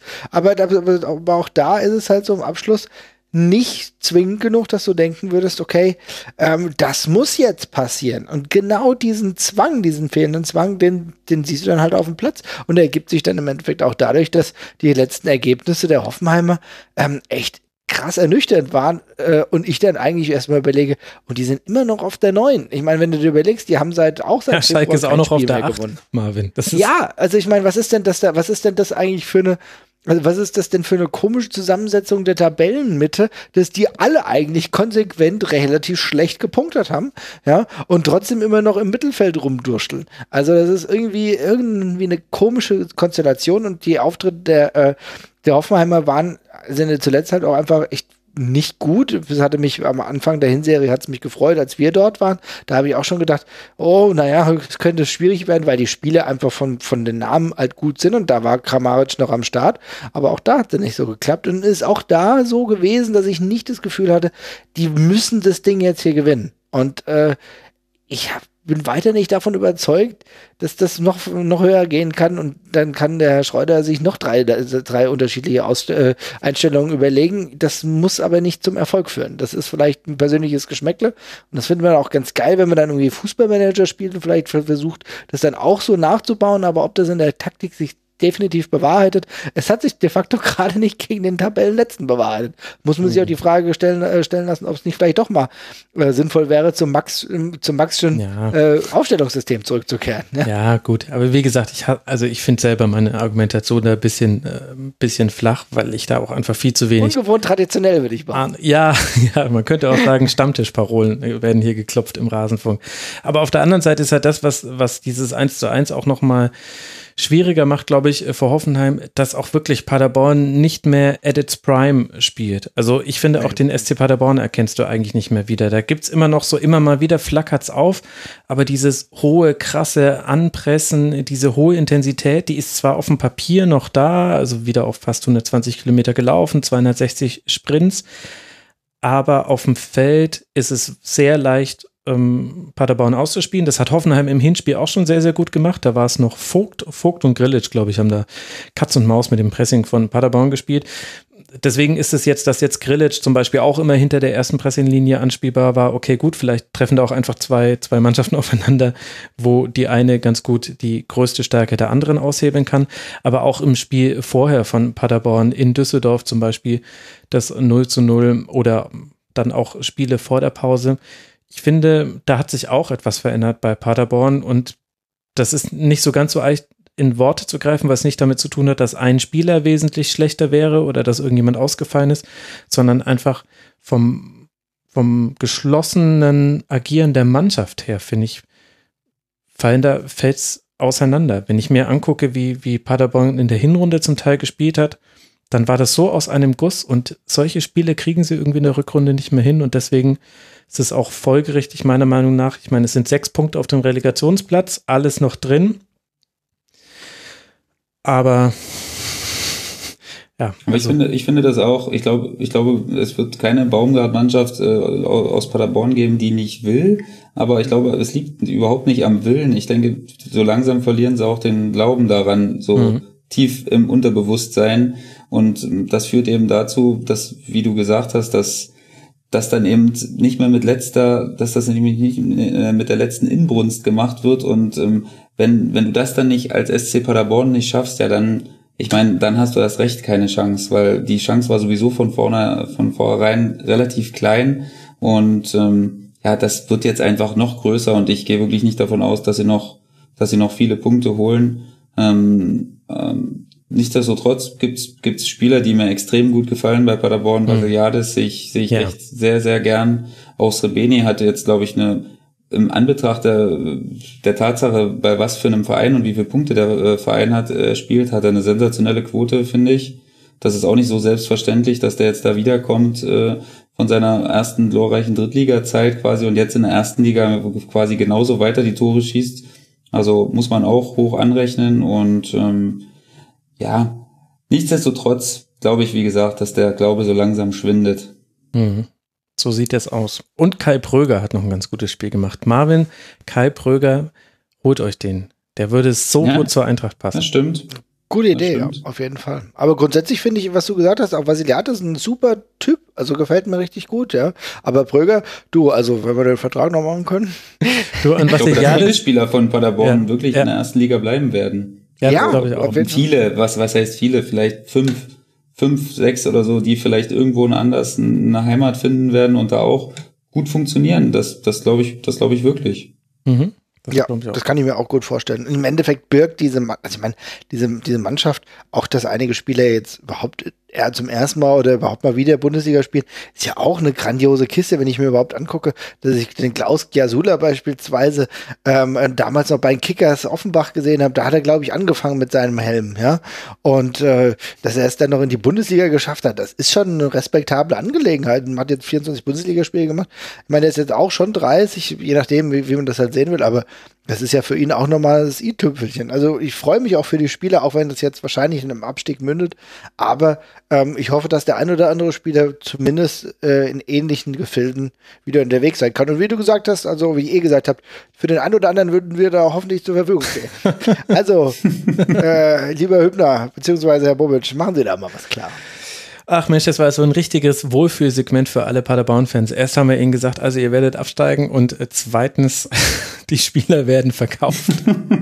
Naja, gut, das ist das normale ja, Bundesliga. Ja, ja, es wird sie jetzt nicht komplett unvorbereitet treffen. Aber äh, jetzt wollen wir noch nicht über ungelegte Eier sprechen. Es geht jetzt weiter für Paderborn in Augsburg und dann zu Hause gegen äh, Dortmund für die TSG aus Hoffenheim. Die könnten das andere Zunglein an der Abstiegswaage sein. Neben Schalke war das, glaube ich, mit seinem Spielprogramm. Hoffenheim spielt jetzt dann gegen den 1. FC Köln, gegen Mainz 05 und dann gegen Fortuna Düsseldorf. Und äh, damit haben wir den 27. Spieltag besprochen. Und ich muss euch sehr herzlich danken, dass ihr euch so viel Zeit genommen habt. Ich hoffe, Schuppi, habt ihr eigentlich einen Zapfenstreich, gegen den du gerade verstoßen hast? Nein, ich bin auf dem Zimmer. Also ähm, da können Sie schon sich darauf verlassen, dass ich groß genug bin, zu wissen, zu wissen, wann ich schlafen gehe und wie viel ich schlafe. Aber wir hatten ja, wie gesagt, heute das Spiel so, morgen wird kein, kein sehr anstrengender Tag und da haben wir auch ein bisschen, bisschen länger Zeit zum Schlafen. Ach, dann bin ich froh. Das heißt, wir sind jetzt nicht äh, dafür zuständig, wenn deine Leistung Nein. einbricht. Sehr gut. Mm -mm. Dann äh, freue ich mich. Dann sollen die Leute gleich nachdem sie den Rasenfunk jetzt dann äh, fertig gehört haben, auch das Rasengeflüster hören und dann den Eintracht Frankfurt Podcast und dann noch Fußball 2000 gucken. Und dann ist ja, ja auch schon wieder Spieltag. Ja, dann, ist der Tag rum. definitiv. Ja, geht recht schnell hier. Ja. Zum Glück dauert das bei Fußball 2000 nicht so lange. Also ich denke, auch wenn es hitzige Diskussionen werden, wir versuchen die 20 Minuten Marke nicht zu reißen. Wir gucken. Ja, das stimmt. Äh, die nächste Folge wird, glaube ich, sehr interessant. Die empfehle ich jetzt schon mal, auch wenn sie noch nicht aufgezeichnet ist. ja, ja, ja. Ich glaube, die wird ganz nett. Also, ganz herzlichen Dank an Marvin Mendel von eben Fußball 2000 vom Eintracht Frankfurt Podcast at marv 2.0 auf Twitter. Danke dir, Marvin, dass du endlich mal wieder im Rasenfunk warst. Ich danke dir, es hat mich sehr gefreut, war eine geile Sache. Schuppi hat mich gefreut, dass wir uns mal persönlich jetzt hier gehört haben. Eine äh, richtig angenehmen Talk heute gehabt. Und ich bin gespannt, was die ganzen Leute auch gerade zu dem Drittligakomplex sagen. Ähm, das war für mich so das goldene Ding heute. Das habe ich viel mitgenommen. Ich danke euch. Ja, ich gebe den Dank äh, direkt weiter eben an dich. Schuppi, Sebastian Schuppern von den Würzburger Kickers. Er macht das Rasengeflüster mit Jens Umbreit zusammen. Er ist auf Twitter der Schuppi27 und bei Instagram, glaube ich, Schuppi2727, wenn ich es mir richtig. Ja, das ist, das ist eher privat. Also das ist einfach nur so mit Freunden und äh, Familie so ein bisschen. Aber ist kein Problem. Man, Nee, nee, ähm, folgt ihm auf Twitter. Ich wollte, hier, ich wollte jetzt hier nicht. Ähm, nicht schlimm, die ganzen Fotos, gut. die du da siehst, also. dann fühle ich mich ja äh, geehrt, äh, dass ich dir da folgen kann. Schuppi, vielen Dank, dass du dir die Zeit genommen hast, aus der Quarantäne heraus. Ich danke. Hat mir großen Spaß gemacht. Vielen Dank. Und euch, lieben Hörerinnen und Hörern, danke für eure Aufmerksamkeit. Bleibt äh, gesund, tragt eure Masken und genutzt, benutzt euren gesunden Menschenverstand. Wir hören uns wieder nach dem nächsten Bundesligaspieltag. Aktuell kann ich noch nicht sagen, ob die Folge in der Nacht auf Montag oder erst am Montagnachmittag erscheint. Lasst euch überraschen. Für mich ist das auch die Devise. Und ansonsten genießt, was auch immer ihr gerade tut. Bis nächste Woche. Macht's gut. Ciao.